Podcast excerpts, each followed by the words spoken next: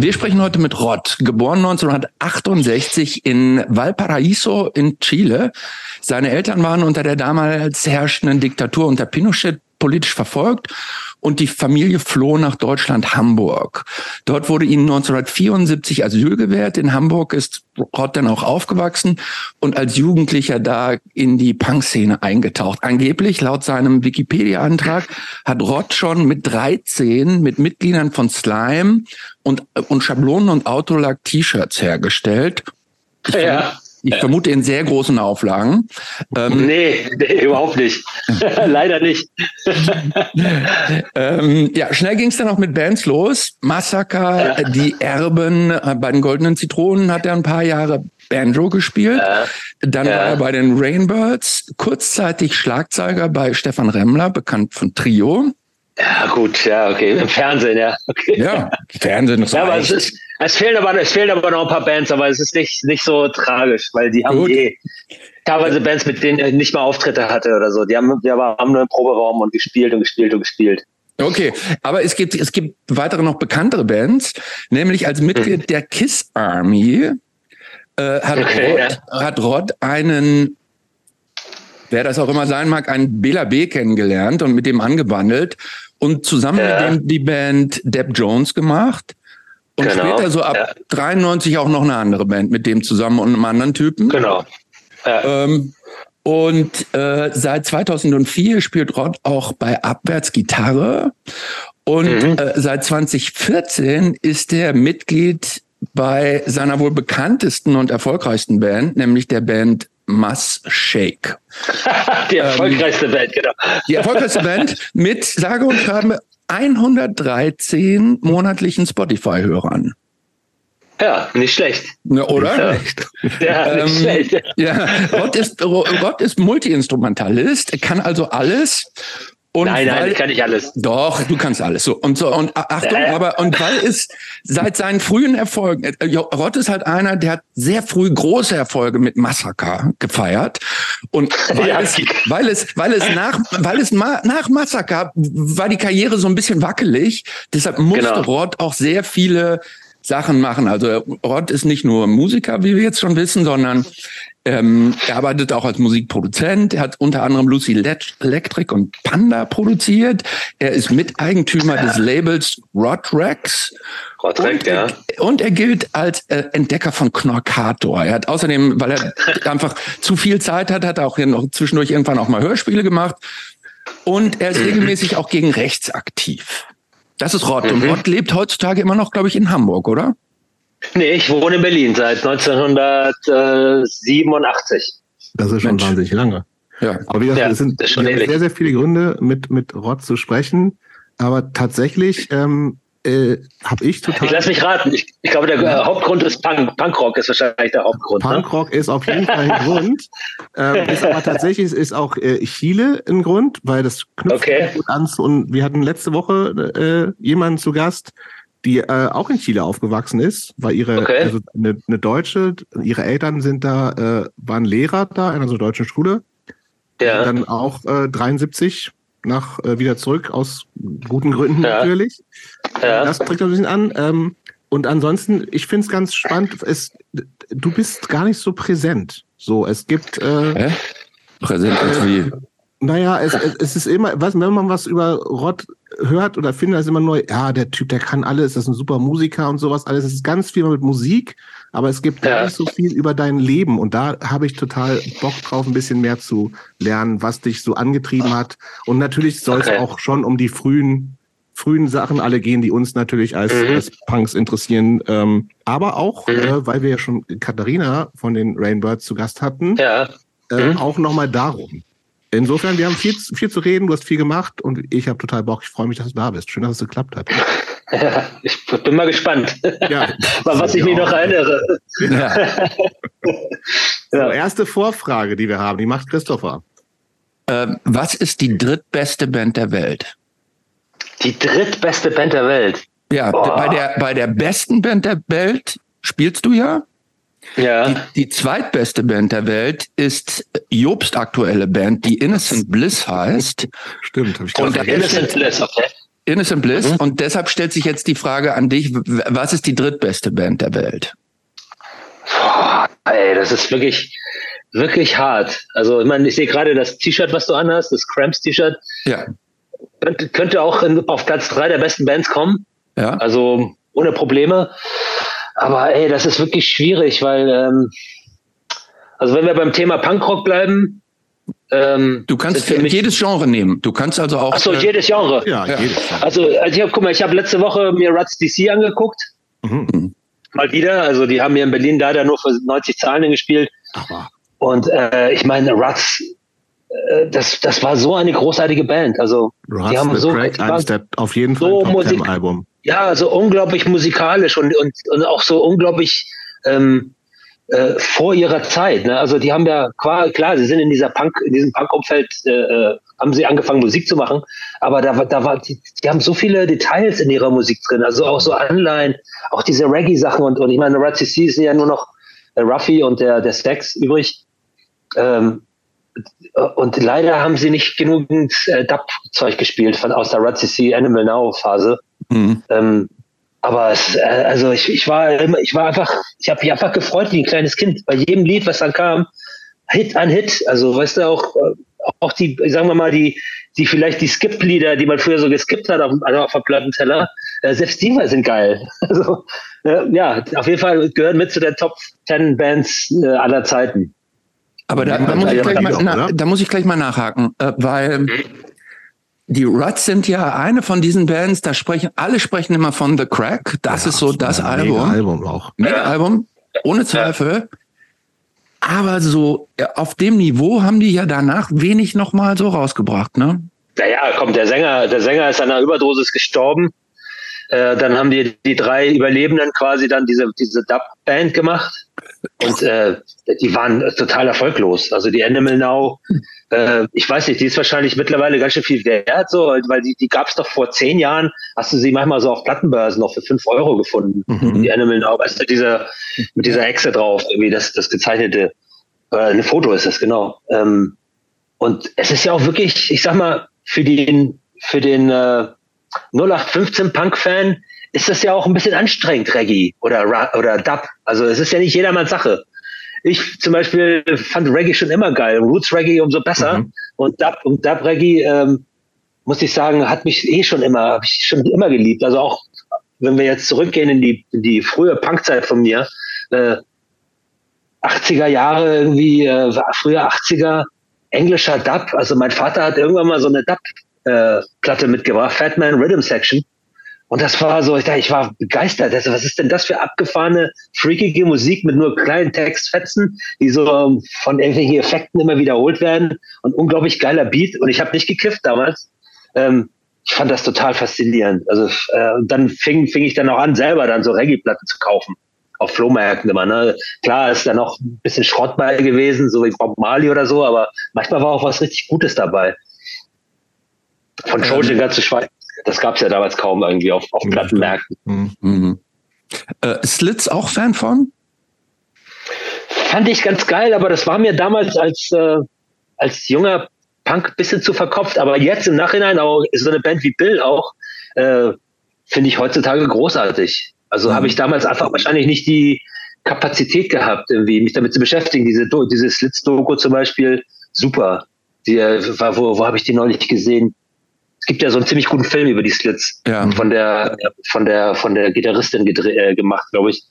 Und ähm, und da habe ich wieder ganz viele Lieder Revue passieren lassen. Ich so, ey Mensch, das kannst du ja auch, das ist ja, ist ja eigentlich ein geiler Song, ein geiler Beat. Also auch ihrer Zeit komplett voraus. Ja. Da hat Johnny Rotten leider recht gehabt. ähm, Gut, ja, war nicht, war nicht auch sogar die, war nicht sogar, okay, die, die Sängerin, die Tochter von seiner, von Johnny Rottens Frau oder so? Mhm. Ja, ne? Die Tochter von Johnny Rottens Frau, die da mitgespielt hat? Ja. Ariab, das weiß ich nicht. Ja. Ariab, ähm, die Sängerin, war, glaube also, ich. Ich weiß auch, ja. Aber ist die auch Johnny Rottens Kind oder war das nur nee, die Tochter von seiner nee. Frau? Nee, das nicht. Ja. Ich glaube, das war nur eine Clique oder so. Also ich war, das weiß ich nicht. Also du meinst die Sängerin, die, die verstorben, die zuerst verstorben ja, genau. ist auch. Ne? Ariab, genau, die verstorbene. Hm? Ja, äh, nee, weiß ich nicht. Ich weiß nur, dass sie halt immer mit den Pistols, das war so, es waren so ihre Ziehkinder so ein bisschen, ne? Ja. Und ich meine, ich meine, der, der ähm, Don Letts hatte ja auch gemanagt und so, also mhm. da war schon, wahrscheinlich waren die auch im selben Übungsraum und so. Das war ja eigentlich war ja. nicht eine Clique. Das war so eine kleine, ganz kleine Clique damals. Genau. Doch, das stimmt. Also die Mutter ist Nora Forster. Ah, okay. Mal nachgeguckt. Ja, schön gegoogelt. Schön gegoogelt. Und das war mein Google-Joker für jetzt. Zweite, zweite, Vorfrage, bevor wir wieder nach, auf jeden Fall weiter über ja. Musik sprechen werden. Was ist das Beste und was ist das Beschissenste daran, Popstar zu sein? Das Beste und das Beschissenste. Mhm. mhm. Boah, es gibt, also, oh, schwierig, weil es, äh, es gibt, ähm, also in meiner Karriere gibt es bestimmte Phasen, ne? verschiedene Phasen. Es gibt dann natürlich die Phasen, wo wir ganz jung waren oder ich einigermaßen jung waren, irgendwie jetzt speziell mit der Zeit mit den Ärzten, wo ähm, ähm, ja, so mit der Bravo, diesen ganzen Scheiß, ne? Mhm. Also diese, diese ähm, so, wo man, wo einem, wo einem so ein bisschen, ähm, wo man nicht so richtig den Plan hat, und viele Sachen so mitmacht und denkt so, naja, das wird schon irgendwie stimmen, es muss, muss wahrscheinlich so sein, die man dann im Nachhinein total bereut, warum man die überhaupt gemacht hat. Und dasselbe betrifft auch bei Rainbow zu. Ich meine, wir haben damals so viel Fernsehsendungen gemacht und Playback-Shows und das war total unnötig. Das hat der Band überhaupt nichts gebracht, dem Verlegern wahrscheinlich sehr viel Geld, aber uns selber als Band hat das null, null gebracht, außer dass es auch eine unglaubliche Zeitverschwendung war. Äh, und, und äh, ja, es hat irgendwie, ich, ich, glaube, das hat der Band, das hat der Band überhaupt nichts gebracht. Also in dem Sinne, dass wir durch, dadurch in irgendeiner Art und Weise besser geworden wären oder irgendeine Platte mehr oder weniger verkauft hätten. Also völliger Quatsch. Und die tollen Sachen am Popstar sein ist natürlich klar. Ein fettes Bankkonto und ähm, relativ selbstbestimmt verfügen zu können über seine Zeit und so, wie man seine Zeit verbringen will. Das ist schon ziemlicher Luxus. Und mhm. äh, eine Sache. Äh, Sein so eigener Chef zu sein. Ähm, so dieses auf der Straße erkannt und angesprochen werden, kein Problem für dich oder nervt ja, das? Das war früher viel, viel, viel schlimmer. Heute, also du hast ja gefragt, gesagt vorhin mit dem, ja, ich bin nicht so öffentlich da und so, man kennt mich nur als den Musiker, das, das Mysterium, das Fragezeichen. Mhm. Ja, und äh, das ist vielleicht auch eine Folge dessen, dass ich irgendwie mich so ein bisschen rar machen konnte. Es gab wirklich eine Zeit, wo ich nicht einkaufen gehen konnte tagsüber. Mhm. Also, dass ich ähm, zum Beispiel bei mir äh, ein, eine Straße weiter, wo ich früher gewohnt habe, war eine Schule. Und ich sag mal, zur Hochzeit, wo wir dann auch wirklich auf Viva, also in Zeiten von Viva und MTV auch ständig gelaufen sind mit irgendwelchen Sachen, da konnte ich nicht dran vorbeigehen. Also das war habe ich lieber eine Zeit abgewartet, bis die Schule vorbei war mhm. und dann bin ich losgegangen, weil es, es, bestand die Gefahr, dann von irgendwelchen schreienden Mädchen oder Jungs irgendwie, ah, ist doch der Ort von den Ärzten. Mhm. Also das, äh, dann, dann fängt man sein Privatleben halt so um, umzuorganisieren und das war ganz schön anstrengend. Mhm. Aber mittlerweile, mittlerweile, ey. Aber woran liegt Wenn man das? sagt, gibt, gibt, keine, gibt genug Leute einfach. Gibt es so viele Leute, die irgendwie ein Gesicht haben vielleicht? Auch durch ja, natürlich. Privatfernsehen, Social Media und so? Ja, Privatfernsehen glaube ich ja nicht. Ja klar, da vielleicht auch mal, das gucke ich gar nicht, aber viele YouTuber und so, viele Leute, mhm. also äh, teilweise auch wenn du dir teilweise die Charts anguckst, sind Namen dabei, wo ich denke so, was ist, wer ist denn das? Ja, ja. ja das der ist doch ein ganz berühmter YouTuber. Ich so, ah, okay, sorry, finde ich nicht statt. Also ja, dann äh, es ist, äh, sollen die mal ruhig dann Autogramme geben. Mhm. Gut, dritte Vorfrage, Chris, aber die finde ich gut übrigens. Also, Rod, angenommen, der Bundespräsident würde, würde dir bei seiner Neujahrsansprache zehn Minuten Zeit einräumen und du solltest ein Lied deiner Wahl spielen und eine Message ans Volk schicken. Welcher Song? Ein Lied Message? Welche Message? Oh, boah, ey, es ist ganz schön schwierige Fragen habt ihr hier. Ja, natürlich. Mhm. Und das ist erst der Anfang. Ein Song. Und eine Message. Und eine Message. Oh. Okay, ich mach's noch schwieriger, äh, schwieriger. Macarena darf es nicht sein. Nee, das ist ja, okay, du meinst wegen dem Text oder was? Oder was? Nee, ja, nee. jetzt nur rein willkürlich. Ich habe dir jetzt angeblockt. Ja, ja, ja. ja ähm, boah, eine Message, ey. Also, ja, also Flo de Cologne würde mir einfallen. Der Kapitalismus stinkt. Mhm. Ähm, mir würde einfallen, Ähm, ah, vielleicht, vielleicht so platt wie es ist, aber vielleicht, vielleicht was von Tonsteine Scherben. Ich kann mir jetzt nicht, welches Lied ich mir aussuchen würde, aber wir haben ja immer so schöne platte, platte äh, Messages gehabt, die auch jeder begreift. Irgendwie. Ähm, ich will nicht werden, was mein Alter ist. Äh, ja, nee, bleiben wir doch, bleiben wir doch beim Ersteren. Gut. Claude Cologne. Message? Kapitalismus Äh, stinkt. Kap Kapitalismus stinkt. Gute Message. Lied, äh, kennt ihr das Lied? Äh, ich glaube, ich das ist auf der, ich glaube, es ist auf der Lucky, Lucky Strike ist die drauf, oder? Oder ist es Genau, auf muss, ich- der. muss ich mal nachhören. Ja, hey, Claude Cologne. Großartige Band. Also, Okay. das ist so der, der, ähm, also kann man sich wirklich mit beschäftigen und, und viele Sachen, ich meine, das ist klar, das ist äh, Politpop der ersten Güte irgendwie. Äh, aber so äh, viele Sachen, die die da besingen, sind immer noch so wahr, sind, Mhm. haben einfach immer noch nicht an Wert verloren. Und, äh, und gerade diese Lucky Streikplatte, wo es darum ging, also so die, die jungen Menschen, die Azubis damals zu agitieren, dass sie doch sich gemeinsam, äh, gemeinsam streiken sollen und irgendwie dem Chef irgendwie die Leviten lesen. Ähm, ja, es hat immer noch Bestand. Es ist immer noch leider, leider gut. Gut. Die Frage. Und musikalisch, Ja. musikalisch, das ist natürlich auch total geil. Also, ich habe das neulich jemand vorgespielt. Aber was ist so, das denn? Das ist, bitte? Was ist das denn? Ich habe es wirklich noch nie gehört. Flor de Cologne? Nee. Das ist eigentlich, das ist, das lief eigentlich unter Krautrock 1971. Also ich glaube, die, die gab's, die haben sich, glaube ich, 1968 gegründet, haben auch, glaube ich, als Vorband von dem letzten Hendrix-Konzert im Fehmarn gespielt und äh, waren aber, äh, waren halt so Gewerkschafter und Kommunisten dabei und die haben halt relativ schnell erkannt, dass sie, also die haben auch ihre Sachen selber aufgebaut, die haben keine, keine, keine Arbeiter gehabt auf der Bühne. Das war so ein bisschen wie Crash, bloß halt irgendwie zehn, elf Jahre früher, ne? Also Mhm. so voll äh, die, die, Tickets so niedrig wie möglich, die Platten so billig wie möglich und so viel Message wie möglich irgendwie unter die Leute bringen, an die jungen Leute. So, die wollten halt, die haben quasi, die wollten die, die Rockmusik infiltrieren mit Politik. Und äh, so ein bisschen quasi. ja, aber, aber geiler. Also viel, also deswegen das Krautrockige, das Krautrockige stimmt nicht, weil das ist teilweise atonal. Die Scherben wollten ja im Endeffekt klingen wie eine, wie so eine Sto- Stones. Die wollten ja eigentlich so Stones R&B machen, so bluesartigen Rock. Aber äh, äh, Flo de Cologne haben das nur als Vehikel zum Teil genutzt und teilweise auch wirklich äh, dissonante Sachen gemacht. Also so eine Mischung aus Kabarett, Mischung aus äh, Rockoper und äh, also so, aber immer politisch. Und das war, also ich habe die als, das war auch einer meiner ersten Konzerte, als ich in Deutschland war, 1974, 1975.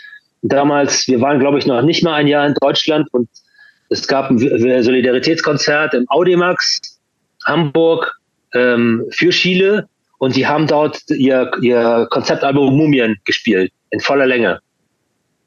Ja, ich, ich war total geflasht. Ich war so, äh, was denn das? Ich kannte nur so die chilenischen Instrumente, also den Bombo, die akustischen Gitarren, die Charangos und die Flöten. Und da steht dann so ein MS-10 Korg und irgendwie, die haben, die haben eine Orgel, die haben einen Schlagzeuger, die haben E-Gitarren mit Effekten und also das war für mich totaler Flash. Deswegen wahrscheinlich immer noch äh, tief in mir abgespeichert, Flori Cologne. Sehr gut. Die Frage, die wir allen unseren äh, Gästinnen und Gästen hier stellen, ist, wann kam Punk in dein Leben? Wann kam Punk in dein Leben, Rod?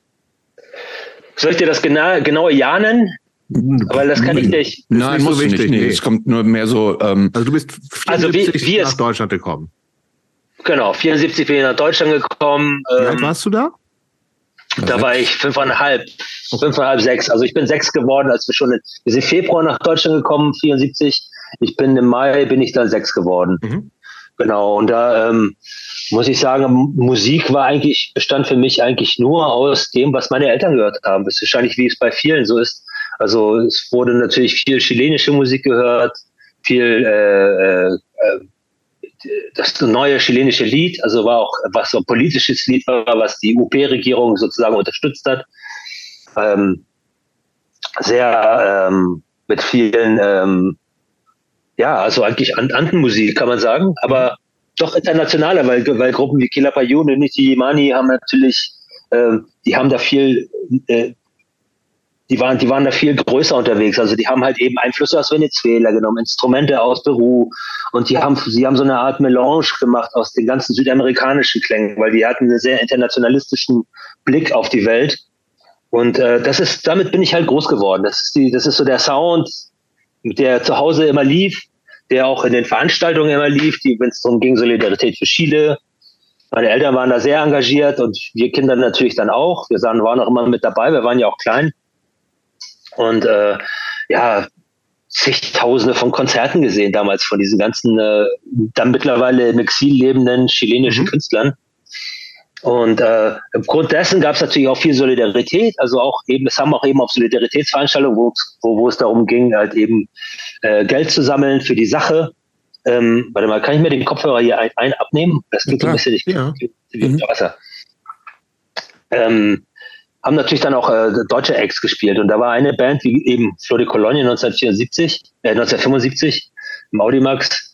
Ähm, auch andere Bands, also äh, die dann äh, zum Beispiel, ich kann mich noch erinnern, als ich glaube, das war 77 oder so oder 76 äh, UZ Pressefest in Dortmund. Könnt ihr euch das an UZ Pressefest erinnern? Das war nee, null. Das war damals die Zeitung der der, der DKP. Und die, die, und die, die, die, hatten die Jugendorganisation der DKP war die SDRJ, Sozialistische mhm. Deutsche Arbeiterjugend. Mhm. Also der, das Westpendant zur FDRJ, FDJ mhm. sozusagen. Und die hatten, und die hatten damals, und die hatten damals ein, ein echt geiles Festival auf die Beine gestellt im Ruhrgebiet, weil da wahrscheinlich da die meisten äh, Arbeiter und so äh, sind. Arbeiter, genau, also die Arbeiterklasse lebte sozusagen. Mhm. Äh, der Maschinenraum der, der, des Wirtschaftswunders. Mhm. Ähm, und haben da echt ein fettes Festival gehabt, was über die Jahre immer größer wurde, immer größer wurde. Spielten also so Standards waren immer, äh, Harry Belafonte spielte natürlich als Headliner, später mhm. dann Udo Lindberg war dann immer da und und so kam auch langsam auch so Ende der 70er auch so New Wave Bands rein. Also eben mhm. aus dem, ich kann mich an ein Konzert, einen Auftritt von, ähm, war das extra? Nee, jetzt war Östro, Östro 430. Mhm. mhm. Östro, also auf jeden Fall Östro haben wir auch irgendwann auf dem, äh, in einer kleinen Halle irgendwo auch gespielt. Also das Festival war eigentlich total geil, weil du ranntest da rum, überall war, haben Bands aus, aus der ganzen Welt gespielt, also so aus Angola, natürlich eher aus den sozialistischen Brüderstaaten. Mhm. Ähm, dann gab es die größeren Bands, haben in der Halle gespielt, dann in der großen Westfalenhalle 1. Da waren dann so die Superheadliner wie Harry Belafonte oder halt eben auch äh, Udo Lindberg. Ähm, bestimmt waren auch Karata, habe ich mhm. nicht mitgekriegt. Also so die, die, die DDR-Bands, die wichtigsten waren da wahrscheinlich auch.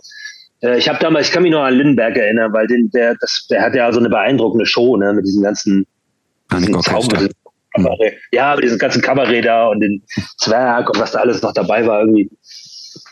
Und ähm, naja, auf jeden Fall, die, bevor Punk war, kam eigentlich eine Berührung mit Rockmusik, also mit Rock an sich, ne? Rock, äh, natürlich die, die, die Kinder, Kindzeit für mich war halt ähm, The Sweet und ähm, mhm. Slate, also die Sachen, die so in, in, im Radio liefen oder in, äh, beim Autoscooter fahren, auf dem, auf, mhm. auf dem Rummel. oder halt eben auf den, auf den unzähligen K-Tail-Samplern, die wir damals quasi uns gegenseitig auf Kassette aufgenommen haben in der, in der mhm. Schule. Ne? So, ne? Einer hatte den neuen, den neuen K-Tail-Hits dabei und dann wurde halt Susi Quattro, Sweet und Slate und die neuen, die neuen Gassenhauer von, äh, ja, aus der Zeit halt eben gehört. Warst du auch Bay City Rollers Fan?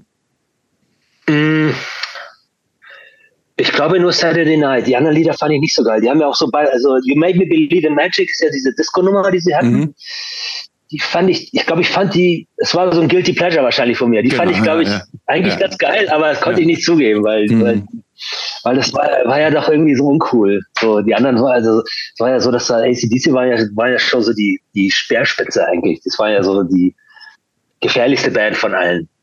Damals, so in meiner, in meiner äh, Jeans, äh, Jeansjackenzeit. Mhm. Zumindest.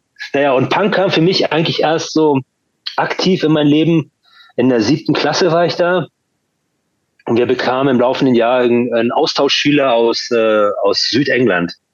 Andrew hieß der. Und Andrew hatte, ähm, da konnte er auch ganz schlecht Deutsch, wir konnten natürlich auch ganz schlecht Englisch.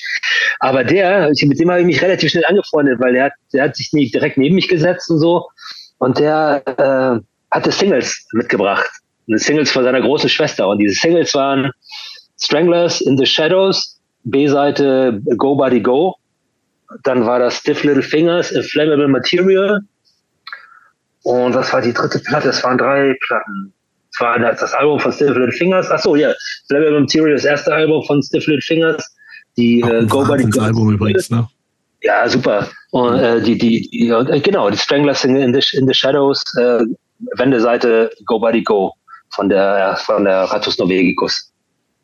Und ähm, das fand ich total geil, weil ich für mich bestand ja vorher diese diese äh, Musikwelt bestand ja für mich eher aus so die diese Hits halt ne, von diesen mhm. Ketel-Platten. Oder oder halt die Musik meiner Eltern.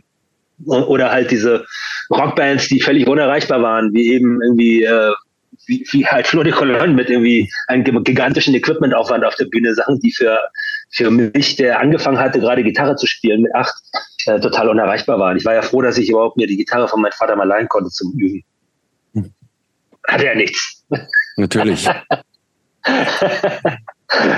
ja, ähm, also das, das war das war eigentlich mein Einstieg zum Punkrock, weil ähm, äh, ja, das habe ich rauf und runter gehört. Also allein schon diesen, der Sound, also da war, das, ich glaube, was mich damals so gekickt hat, war, das war so, und, meine, und Stranglers war wahrscheinlich wirklich ein guter Einstieg, weil das war so klar, ne? das war so, da war kein, da war kein Bombast drauf, ne? das mhm. war Gitarre, Bass, Schlagzeug, Gesang, zack. So, und das war zum ersten Mal, konnte ich, konnte ich so eine Produktion äh, ganz einfach analysieren, ohne zu sagen, oh ja, da haben sie bestimmt im Studio getrickst und da war irgendwie, keine Ahnung, tausende von Spuren. Man hat ja damals so fantasiert, was so alles technisch machbar ist, so, so Zauberei im Studio und so. Und das war halt, da war halt überhaupt keine Zauberei, das war total straight. Und die, die Flammable Material von, von uh, Stiflet Fingers dachte ich auch so unglaublich. Allein schon diese, diese, diese äh, Bob Marley-Version, Johnny Wars, das ist unglaublich. Dieser Sound von dieser, dieser mhm. Gitarre, wie haben die das gemacht? Später dann erfahren, das war eigentlich ein Bass, aber das ist so Wahnsinn. Sie sind ewig dann probiert, einem Verzerrer und einem Kofferradio diesen Sound zu machen, das ging irgendwie nie. Also das hat mich total geflasht. Das, das habe ich rauf und runter gehört, rauf und runter gehört, bis mir dann irgendwann äh, klar wurde, ja, das. Ach genau, die Pistols hatte er natürlich. Natürlich. Die, äh, natürlich. Äh, die, hat er, die hat er aber nur auf Kassette. Die Nevermind the Bollocks, da hat er und das Lied, was wir rauf und runter gehört haben, wahrscheinlich wegen dem Text, war natürlich Bodies, immer noch eines der besten Lieder der Sex Pistols. Hammer Song. Äh, I'm not an animal. wahrscheinlich wegen der Stelle Fuck this, fuck that. Mhm. Und, äh, und das, ja, das war, das war für mich der, der Punkt zu sagen, so, ey, das, okay, das, die Lieder sind ja auch relativ einfach. So das war für mich auch so einfach nachzuspielen, weil das war halt jetzt eben nicht irgendwie, boah, was war denn das für ein Akkord, boah, scheiße, wie geht das und so, sondern da konnte man sich hinsetzen und irgendwie, äh, ich habe dann immer so eine, so eine ganz schrottige Akustikgitarre dann auch gehabt vom, vom Sperrmüll, richtig. Und da habe ich so ein Mikrofon reingemacht, ein Schallloch, also so ein, so ein Plastikmikrofon, wie es damals immer zu den Kassettenrekordern so dazu gab, so als wenn man so Diktat, Diktat macht. Und das habe ich an mein, an mein äh, altes Röhrenradio angeschlossen. Das hat hier uns verzerrt. Das war die einzige Möglichkeit, wie ich so einen verzerrten Sound machen konnte. Und ich konnte wunderbar zu halt Go Buddy Go von Stranglers mitspielen und ohne, ohne groß nachzudenken, weil die Struktur des Songs war ja irgendwie auch total easy. Auch wenn ich textlich nicht wirklich wusste, worum es da geht, aber es hat mich musikalisch total gekickt. Sehr schön. Ähm, gehen wir noch mal einen kleinen Schritt zurück. Ähm, du, wir haben eingangs schon gesagt, ähm, deine Eltern sind aus, äh, aus Chile geflohen, weil die da politisch verfolgt waren. Ähm, ja. Was, weswegen waren die verfolgt? Naja, also, also es gab vor dem Putsch gab es tatsächlich äh, die sogenannte Volks, Volksfrontregierung, das war ein Zusammenschluss aus Sozialisten, Kommunisten und äh, wie ist die andere nochmal? Also auf jeden Fall aus den linkeren Parteien, demokratischen Parteien, die haben halt einfach, weil die Rechte in Chile sehr stark schon immer war, haben die gesagt, alleine haben wir keine Chance, wir müssen uns zusammentun. Wir stellen hier als Präsidenten Salvador Allende, das ist unser Kandidat, den wir unterstützen. Und dann haben die die Wahl gewonnen. Die, die, es war die Wahl, die Wahl in 70 war die, glaube ich, oder war das, war das 71? 71 war das, glaube ich. Ähm, aber das 70. Jetzt bin ich total verwirrt. Ist egal. Jetzt geht's schon los. Jetzt ja, geht's schon ja, los mit dem Zeitstrahl bei mir im nee, Kopf. Das ist jetzt egal. Ja, das, das kann man die haben, die, die, haben die, Wahl, die haben die Wahl gewonnen und die haben natürlich dann äh, Sozialisten, Gewerkschaften, alle haben diese, diese Volksfrontregierung, Unidad Popular sozusagen unterstützt. Und es wurden relativ schnell Maßnahmen ergriffen, also Verstaatlichung des Kupfers, äh, ähm, Schulpflicht, Einführung, kostenlose Schulen für, auch für, für die Armen, ähm, also lauter unangenehme Sachen, die die woran, sagen wir mal, die, die Oligarchen ganz gut verdient hatten die ganze Zeit.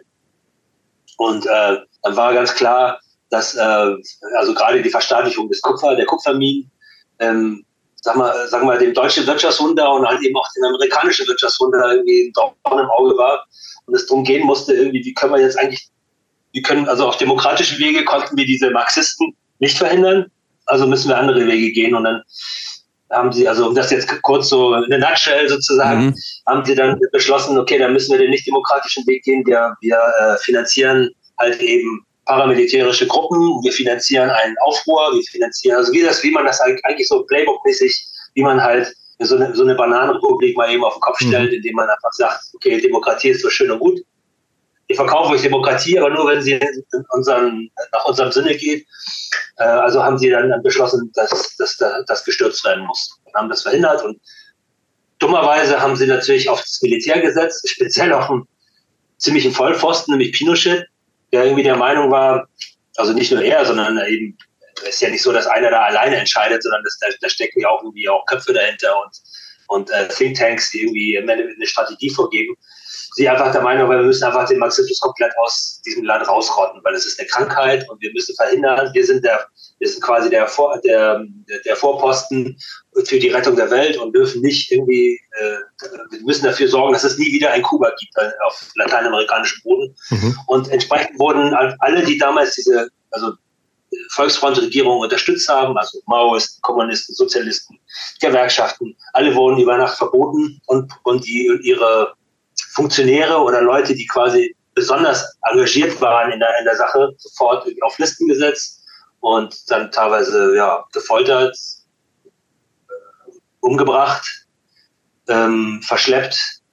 Das also so, äh, eigentlich wollten sie das, was in, was in Jakarta passiert war 1968, eigentlich nochmal wiederholen.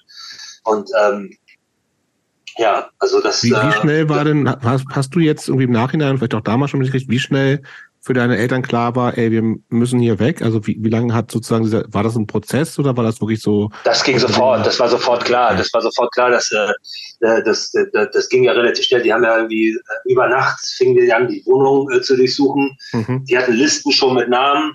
Ähm, genau welche Leute es, also die, sagen wir mal so, die, die, die militante Rechte hatte schon, schon lange vorher schon Listen vorbereitet. Die wussten ganz genau, wer, welche, welche Typen weg muss mhm. wer weg muss und wer, wer, war, wer war für wen zuständig. Und sie hatten halt die Angst, sie haben gedacht, oder das haben sie später als vielleicht als Vorwand genommen, haben einfach gedacht, ey, die haben bestimmt Waffen. Sie haben doch irgendwie, Fidel Castro war doch hier zu Besuch, der hat doch bestimmt kistenweise den Waffen verteilt mhm. und wir müssen jetzt um diesen Putsch schützen und wir müssen uns davor schützen und wir müssen diese diese, diese Marxisten müssen irgendwie, denen müssen die Waffen abgenommen werden, beziehungsweise nicht abgenommen, die müssen gleich umgebracht werden, weil sie haben ja Waffen und sie würden, sie, sie bedrohen unsere, unsere, äh, ja, unsere, unsere, unser Putsch.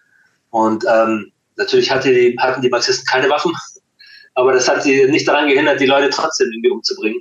Und ähm, das war schnell was, klar. Was, weißt, was weißt du denn, was, erinner, was erinnerst du an, also was weißt du noch von der Flucht? Wenn du warst fünf, fünfeinhalb, ne?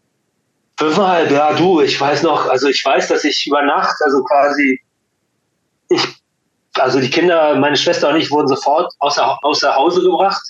Wir wurden sofort, weil es war klar, wenn sie die Kinder haben, dann können sie meinen Vater, den, den haben sie sofort gesucht. Mhm. Äh, weil mein Vater auch mit, mitverantwortlich war bei einer Verstaatlichung eines, eines Autowerkes äh, in, in Valparaiso selber. Ähm, war der natürlich ein rotes Tuch für die. Mhm. Wir wollten den natürlich so also als ersten haben, weil der war quasi dafür verantwortlich, dass der von, von CIA finanzierte Lastwagenfahrerstreik irgendwie äh, umgangen wurde, indem einfach äh, das Fortwerk verstaatlicht wurde und sozusagen die, die äh, die äh, politischen Träger im Endeffekt dafür gesorgt haben, okay, wenn ihr nicht, wenn ihr streichen wollt und die, die, die Waren nicht von A nach B liefern wollt, machen wir das halt selber. Und das war natürlich, äh, das war, war natürlich ein Dorn im Auge. Das heißt, der ist sofort untergetaucht. Meine Schwester und ich sind dann quasi in Sicherheit gebracht worden, auch getrennt voneinander. Mhm. Ähm, ich kam erstmal irgendwo in so ein Dorf, also ich, ich, kam, ich erinnere mich natürlich an, äh, dass dann man durfte abends nicht mehr auf die Straße, es, galt ja wie die Ausgehsperre und äh, Militärs auf den Straßen, ähm, eine, eine, eine bedrückende Stille. Ich meine, Chile, also die Stadt da, wo ich, wo ich geboren wurde, ist eine sehr laute Stadt. ich weiß noch, dass es da sehr still war. Also so, ich kannte das als Lautstadt und diese Lautstärke war irgendwie weg. Also Leute hatten Angst. Also du hast den Erwachsenen angesehen, dass sie Angst haben. Ähm, ich wusste nicht worum, warum, aber es, mhm. also es war, war schon bedrückend. Aber und, hat dir das als ähm, Kind nicht gerade noch viel mehr Angst gemacht? Von den Eltern getrennt? Diese, die, du merkst irgendwie, da passieren irgendwie ganz große Dinge, die du selber nicht ganz verstehst. Ähm, ja. hat, hat, dich, hat dich das als Kind nicht dann auch noch, hat das nicht noch bestimmt. mehr Angst gemacht? Ja, bestimmt, aber ich, aber man hat ja auch diesen, man hat ja auch irgendwie so ein, so eine Reflex irgendwie, weiß nicht, ob das so ein Selbstschutz ist, wo man dann einfach, ähm, ja, keine Ahnung, man macht einfach weiter. Also, ich, ich weiß nicht, also, ja klar, wahrscheinlich hätte ich den ganzen Tag rollen können, weil ich, meine Mutter nicht da war oder mein hm. Vater nicht da war. Hm. Aber ich wusste ja, ich sehe sie irgendwann wieder. Also, mhm. oder beziehungsweise ich dachte, dass ich das wusste. Mhm. Äh, weil es, es hieß ja immer so, pass auf, du bist jetzt irgendwie so ein paar Tage bei denen und dann, äh, okay. äh, dann hole ich dich wieder ab irgendwann. Ah, okay. So. Mhm. Und, und es wurden bestimmte Sachen wurden von den Kindern, also zumindest von mir, nicht besprochen. Also das mhm. heißt irgendwie, ich war immer dann irgendwie, du fährst dann mal zu denen zum Spielen. So, mhm, ja? Okay. Mhm. Du kriegst aber trotzdem mit, dass es irgendwie auf der Busfahrt zum Beispiel von Valparaiso in den Norden, sind ja dann, äh, ich, bin, ich bin ja dann quasi dann meine Schwester und ich sind in der Wüste dann versteckt worden bei Verwandten im Norden von Chile, auch getrennt in verschiedenen Familien. Und ich meine, du kriegst es schon mit, du fährst irgendwie, steigst in diesen Bus, du fährst und dann fahren wir irgendwie ständig sind irgendwelche Checkpoints, wo dann irgendwie so ein Typ mit, äh, Masch mit einem Maschinengewehr reinkommt und wie die Leute nach Ausweisen guckt. Äh, das war nicht normal, das hat man noch mhm. als Kind schon gemerkt. Mhm. Ne? Und ähm, naja, auf jeden Fall also auch diese Zeit ist bei mir so, ist ein großer Nebel darüber, wahrscheinlich auch aus, aus Selbstschutz. Naja, äh, ich kann mich an, an viele Sachen ähm, dunkel erinnern. Also ich habe viele Sachen versucht, so, so nochmal so abzuarbeiten. Äh, jetzt die Male, wo ich wieder in Chile war, auch speziell in den Orten, wo ich als, als Kind sozusagen untergebracht war. Und, ähm, und festgestellt habe, das war dann gar nicht so geil. also ich kann mich erinnern, ich habe da, ich war ja auch ganz viel alleine. Ich war wirklich alleine. Ich war da alleine äh, da war bei so einer Familie, das waren so Bekannte von, von meinen Eltern, von meinem Vater, bei denen war ich quasi so mit unterge, untergepflügt. Die anderen Kinder waren in der Schule, ich war ja noch, ich war ja noch im Vorschulalter und äh, ich habe mich dann den ganzen Tag über alleine beschäftigen müssen. So, ich war dann mhm. da, hab Steine gesammelt und oder war dann am Fluss und habe dann irgendwie mich, hab dann Fliegen gesammelt oder irgendwie, keine Ahnung, ich konnte da den ganzen Tag verbringen mit irgendwie sinnlosen Tätigkeiten. Mhm. Und äh, ich habe das noch als ganz spannende Zeit und es war alles groß und irgendwie und wunderschön und so. Ich war das gar nicht so schön. Es war halt einfach Wüste, ne? Wüste und da war so Fluss und da war so, da waren noch nicht mal Tiere oder so. ja. Seid ihr, Fall, seid ihr zusammen nach Deutschland alle gekommen? Ging das oder? Nee, nur meine, meine Mutter, meine Schwester und ich. Okay. Mein Vater war ja quasi abgetaucht, der war ja okay. vorher schon abgetaucht, der hätte gar nicht, der, der wäre auch gar nicht, also die hatten ja damals auch die ganzen Botschaften umzingelt. Also die wussten ja, die Leute reisen meistens aus über die schwedische Botschaft. Die haben ja, die Schweden haben ja sehr viele Chilenen aufgenommen. Die italienische Botschaft, natürlich, äh, klar, die ähm, DDR hatte ja gar keine Botschaft. Mhm. Die war ja, glaube ich, die waren ja in der Untermieter in der finnischen Botschaft gewesen. Das heißt, also die, Frankreich hatte auch, also die, die, die Botschaften waren, die waren schon übervoll. Und da wäre auch keiner mehr reingekommen, weil die Militärs haben die Leute direkt davor abgefangen. Und das wusste man auch. Also mein Vater ist da durch irgendeinen Trick, ich muss ihn nochmal genau fragen, wie er das angestellt hat, aber der ist durch irgendeinen Trick, glaube ich, über die ungarische Botschaft dann da rausgekommen. Mhm. Über Umwege, Fall haben wir uns dann in, in Deutschland wieder getroffen. In, äh, Und waren das dann äh, ähm, praktisch auch Flugzeuge von der Regierung, die euch rausgeflogen haben? Oder, oder äh, konntet ihr dann, als ihr ein Visum oder sowas gekriegt habt, konntet ihr dann normal über normal raus? Naja, also äh, so einfach war das nicht. Ich glaube, das lief über Kontingente der UN. Also, weil mhm. es, es war klar, das ist, das ist ein, das ist ein äh, das ist äh, eine humane Katastrophe, die da gerade passiert. Also mhm. Kinder, die keine Pässe haben, weil sie halt aber noch nicht im Passalter sind. Wie willst du die aus dem Land? Wie sollen die aus dem Land kommen? Mhm. Und meine Mutter hat da Himmel und Hölle in Bewegung gesetzt. Und wir haben zum Glück viel Unterstützung gehabt, dass es dann irgendwie ging, dass wir halt äh, in so einen KLM-Flieger gestiegen sind mit 50 anderen Chilenen, die dann auch alle in, äh, dann damals in Zürich gestrandet sind, weil da irgendwie ein Fluglotsenstreik war. Ist der Flieger in in Zürich gelandet und er musste mit der Bahn dann weiterfahren. nach äh, Deutschland. Bin dann irgendwo auch in Köln gestrandet, aber das Ziel war eigentlich immer Hamburg. Weil die das, hatten halt ein Kontingent so. Du, das kann man sich gar nicht aussuchen. Ich glaube, dass, okay. dass die Kontingente werden einfach gestellt. Damals, okay. also ich weiß nicht, wie es heute läuft, aber damals war das so, okay, hier 30 Leute können hier hin, 40 äh, da, Familien bitte zusammenbleiben, so, ne? Und mhm, äh, hier, hier, die 30 gehen nach Frankfurt, hier können welche hin. So, die wurden dann einfach verteilt. Mhm. Ja, also das konntest du dir nicht aussehen. Es war nicht so, dass wir dachten, ah, wir wollen ja, nach Hamburg. Das wäre auch okay gewesen, wenn wir in Unna gelandet wären oder in Recklinghausen oder in äh, Göttingen oder so. Ja. Kannst du dich noch daran erinnern, wie war das für dich in Deutschland anzukommen? Es ist ja schon, muss ja äh, schon auch vermutlich ein kleiner Kulturschock irgendwo gewesen sein, oder? Ja, absolut. Ja, klar war das ein Kulturschock. Ich meine, ähm, ja, es war so sauber alles und so aufgeräumt. Mhm. also, also ähm, äh, und natürlich klar, und dann immer diese Geschäfte mit diesen riesigen Schaufenstern, mit diesen vielen Sachen. Also es war alles so, ich sag mal, der Reichtum war, war offensichtlich. Man mhm. konnte wirklich sehen, man, die Leute haben echt Geld, hier dicke Autos und so. Hier scheint ja jeder irgendwie Millionär zu sein. und ich kann mich noch an eine Szene erinnern, wir sind dann irgendwann, wir waren gerade, ich weiß nicht,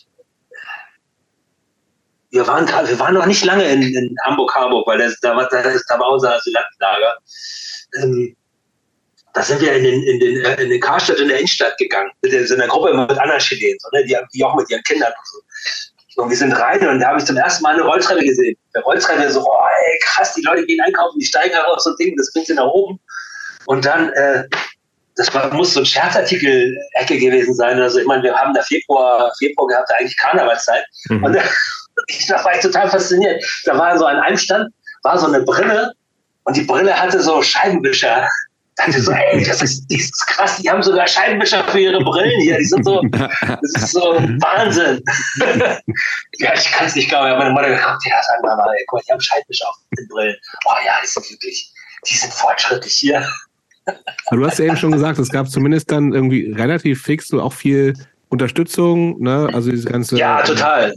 Total. Also ich sag mal, dies, so, ihr habt euch quasi das war von Anfang an so. Also da muss ich sagen, da haben wir als Chilen echt so ein Schwein gehabt, dass das dass, diese, dass dieser Putsch die Leute so empört hat, also wirklich mhm. weltweit, aber auch durch, durchweg, also durch nicht nur, sagen wir, nicht nur, nicht nur im linken Spektrum, sondern auch der rechte CDU-Spektrum, die fanden, die fanden das zum Teil empörend, was da mit den Menschen gemacht wird. Mhm. Also so wollten wir das eigentlich nicht haben.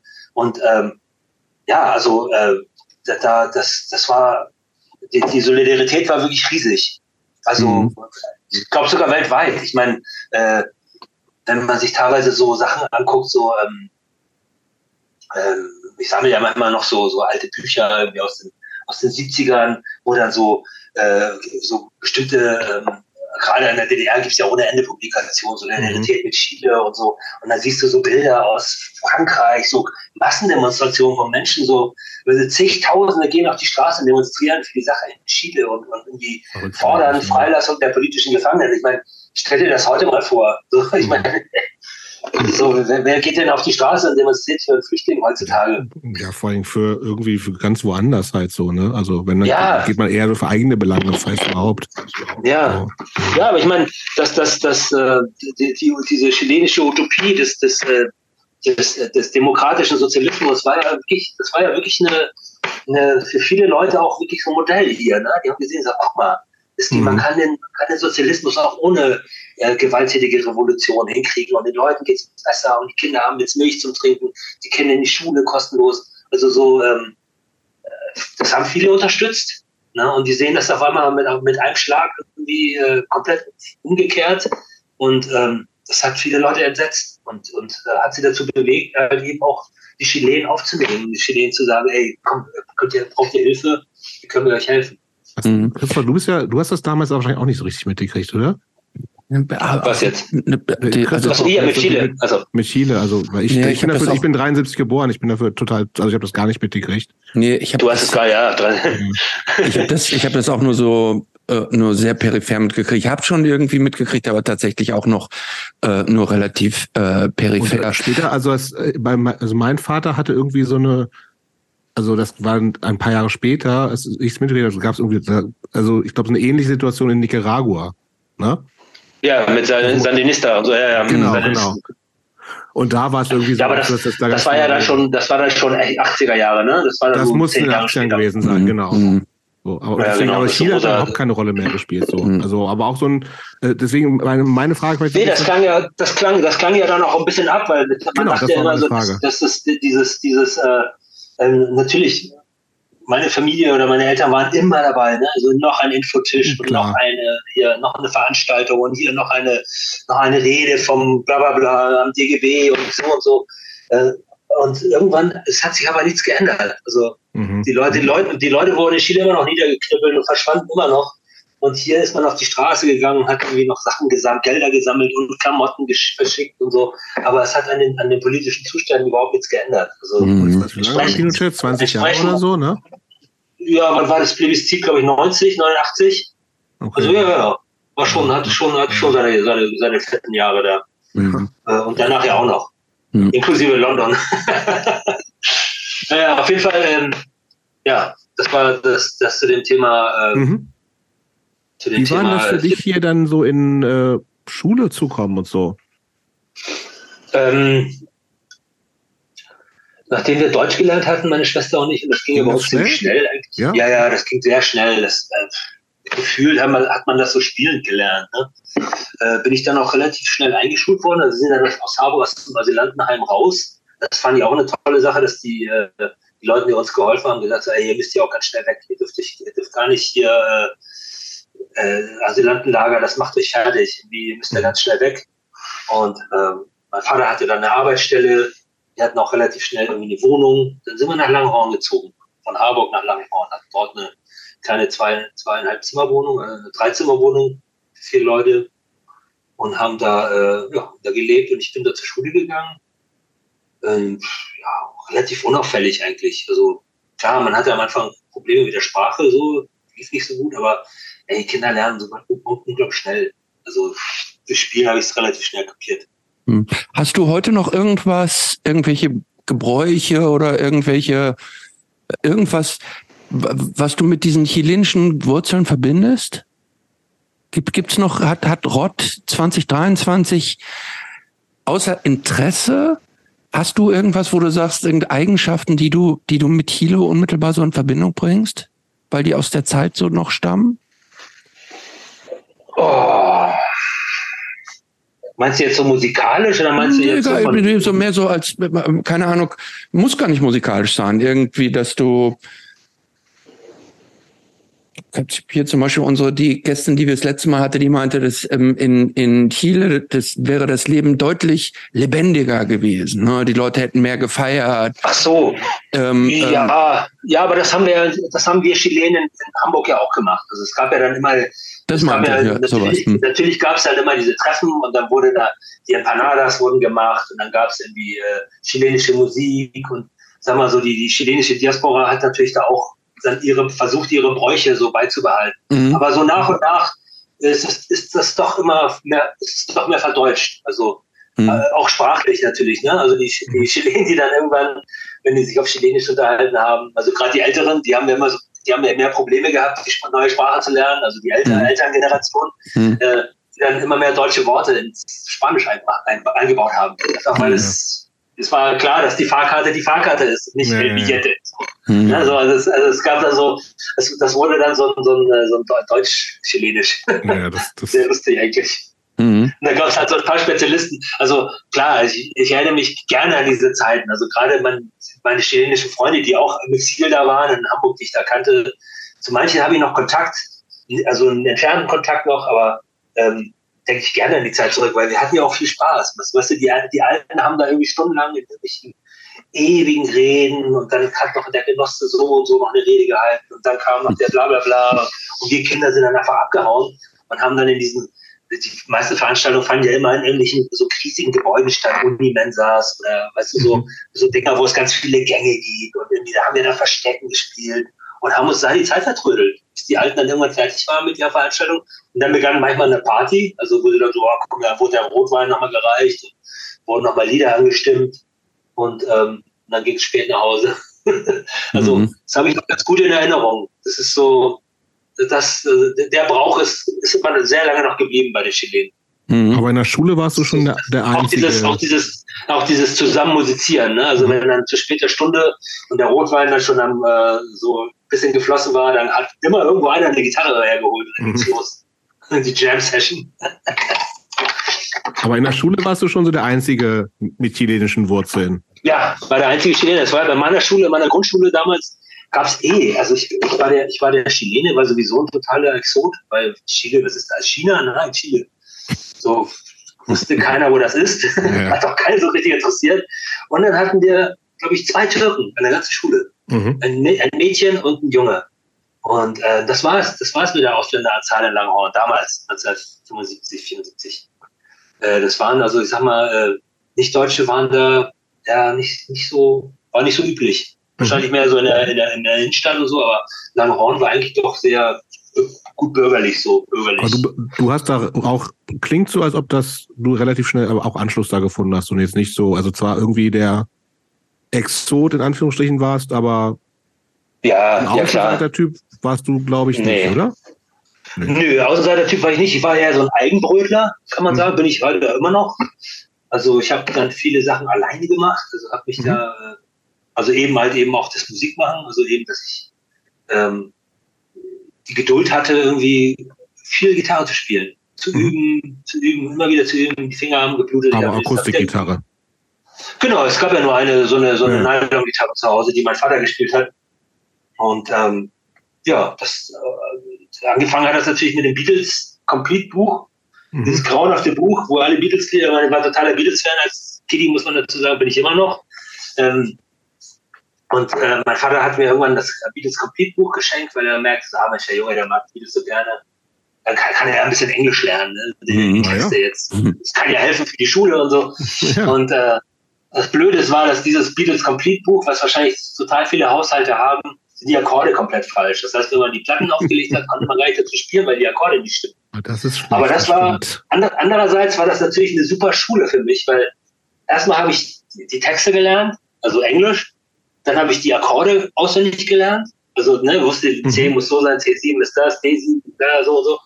Und dann konnte ich dann an dem, was ich auf den Platten gehört habe, muss ich die Akkorde dann neu suchen. So und mir neu aufschreiben. Das war also, also diese, das war dieser, dieser doppelte Arbeitsweg, den, den habe ich mir halt gemacht, weil ich das unbedingt machen wollte.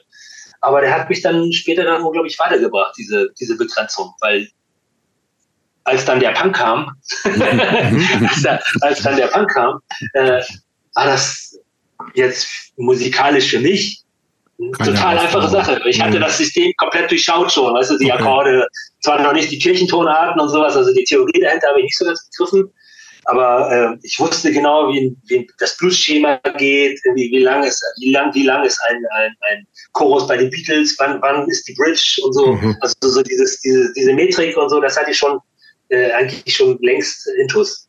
Aber hattest du diese Musik in erster Linie so, so für dich gemacht oder gab es irgendwie auch so ja. Ambitionen, das mal auf, aufzuführen, im, zumindest im Familien- oder Schulkreis oder sowas? Äh, nee, eigentlich gar nicht. Eigentlich nur für mich. Okay. Kann man sagen. Also ich meine, ist klar, mein Vater hat natürlich Gitarre gespielt, hat Flöte gespielt und ähm, er wollte, also er, er, hatte so die Vorstellung, die Kinder machen mit den Kindern dann später Hausmusik machen oder irgendwie äh, mit den Kindern auftreten bei so äh, politischen Abenden und so. Und ich sollte Akkordeon lernen. Meine Schwester hat eine Gitarre gekriegt. Die, die hat, konnte ganz gut spielen, aber die hat ungern geübt und das hat sie nicht so gekickt. Und ich sollte dann Akkordeon lernen. Ich so, nein, Akkordeon, das Hassinstrument. Immer so noch eigentlich? Ja, aber ich meine, das ist ein Riesenkoffer, den du mitschleppst. Ja, das ist total beschissen. Du weißt, du hast dann so, das ist, weißt du, dieser, dieser gigantische, ich meine, eigentlich das coolste Instrument, kann man sagen, ist die Geige immer noch, weil es ist klein, es ist handlich, kannst du mitnehmen. Vielleicht noch der Charango oder vielleicht noch eine Trompete. Das ist ein kleiner Koffer, ne? Kannst du schnell, tü, tü, tü. so. Gitarre ist schon schwierig, aber ey, Akkordeon und Kontrabass, das ist so, ah, nein. Harfe, noch schlimmer. Ja, Harfe, das kannst du ja ganz vergessen.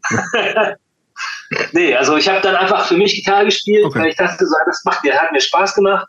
Ich habe das wahrscheinlich erst auch, auch, vielleicht auch aus Langeweile gemacht, weil das, mich, hat, mich hat das nie so interessiert, irgendwie die anderen äh, Fußballspiele draußen und so. Fußball fand ich irgendwie, hat mich nie so gekickt. Also kein Fernsehen gucken, ja, aber so das mhm. dann rumlaufen, dann auf diesem riesen Platz, irgendwie, nur, wir sind nur 22 Leute, muss man ja tierisch viel rennen. Ah, nö. ja, und alle, alle anderen, so meine Mitschüler, die waren alle im Sportverein und haben dann so Trompete gelernt und die waren alle, ich hatte immer das Gefühl, die sind alle so ein bisschen frustriert, weil sie müssen jetzt ein Instrument lernen, die Eltern wollen das, weil die sollen dann irgendwie zu Weihnachten dann irgendwas auf ihrer Klarinette oder sonst was spielen. Aber so richtig Musik haben die nicht gemacht. Mhm. Ich habe zum Beispiel Musik gemacht, aber ich konnte dafür keine Note lesen. Okay. Aber du hast, die, hast du dir das selber beigebracht, das Gitarre spielen, oder ja, ja, hattest du richtig alles, Unterricht? Alles selber beigebracht, alles selber beigebracht. Nur mit diesem Beatles Complete Buch. Du hast schon gesagt, dann kam irgendwann Andrew mit den äh, Fingers. Mit den Syphilid Fingers, Stranglers und, äh, und Sex äh, Pistols. Genau. genau. Wie bist du denn dann, äh, Christoph hast ja eingangs schon gesagt, du bist ja irgendwie dann da auch relativ früh, siebte Klasse, achte Klasse mit 30, ja. 40 dann auch so schon auch in die, mhm. Punk-Szene reingekommen. Das muss ja dann irgendwie genau. auch Anfang der genau, gewesen sein. Genau, genau, das war 80, 80, 81. Ähm, es gab eine ganz kleine Clique. Ähm, meine Schwester war, also ich war auf dem, auf dem Gymnasium ist Fortkamp. Jünger oder älter, deine Schwester? Älter, die ist zwei Jahre älter. Okay. Meine, meine Schwester war auf, auf, dem Gymnasium Heidberg. Das war eins, was mehr so im Norden von Langenhorn war. Mhm. Und in ihrer Schule waren eigentlich, da waren eigentlich die cooleren. Also auf meiner, auf meiner Schule gab es zum Beispiel ganz wenig Punks. Also ich kannte da, ähm, die haben vor allen Dingen auch keine Musik gemacht. Aber auf ihrer Schule waren, waren, äh, waren ähm, Elf Meyer, Elf, also von okay. Slime, der Gitarrist, mhm. okay. waren Eddie, Eddie Rether, der Bassist mhm, von Slime. Slime ja. Dann äh, war Andy Siegler, Gitarrist von Razzia, mhm. Peter Siegler, Schlagzeuger von Razzia, ähm, also da waren, waren einige Band, äh, Typen, die ja schon in Bands, Bands waren. So. Mhm. Und, äh, und über meine Schwester, ähm, die, die hing dann mit denen auch ab. Also das, das war, man muss sagen, dieses Punk-Ding kam irgendwie so brodelte aus allen Ecken, so aus mhm. allen Schulen waren auf einmal Leute mit kurz geschnittenen Haaren und Lederjacken mit Badges und irgendwie äh, äh, Sach, andere Sachen, also mal andere Sachen auf den Jacken aufgemalt als die üblichen ACDC Kiss oder äh, äh, oder ähm, was war stand noch immer auf Jacken?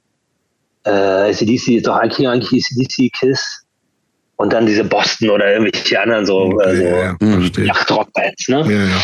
Ähm, und ähm, ja, und diese, und sie hing halt mit dieser Clique ab und sie hat mich natürlich als kleinen Bruder mitgenommen, so, ne? Dann haben wir uns da, da hatten die, waren Razzia dann im Übungsraum von Slime in der Gärtnerstraße. Und äh, ja, kommt doch mal mit auf eine, auf eine Jam-Session. Jam-Session, also äh, nicht hm. Session, aber wir machen eine Session und so. Äh, ähm, und äh, lass, lass doch mal was zusammen spielen irgendwie. Ihr könnt auch, ein Bruder kann auch was spielen und so. Und dann, okay, aber der Gitarrenplatz war vergeben, das konnte ich, aber der Gitarrenplatz war vergeben, war kein Schlagzeuger da, also dann setze ich mich ans Schlagzeug. Das erste Mal ein Schlagzeug gesetzt und festgestellt so, ah, das kann ich jetzt auch. Krass. Mhm. Mhm. Und, ähm, und so also diese Clique ist dann quasi immer, wir hingen dann immer mehr zusammen ab. Also wir waren dann irgendwie äh, in unserem Stadtteil irgendwie dann, ach guck mal, da ist eine Party, komm, da gehen wir mal hin. Also so, man ist dann irgendwie in dieser Clique immer von Haus zu Haus gezogen. In dieser Clique war auch Thomas Harm, mit dem ich dann später die Band Massaker gegründet mhm. habe, 1984. Und Thomas Harm ist heute immer noch einer meiner besten Freunde, ist Gitarrenbauer, Cyan Guitars.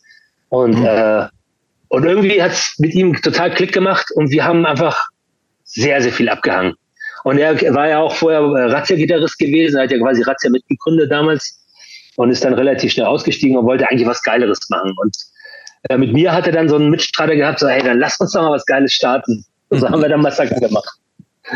Aber war das für deine Schwester eigentlich so total klar, den kleinen Bruder mitzunehmen? Das kann ja auch total nervig sein, so einen kleinen Bruder mitzuschleppen. Oder wart ihr so dicke, dass das überhaupt gar nicht so ein äh, Thema gewesen ist? Also wir, erstens waren wir ziemlich dicke und, und zweitens war das auch so, ich kann mir, kann mir auch vorstellen, man, ich war ja auch ich war ja nicht, ich war ja vielleicht so vom Alter her der kleine Bruder, okay. aber ich war schon ziemlich groß. Also mhm. ähm, vielleicht aber auch als eine Art. Gefühlt gar nicht so ein Unterschied gewesen. Genau, also zu, also vielleicht, vielleicht von der inneren Reife her, aber so körperlich war ich schon groß. Also ich konnte irgendwie mit zwölf auch in die Bruce Lee-Filme gehen. Also ich mhm. ging auch als 16-Jähriger durch. Ah, weißt du, das war jetzt mhm. so der kleine People so. Mhm. Äh, und hier so Bartansatz und so, ein bisschen so, mhm. hatte ich relativ früh auch schon. Und ähm, das heißt irgendwie, ja, ich, ich, war einfach, ich gehörte, ich war mit dabei, so okay. in dieser Clique. War, ähm, war das erste Konzert, was du dich äh, erinnern kannst? Das erste Konzert, meinst du jetzt so überhaupt oder? Mhm. Ja, nee, so oder Punkkonzert. So punkmäßig. Punkkonzert. Ähm, das war, warte mal, ich glaube, das war wirklich Östro 430 oder Östro 340. 430. ja. 430 hm. war das Östro. Es kann aber auch, äh, aber wahrscheinlich war es dann doch ein Razzia-Konzert. Okay. Aber das, oder, oder Slime oder so in der, damals in der, in der Aula, Schulaula von der, vom Heidberg-Gymnasium. Aber ich glaube, so das erste richtige, richtige, richtige Konzert, wo ich auch eine, eine Karte mir gekauft hatte und so, eine, eine, eine Hardkarte, war UK Subs auf der Crash Course Tour in der Markthalle. Das war das erste richtige, richtige Konzert, wo ich mich auch total drauf gefreut habe, weil ich kannte das, hatte das Crash Course Album, hatte ich. Das war ja die Zeit, wo man sich, äh, wenn man vor der, vom Plattenladen stand und man hatte überhaupt kein Geld irgendwie, hat sich für eine Band interessiert. Was kaufe ich mir? Ich kaufe mir das Live-Album, weil da spielen sie auf jeden Fall die Hits. So, ne? Und ich hatte von UK Subs hatte ich das Crash Course Album und das Crash Course Album ist ja auch wirklich geil. Das sind, das sind wirklich die, bis dahin die Hits, die sie hatten und äh, auch richtig zügig und gut gespielt. Und die, äh, das Konzert war der Knaller. Also, das war wie die Platte. Ich war total geflasht. Mhm. Ähm, ich finde auch tatsächlich, dass äh, das ist eins der besten Live-Alben. Ne? Äh, also so insgesamt. Es gibt häufig stinken Live-Alben hier ab, aber ich finde tatsächlich, dass das ähm, eins so ein richtig saugutes Live-Album ist. Super, ja, finde ich auch. Total, ja, finde ich auch. Aber ey, aber natürlich Ramones Live ist natürlich äh, auch nicht zu verachten. Auch nicht zu verachten. Und, und äh, auch die, die, die, die Fingers hatten doch auch ein ganz frühes Live-Album. Wie hieß das noch? Auch ja, die äh, ähm, äh, ähm, Hanks. War das die genau. Hanks? Ja, ja, Hanks spielt. Auch super. Ja. Habe ich, ja, hab ich auch gehabt. Ja, ja, Nobody's Hero, uh, Inflammable Material und die Hanks, genau. Mhm. Wo er, War eigentlich wo er, damals. Nicht, kriegt er nicht da das Konzert auch irgendwann ab, weil eine Schlägerei ist und so? Das, das ist doch alles mit auf der Platte drauf, ja, ne? Ja, ja, ja, kann gut sein. Ja. Alter, die so an, so, äh, und dann spielen sie weiter. Ja. Geil. Ähm, war eigentlich sowas wie Hafenstraße für euch jeweils ein Thema, so als Hamburger? Nee, indirekt. Also ähm, äh, Hafenstraße, muss man sagen, war ja erst ein bisschen später. Das war ja dann so, sag mal, 83. Kann das sein? 82, 83? Ja, keine Ahnung. Äh, als es so, als es so, bitte? Du, hab, hab ich nicht verstanden. Also, egal, also, unsicher. Also, wie gesagt, frag, frag, mich nicht nach, ja, frag mich nicht nach einem Zeitstrahl. Ja, ja. Mhm. Google das nochmal nach. Ähm, aber die, in, der, in der Hafenstraße gab es die Volksküche. Die Volksküche war, ist ja, weil wie der Name schon sagt, war eine Küche, wo alle Leute essen konnten. Mhm. Also speziell Obdachlose oder Leute, die, die in, den, in den besetzten Häusern wohnen und so. Und einer, an einer von der Hafenstraße hat dort Konzerte veranstaltet, mhm. in der mhm. Volksküche hat echt geile Bands auch gebracht. Also habe ich ganz tolle Bands gesehen, also holländische Bands. Also quasi alle Bands, die irgendwie auf der Durchreise waren, konnten in der Volksküche so spielen. Und wahrscheinlich haben sie die Kasse, haben eine ganz kleine Gage gekriegt, Spritkohle und so. Und was an der Kasse so noch gemacht wurde, haben sie auch noch so mitnehmen können. Und ähm, da habe ich relativ, ich glaube auch viel gespielt. Also nicht mit Massaker, die gab es dann schon gar nicht mehr. Das ist dann hm. schon, da war die Band schon aufgelöst. Aber mit meiner Schwester hatte ich ein Country-Projekt. Wir, wir haben eine Country-Band gehabt, wo wir komischerweise, das war eigentlich so als Gag gedacht. Also als, als so, ja komm, wir spielen irgendwie, wir spielen so Hillbilly-Songs irgendwie auch vor dem, vor Punk-Publikum. Und das kam super an. Die Leute haben das total abgefeiert. Die haben dann irgendwie, keine Ahnung, Jackie Do gespielt und äh, weiß nicht, aber The South Will Rise Again, also wirklich so übelsten, übelsten Schrott haben wir, da, haben wir da gespielt. Ich habe dann noch Banjo, ich habe mir dann irgendwie für 50 Marken Banjo gekauft auf dem Flohmarkt oder irgendwie im Musikgeschäft, weiß ich gar nicht mehr. Habe mir das dann drauf geschafft und dann haben wir da irgendwie Country gespielt. Und wir sind immer wieder eingeladen worden. Wir ey, das Country Duo, die müssen noch mal kommen, das Country Duo das muss mal kommen. Und in, in, in dieser, äh, sagen wir mal, in dieser Konstellation haben wir dann auch die goldenen Zitronen kennengelernt, weil die hingen zu der Zeit auch immer viel da ab, haben dann auch viel gespielt. Und sie fanden das irgendwie auch geil, dass da so zwei Chilenen auf der Bühne Country spielen. ja. Von, von, aber das war jetzt das war jetzt nicht so das, was man heutzutage so als Cowpunk bezeichnen würde, oder doch? Für auf Cowpunk hat es einfach nicht gereicht, weil wir haben keinen Schlagzeuger gehabt. Also wir waren ja, ja nur, so. also sie hat Gitarre gespielt, ich habe Banjo gespielt. Oder wenn sie Sachen nicht konnte, habe ich danach von Gitarre gespielt. Und wir waren quasi zwei, wir haben teilweise im Duett gesungen, Dolly Parton oder so. Und, äh, und haben da einfach, ich habe noch eine Geige, habe ich auch noch gehabt.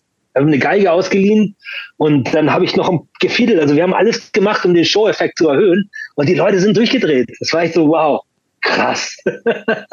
Hast du dich in dieser Zeit aber so... Wir haben es ja dann noch, auch noch ausgebaut. Dann ist dann äh, Ted Geier ist ja dann nach Schlagzeuger geworden. Also wir haben Aha. die Band dann auch vergrößert.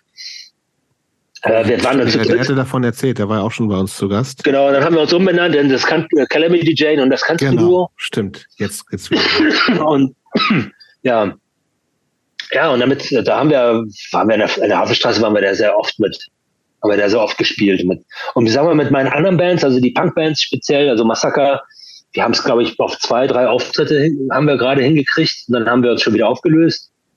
Da hatte ich ganz viele so Bands zwischendrin, sagen wir mal so Projekte mit meiner Schwester hatte ich noch die Erben. Ja, das kenne ich nur vom also, Namen. Was ist das? Genau, erst, erst, haben wir, erst haben wir Ramsch gemacht. Das war quasi dann der Rest von Massaker. Also Thomas und ich haben noch meine Schwester dazu geholt. Dann haben wir Ramsch gemacht. Haben aber eigentlich auch nur Demos gemacht und haben nie Auftritte gemacht. Dann ist Thomas wieder ausgestiegen und dann haben wir die Erben gemacht. Und die Erben haben wir relativ lange gemacht. Und dann haben wir auch, mit denen haben wir auch relativ viele gespielt, also auch außerhalb von Hamburg sind wir so überall hingefahren. Haben Aber was für eine Art von Musik haben, haben denn die Erben gemacht?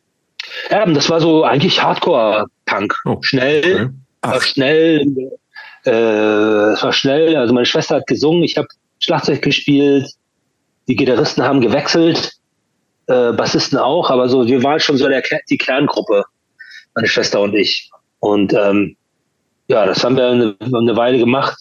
Da aber irgendwas ist das zu hören, ne? Doch, es gibt eine Single und zwar eine Split-Single mit, ähm, mit grober Unfug und einer Band aus Hollenstedt oder aus Buchholz in der Nordheide namens RZ Amok. Ah. Die Single heißt auf die Single heißt äh, auf Tierfang durch die Welt für unser Zoo.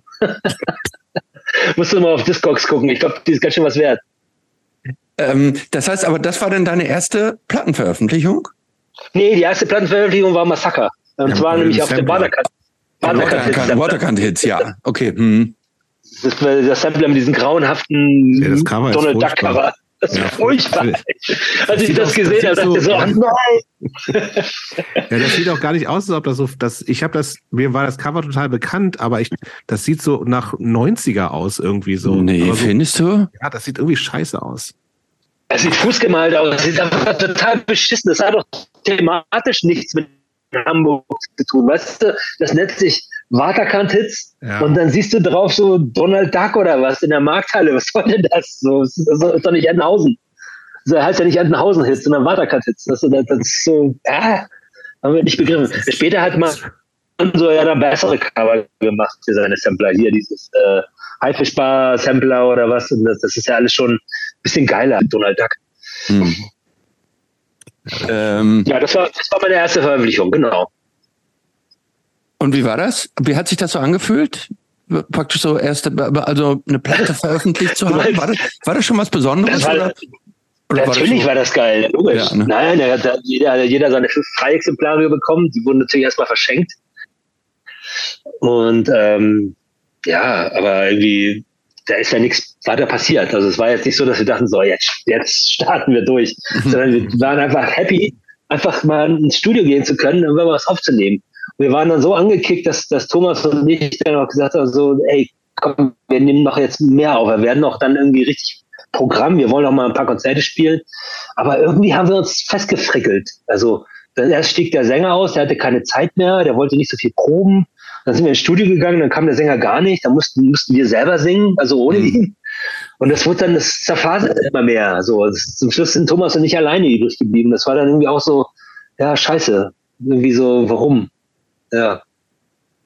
Und es, es gab ja zu der Zeit auch noch andere geile Bands, die irgendwie, äh, ich meine, auf dem äh, Waderkant jetzt sind ja auch äh, es ist Ultramotal, mhm. Superband, mhm. ähm, E605, lustige mhm. Band, äh, Razzia auch. Die drauf, hießen ne? die anderen, die äh, Platz Razzia, ja genau, die waren ja, die Razzia waren ja schon, gehörten ja schon zu der, zu der ersten Liga der Punkbands. Also mhm. Slime war natürlich so der, die Speerspitze, dann kam, kam so Razzia und darunter kam erstmal lange gar nichts. Und dann kamen so eher die anderen kleinen Bands.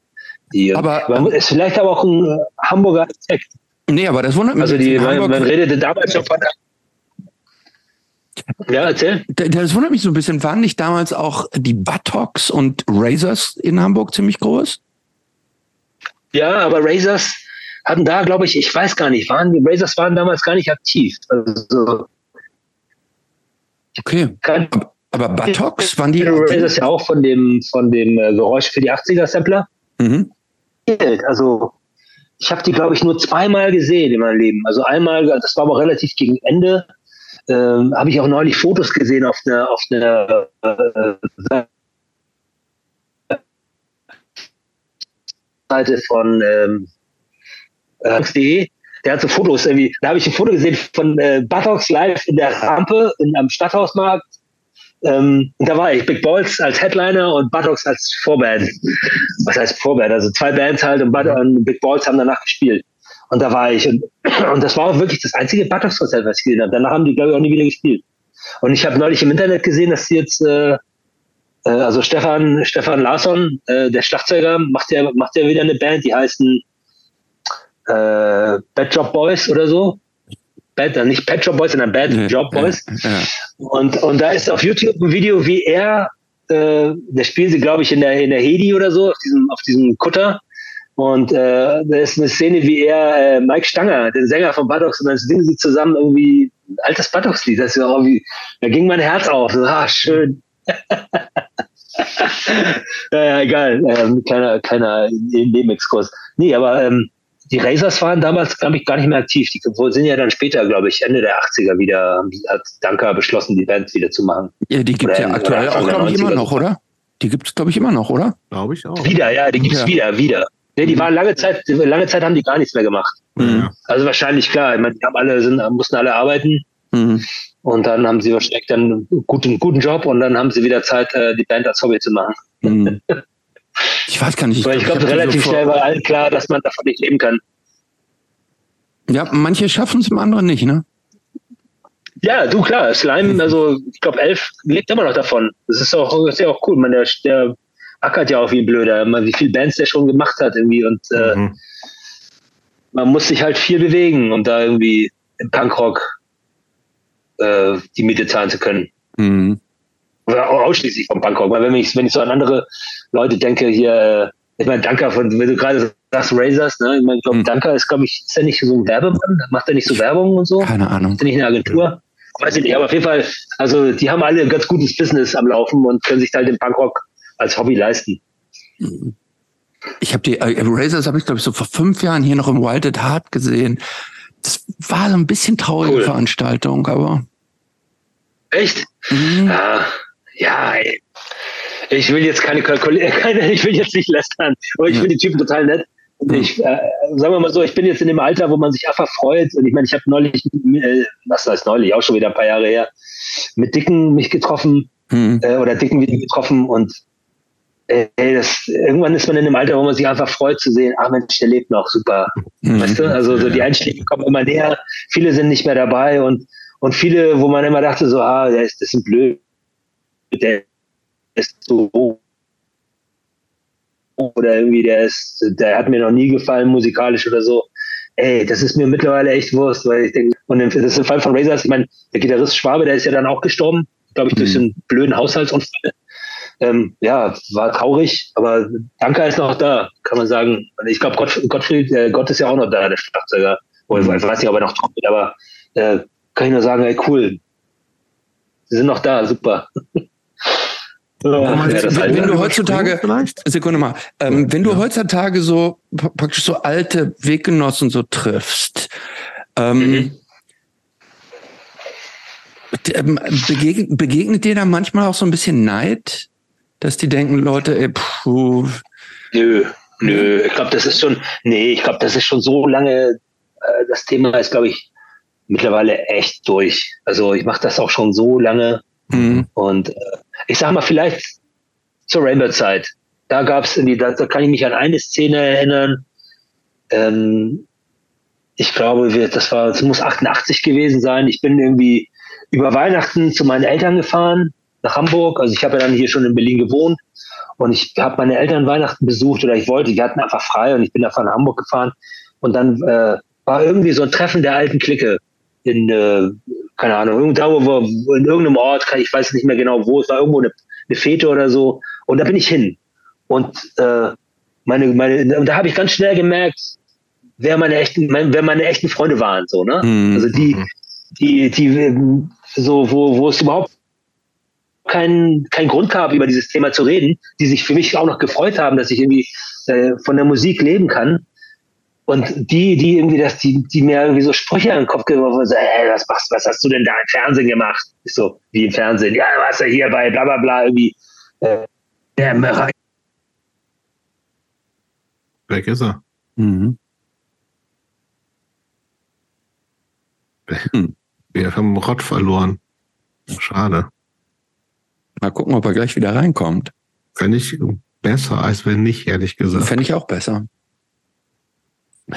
Ähm, aber guter ich Typ. nämlich Zitronen äh, würde ich auch skippen. und auch wir eh gerade beim Rainbow, das passt super. Mhm. Aber nochmal einsteigen, da ist er wieder. Ja, kommt er wieder. Kommt wieder zumindest. Du warst gerade weg. Und du bist auch noch nicht zu hören. Wir hören dich noch nicht. Wir sehen dich aber immerhin.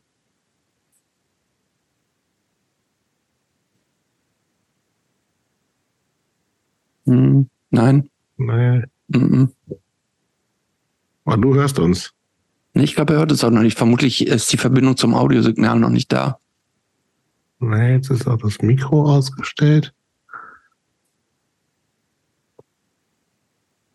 Wir hören dich immer noch nicht. Mhm. Aber er spricht ja auch gar nicht. Na klar. Meinst du? Bewegt sich auch der Mund. Ich sehe keine Mundbewegung. Bei dir sehe ich die.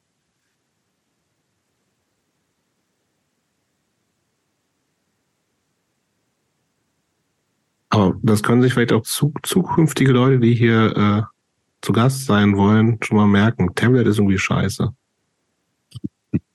Ist so, oder? Mit Tablets hat man schon mehr Probleme als mit Laptops. Ja, ich weiß es jetzt gar nicht mehr, wen wir jetzt alles auf, auf welchem Device so dabei hatten. Ob jetzt Handys hatten ein paar Mal. Ich glaube, es ist A und O ist die Internetverbindung.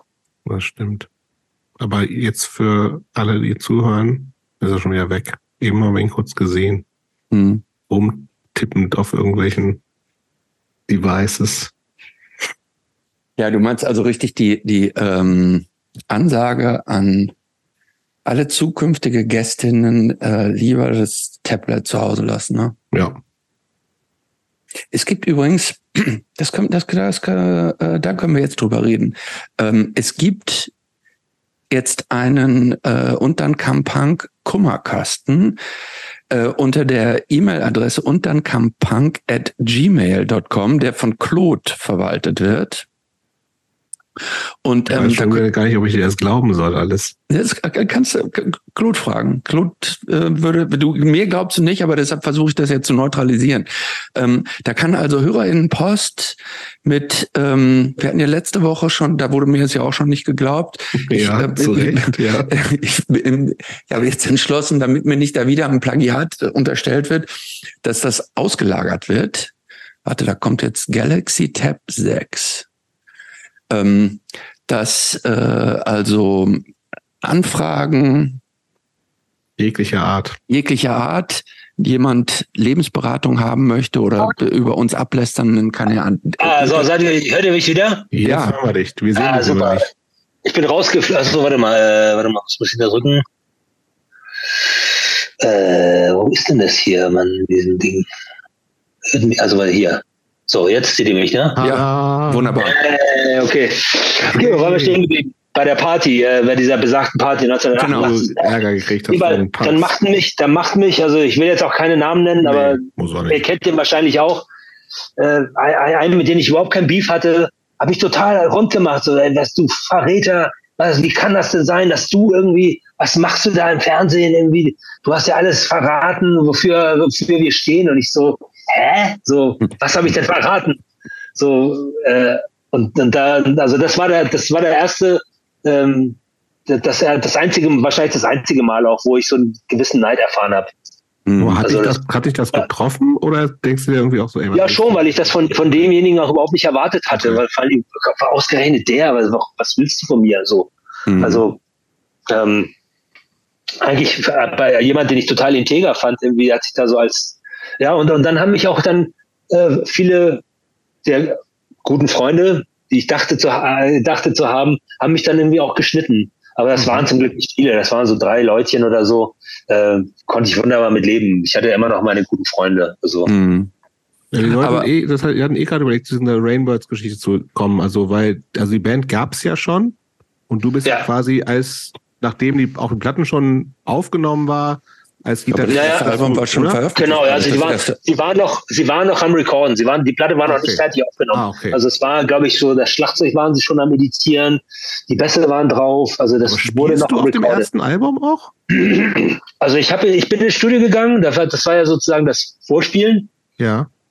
Das war auch eine krasse Situation, weil ich meine, ich wie kamst du denn auch dazu? Also ähm, okay, wie kam es dazu? Ich habe mit dem Country Duo ähm, wie kam es denn dazu? Also mit dem Country-Duo, was wir heute hier erzählt hatten, wir ja vergrößert. Wir hatten ja dann, aus dem Country-Duo haben wir dann Calamity Jane and the Country-Duo gemacht. Ja, und so. Mhm. Kaya, Kaya äh, meine Schwester und ich. Meine Schwester war dann Calamity Jane. Mhm. Und, ähm, und, mit, ähm, und mit denen haben wir eine kleine Tour gespielt. Warte mal, haben wir eine kleine Tour gespielt? Nee, Cartier Latin haben wir, glaube ich, gespielt. Mhm. Wir haben eine Show gehabt im Quartier Latin. Ich weiß nicht, ob es ein Soli-Gig für Heino war oder irgendwas. Es war wieder irgendeine, irgendeine Geschichte und wir haben gespielt. Und im Publikum waren Beckmann, mhm. Katja, also Katharina Frank mhm. und äh, und ich war, und ich, ich muss Beckmann, glaube ich, schon gekannt haben. Den kannte ich, glaube ich. Jobias. Beckmann kannte, kannte, äh, kannte den Ted über äh, die We Are the Champions Tour mit Sobias damals, mhm, genau. Okay. Und ähm, Genau, über die Soviets kam das. Und, und ich glaube, Beckmann hatte, hatte den gesagt, hier, guck dir mal den Gitarristen an, irgendwie, der wäre doch was irgendwie für die, für die, weil die Kanada-Tour stand da, glaube ich, schon fest. Also es war, Aha. die hatten ja den Senatsrock-Wettbewerb gewonnen, genau. im, im glaube ich, im Frühling oder im Sommer davor. Und, äh, und der, sie hatten den Gitarristen gerade geschafft, den, den Michael Kosawa. Der war dann irgendwie bei der Platte nicht mehr dabei. Übrigens ganz interessanter Typ, der Kosawa, ne? Der hat irgendwie ein ganz geiles Buch geschrieben, nämlich damals den der große Schwindel. Mhm. Ach, der ist das. Das ist Michael Kosawa, das war der Rainbows-Gitarrist. Also auf jeden Fall, auf jeden Fall, äh, die müssen mich klar im Quartier gesehen haben. Und das war alles, das ging alles holter die Polter, weil ähm, dann hieß es, ey, sag mal, Rott, ähm, wir wollten eigentlich am nächsten Tag wieder zurückfahren nach Hamburg. Also sag mal, hast du Zeit, äh, mit nach Lichterfelde zu kommen ins Studio, dass du da mal vorspielen kannst, wenn du, wenn du dir mal vorstellen könntest, vielleicht äh, bei uns auszuhelfen als Gitarrist und so. Ich so, ja klar, logisch. Wir zahlen dir auch ein Bahnticket. Und, ähm, und dann bin ich da hingefahren. Und, und dann hieß es auch gleich so, ja, hier, nimm mal die Gitarre. Hier, guck mal, jetzt ein Lied. Äh, spiel mal mit, spiel mal, spiel mal was. Und das war, ich kann mich noch erinnern, das war, glaube ich, das Lied Fireworks, das ist ja auch auf dem, auf dem Album drauf. Und dann habe ich so, äh, okay, so, ja, gut. Äh, und dann habe ich, glaube ich, erstmal ein paar Tage oder eine Woche oder so oder länger nichts mehr von denen gehört. Und irgendwann hieß es so, ja, hier, ähm, wenn du Interesse hast, wir würden dich gerne als Gitarristen haben wollen oder, oder es ging vielleicht sogar schneller, weiß ich gar nicht mehr. Auf jeden Fall ähm, war ich dann gebucht für die, für die Kanada-Tour und ich sollte dann irgendwie nach ein paar Wochen, irgendwie, wenn sie noch im Studio waren, äh, zum Proben kommen. Weil die Band natürlich ihre, die Stücke, so wie sie auf Platte waren, überhaupt nie geprobt hatte. Die waren ja, die waren in der Live-Form früher ganz anders gewesen. Also nicht so gekürzt und die Tempi waren anders und so. Und dann kam ich zu den Proben in das, in das Audiotonstudio und war eigentlich top vorbereitet, weil ich kannte ja das Album, sie nicht. Ich kannte ja quasi, ich hatte die, ich hatte die Raffen, eine Kassette mit den Raffmixen bekommen und äh, so Leadsheets, also von mit, die, die irgendwie ein Studioassistent da irgendwie aufgeschrieben hatte mit den Akkorden und so. Das heißt, ich kam in, in zur Probe und kannte die Lieder alle schon. Ja, du warst, du warst immer noch sau jung, ne? 8, 19? Ja, ich war, ich war, na, ich war, glaube ich, an den 19 einfach, ja genau, ich bin dann im Mai nächsten des Jahres darauf nicht 20 geworden, oder? Krass, ja. ja. Okay, das war am Anfang aber halt irgendwie irgendeine Art von Alternative Band. Das war ja von diesem Blueprint-Erfolg war ja überhaupt noch nichts zu erahnen, sondern es war irgendwie eine Band, wo du sagst, ich krieg da ein bisschen Kohle und kann eine Tour mitspielen. Also genau, es gab es irgendwie nichts anderes. War ganz klar, es gibt es gibt 1400 Mark so okay. für die für die fünf Wochen. Äh, ich glaube, Kostenlogie ist glaube ich bezahlt, aber glaub, nee, ich glaube, das war das war mir da glaube ich war mir gar nicht so bewusst, dass wir das erst selber bezahlen mussten. Okay. Das heißt, mein Geld war relativ schnell alle. Ich habe mich, da, ich habe mir dann erstmal eine Gitarre gekauft, eine, eine richtige Gitarre, eine Gibson SG und habe dann den Rest, den Rest der fünf Wochen von Hot Dogs und äh, und hier Coffee Free Refills gelebt. Aber Wohnen ging. Also Wohnung hatten wir bestellt bekommen für, für, über, über das Goethe-Institut da in, in, Montreal. Aber war toll. Ich meine, das war, das war mein, mein erstes richtiges Engagement und irgendwie, ja. Äh, wo man sagen konnte, ey cool, da kriegst du auch Geld für und nicht nur Spritkohle. Ja. das ist schon ganz geil. Und dann, als ihr aus Kanada zurückkamt, ähm, dann. Äh, nee, wir waren noch in Kanada. Ja. Oder wir waren noch. Ihr wart noch in Kanada und da war dann schon der große, war der Durchbruch von Blueprint oder wie? Naja, ja, damals war das ja so, dass, ähm, dass äh, also wenn du, also in den 80ern oder wahrscheinlich vorher auch noch erst, erst recht noch viel mehr, war das ja so, dass wenn du ein Album gemacht hast, wurden ja die, wurden quasi die, wurde die Presse bemustert, also quasi die die, die Schlüsselmedien, also die mhm. wichtig sind für den Verkauf. Also in dem Fall war das der Musikexpress. Die hatten eine Vorab-CD äh, bekommen, oder eine CD gab es ja damals nicht, eine mhm. Vorabkassette, Album. Und die haben das Ding äh, auf der, das ist die sogenannte MÜF-Liste gewesen. Das ist so eine Art, ich weiß nicht, machen die das immer noch, wo sie, wo dann die Redakteure oder die, die Journalisten, die ihre Beiträge da haben, mhm. so die, die, die Platten des Monats irgendwie auflisten. Ne? Also mhm. so wie und da waren wir auf Platz eins. Ah. Und das, und das war, ich meine, das, das hieß damals, wenn die MÜF dich auf den, in den ersten fünf Plätzen hast, hat in einem Musikexpress das Magazin, wonach der Handel auch sofort bestellt hat, irgendwie geordert hat, war natürlich klar, da, da passiert jetzt richtig was. Ne? Wenn mhm. der, der Musikexpress eure Platte geil findet, äh, dann müssen wir jetzt schnell ein Video für Blueprint machen, weil es war irgendwie mhm. relativ schnell, schnell klar, Blueprint wird vielleicht, das könnte eine Single sein. Und dann, deswegen ist ja auch dieses Blueprint-Video auch so lausig, äh, das erste, es gibt ja zwei, es gibt ja eins, was mhm. wir danach nochmal gemacht haben mit dem Schnee da. Ja, das ist, mehr. Äh, das ist so, so ein Schwarz-Weiß-Ding. Aber ja. es gab ja so ein Vorab-Video, was wir quasi da in Montreal vor Ort ja. gedreht haben. Also mit so einer High-8-Kamera und irgendwie so vor ganz schäbiger Kulisse irgendwie so irgendwo, da komm, lass mal schnell zum Park Mont Royal gehen irgendwie äh, und äh, da an, an diesem an diesem Atom, Atomium irgendwie und dann so bestimmte Szenen irgendwie, wo wir da irgendwie Soundcheck machen, also ganz lausige Qualität. Und das haben wir dann da einfach gemacht und kam wieder. Und dann war wirklich so, dass diese, dass das äh, Blueprint dann wirklich schon im Radio lief. Mhm. Also das äh, ist total gut angekommen und dann ging es auch stark auf stark. Hier eine Fernsehshow, da eine Fernsehshow, da noch eine. hier müsst ihr noch hin, ah, ihr geht mal zu Donnerlippchen. Aber wie, wie, ja, genau, stimmt, ja, ja. Gott, Jürgen von der Lippe, Halleluja. Ja, ja, aber ey, aber auch da muss man sagen, haben wir so ein Schwein gehabt, weil die Jürgen von der Lippe, seine Show war total wichtig. War also, ja. wir haben echt einen guten, wir haben damals echt einen sehr guten äh, Fernsehpromoter gehabt, weil der hat uns da platziert und was bei Donnerlippchen lief, also der hat ja auch wirklich die Sachen, der hat sich die Sachen ja auch selber ausgesucht. Mhm. Ist ja mhm. nicht so, dass er irgendwie sagt, hier, äh, Plattenfirma XY hat Band XY und äh, die, die, die, die nehmen wir jetzt irgendwie so, sondern der hat sich ja die Band explizit ausgesucht und der sagt, er hat ja auch immer seine musikalischen Beiträge immer unglaublich also, ähm, cool angesagt. Also da, da wirklich so auch, du hast wirklich das Gefühl gehabt, der steht total da drauf. Und, ähm, und ich weiß nicht, der, der hat uns dermaßen über den Klee gelobt. Und das konntest du wirklich am nächsten Verkaufstag, konntest du wirklich an mhm. Verkäufen sehen. Boah, da haben sie wieder irgendwie nochmal 10.000 Leute die Platte gekauft, weil sie Donnerlippchen irgendwie, weil, weil äh, Jürgen von der Lippe ihnen die Rainbirds empfohlen hat. Mhm. Wart ihr eigentlich auch bei Wetten, das? Nee, da waren wir nie. Da waren wir nie. Ich weiß nicht, es kann sein, dass, dass Gottschalk uns dann doch nicht so geil fand. Kann ich, kann ich mir vorstellen, man, der hat ja da auch ein Wörtchen mitzureden gehabt. Hm. Oder es kann auch sein, dass es zu der Zeit die, kann das die Zeit gewesen sein, wo Gottschalk eine Pause gemacht hat und andere irgendwie die Moderation. Ich weiß es auch nicht mehr. Also ich war auf jeden Fall auch bei Gottschalk, aber das war mit Stefan Remmler. Okay. War das so, dass Stefan Remmler eigentlich für seine, der ist ja nie live aufgetreten, der hatte eigentlich immer nur diese Fernsehshows gehabt, weil er diesen Schockschlager da gemacht hat. Und, äh, und der hatte halt, äh, er wusste, der musste irgendwie äh, äh, Wetten das machen, für, weil er irgendwie sein, sein neues Album, äh, Lotto hieß das, glaube ich, promoten muss. Und äh, brauchte er halt so Backing-Musiker, also die so im Vollplayback irgendwie dann so tun, als ob sie spielen. Und habe gesagt, ey, komm, Beckmann und ich. Beckmann hat es ja schon mal bei ihm gemacht, weil, glaube ich, alles hatten dann nur die Wurst hat zwei, ist ja, glaube ich, in dem Video dabei und noch ein paar Fernsehshows. Und dann haben wir gedacht, hey, komm, lass doch zu zweit als zwei, zwei Schlagzeuger irgendwie äh, bei diesem einen Lied mitmachen.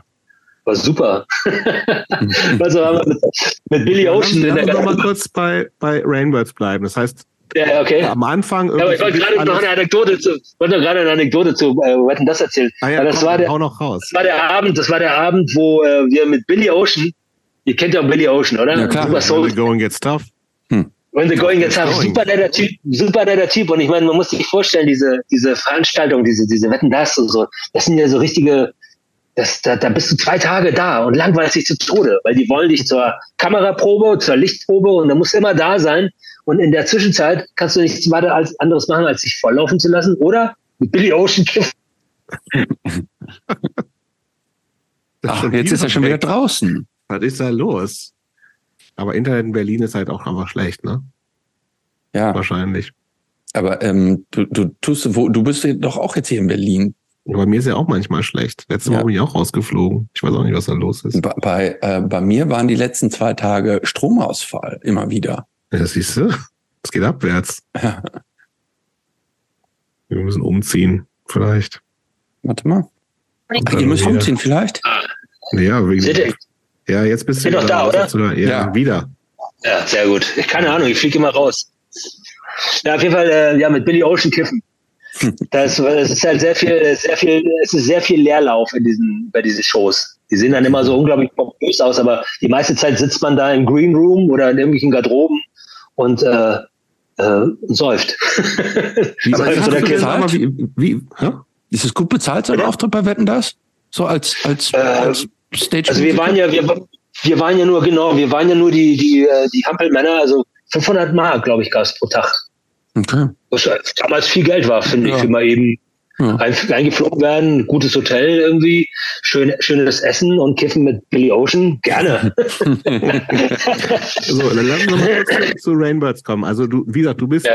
echt blutjung gewesen, eigentlich so total aus dieser Punk-Szene gekommen und dann irgendwie Ja.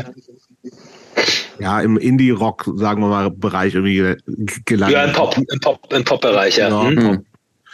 Ja, wie, ich habe hab das schon in, in der Folge mit äh, Katharina erzählt. Also für mich war das schon so eine Einstiegsband. Also wie gesagt, ich bin ja wie gesagt, einen Ticken jünger. Und das war Mhm. einer der ersten, so was ich damals auch im Fernsehen gesehen hatte, über in irgendwelchen dritte Programmen, irgendwie welche Sachen, da lief das. Donnerlippchen? Nee, nee, nee, nee. Das war irgendwie, es war diese so eine Berlin-Sendung, ich habe vergessen, wie die hieß, so mit, wo immer die, die drei aus der Zwischenzeit und so waren. Ah, ja, ja, ja, okay. Ja, ja, ja.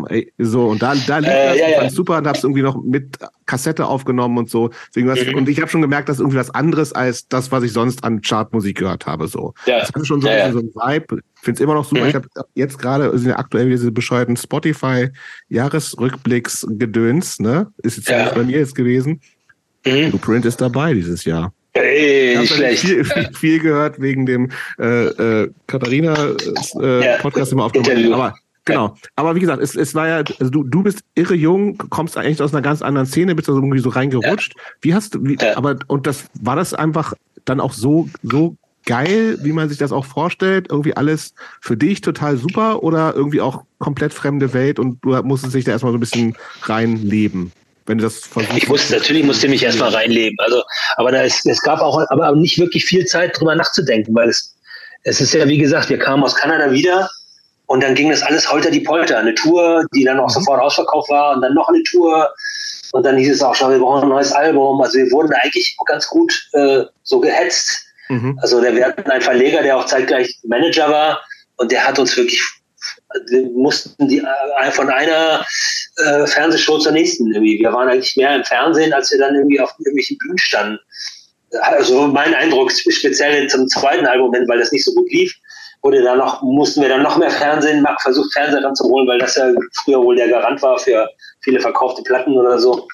Also ich glaube, da habe da hab ich auch vieles nicht hinterfragt, weil ich überhaupt keine Ahnung hatte. Aber so im Nachhinein ähm, wäre das völlig, war das völlig unnötig. Also da Mhm. haben wir uns irgendwie auch irgendwie ganz schön äh, verheizen lassen. Ja, ich finde, man, das ist irgendwie hatte das nach dieser Folge mit Katharina irgendwie, weil wir dann auch so ein paar Sachen so auf Facebook und so gepostet hatten. Es gibt so Mhm. zwei oder es gibt halt echt Unterschiede und das haben so Leute so, als ich mir das angeguckt habe, habe ich total nachvollziehen können. Es gibt so ein Live-Ding von dieses irgendwie äh, in Berlin irgendwo, Meinst du im, im Weißen See das Ding? Dieses Ja, weiße das See-Ding, genau. Ja, Total F99. alle happy, Spielfreude so Ja. und dann irgendwie Ja, zwei ja. Jahre später oder irgendein Fernsehauftritt, wo es einfach nicht mehr so leicht wirkt und so. Und ja. was Katharina uns ja auch erzählt hat, ist, dass es auch echt in der Band ganz schön Spannungen gab und ihre Rolle Total. Äh, schwierig war. Wie, wie hast du das erlebt? Ja, natürlich. Das war also, ich sag mal, ich glaube, das Problem war, dass, dass viele Sachen im Vorfeld nicht geklärt waren. Also, mhm. Also wie man die Band sieht. Also mhm. ich glaube, es gab dann zwei Lager, wie man, also kann, man kann wirklich sagen, Beckmann, Wolfgang und ich haben in der Band was ganz anderes gesehen, als Katharina was in der Band gesehen hat. Sie wollte, sie ist ja dann auch, sie wollte absichtlich weg von diesem Pop. So, ich glaube, dieses, dieses, der Erfolg vom Blueprint, der hat ja alles überschattet. So, das war ja mhm. irgendwie, äh, also, ich meine, klar, ich meine, das ist Zufall, ne? Ja, Aber der hat, alle, der hat alles überschattet und sie wollte so ein bisschen weg davon. Sie hat sich, glaube ich, vielleicht eher als eine ernsthaftere oder eine etwas introvertiertere Künstlerin gesehen als eine, die da irgendwie die Fernsehshows macht und eine laute Backingband hat, irgendwie, mhm. die vielleicht Spaß verbreitet. Die hat sich da in, in einem ganz anderen äh, Ding gesehen. Und das, und, und diese, die Schere wurde auch immer größer. Das haben wir auf der letzten Tour dann auch gemerkt, dass es irgendwie, äh, wir waren vorne, war, wollten Rock'n'Roll, also weißt du, wir waren auf Tour, das hat sie auch gemacht, ja. Enthusiasmus, wir haben uns gefreut, ah geil, heute Kassel, morgen bla bla bla und so. Und, und sie war eigentlich ja so in sich gekehrt und mhm. vielleicht auch haben wir auch den Fehler gemacht, Ulrike Hage dann in die Band mit reinzuholen.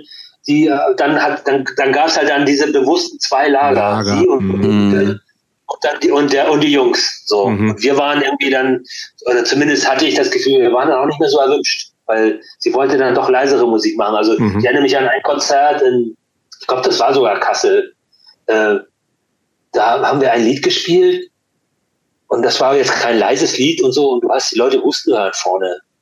So, weißt du, ne? ja, das, der Spruch von Katharina war immer, hey Jungs, ihr müsst nicht immer alles totrocken. Wir haben nicht, mhm. wir haben gar nichts totgerockt, wir haben einfach nur gespielt. Also vielleicht, wenn es die Band immer noch geben würde, würden wir wahrscheinlich in so in so Plexiglas-Hauben spielen, weißt du, so, so mhm. Pete Townsend-mäßig oder so, weiß ich nicht, aber äh, das, das, war, das war dann irgendwie nicht mehr das Ding, wo ich damals angetreten war. Also es war mhm. einfach, es war, ja, die, die Stücke wurden auch immer introvertierter und immer verkopfter, kann man sagen. Ich meine, die, die, die Single-Auskopplung vom zweiten Album Sea of Time, ich meine, wie lang war das Ding? Elf Minuten oder so? Sehr lang, ja, wurde ja. Dann, es wurde dann auf eine drei Minuten oder eine vier Minuten Version runtergekürzt, äh, richtig runtergeschnitten.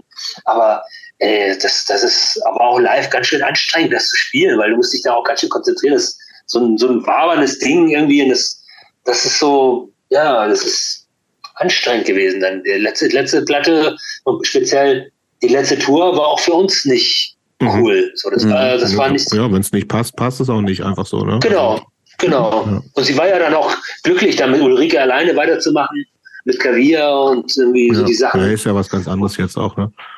Ja, na klar, aber, aber, aber, aber das lief ja immer noch unter dem Namen Rainbirds. Also ja, ja. sie hätte ja auch, sie hätte ja auch sagen können, wir lösen die Band auf und ich mache irgendwie mein Kram und ihr macht euer Kram. Ähm, Wäre auch völlig legitim gewesen, aber wahrscheinlich wollte die Plattenfirma oder der, ihr, ihr Manager und Verleger unbedingt die, die, die Rainbirds weitermelken. Mhm. Aber du siehst, ich habe sehr, ich, habe sehr, ich hege große Sympathien für unseren damaligen Manager slash Verleger.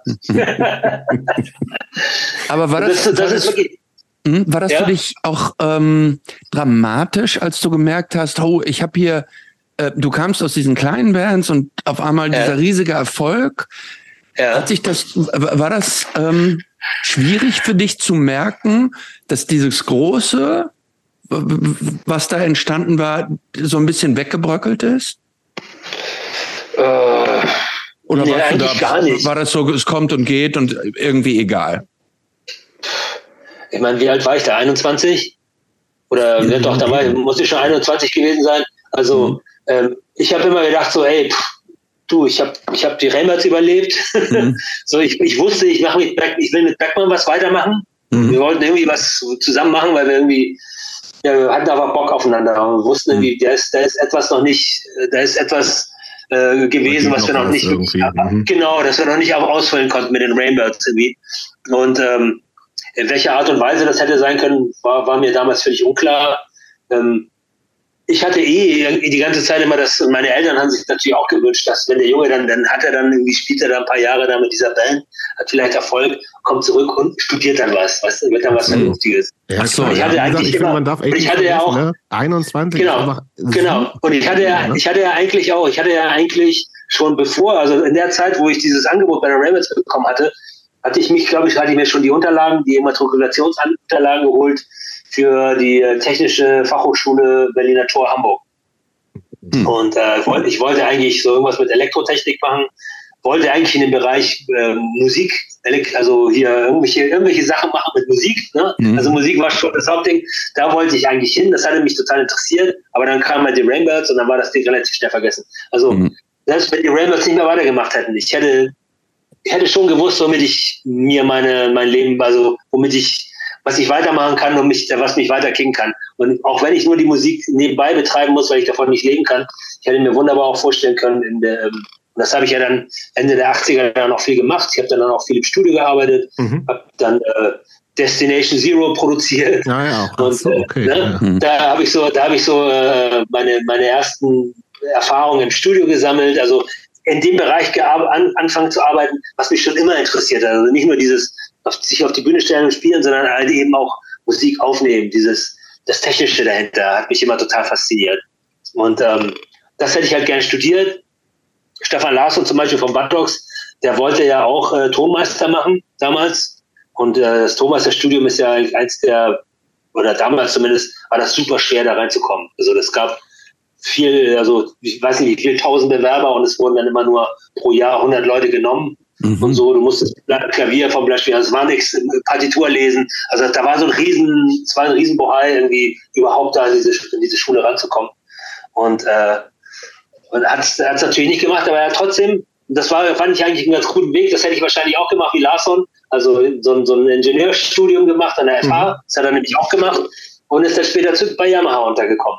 Okay. Hm. Also eigentlich so ein Bereich, der mich total interessiert, weil Yamaha, Musikinstrumente, Studiogeräte, super. Das ist genau das, wo ich, was mich interessiert. Ich meine, ich wollte immer Erfinder werden, wäre ich kein Musiker geworden, hätte ich wahrscheinlich Sachen erfunden. Keine Ahnung was, aber es hat mich immer interessiert, Leute, die irgendwie sowas tüfteln, irgendwie was Neues entwickeln und gerade technisch irgendwie hat mich das schon immer angekickt. Ja, wie, wie liegt das eigentlich finanziell bei Rainbirds für dich? Weil wenn das plötzlich dann weg ist, ist das kann es auch ein riesiges finanzielles Loch sein. Ja, war es denn ja so, aber so viel haben wir da auch nicht verdient. Also okay. wir hatten einfach, wir hatten einfach einen normalen Künstlervertrag mit äh, was war, das so, so ein Monatsgehalt quasi ausgezahlt oder wie lief das? Nee, nee, nee, der Künstlervertrag ist, du kriegst dann pro verkaufte Einheit so, okay, abzüglich, ja. technischen, äh, abzüglich technischer Kosten, ich weiß nicht, sowas wie 8% vom Handelsabgabepreis. Hm. Also äh, das ist so. Dann, wahrscheinlich nicht mehr so viel gewesen. Naja, es gab einen Vorschuss, der okay. wurde aber eigentlich auf den Kopf gehauen für Videos und die, und die äh, ziemlich langwierige Produktion mit drei Produzenten. Äh, das hat natürlich alles Geld gekostet. Äh, alles recoverable natürlich, alles mhm. quasi ab, abziehbar. Und dann ist das Album ja auch noch gefloppt.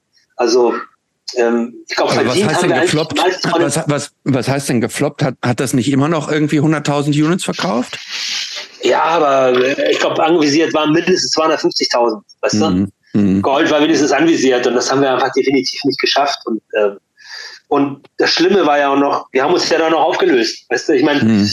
Louis Spielmann, unser damaliger, unser damaliger Plattenfirmenchef von Phonogramm damals, der, ähm, ich weiß nicht, wir, wir haben noch dieses Konzert im Marquis gespielt in London. Ne? Also die hatten, das war ja, es ging ja immer darum, ey, diese Band singt Englisch, das ist ein internationales Thema. Sie mhm. waren in Kanada, wir waren irgendwie, in Griechenland waren wir Top 10 oder so. Weißt du, also so mhm. in der Schweiz waren wir irgendwie auch Top, naja, Top 5 oder so. Das heißt, wir waren ein internationales Thema und, äh, und Louis hat wirklich drum gekämpft und irgendwie auch in, in englischsprachigen Raum zu veröffentlichen. Frankreich waren wir schon veröffentlicht und überall lief das ja auch gut. Wir haben Festivals in Frankreich gekriegt, haben irgendwie, wie gesagt, Charts, wir waren in den Charts in Griechenland und, äh, und in Mexiko auch, waren wir auch mit dem Album in den Charts. Mhm.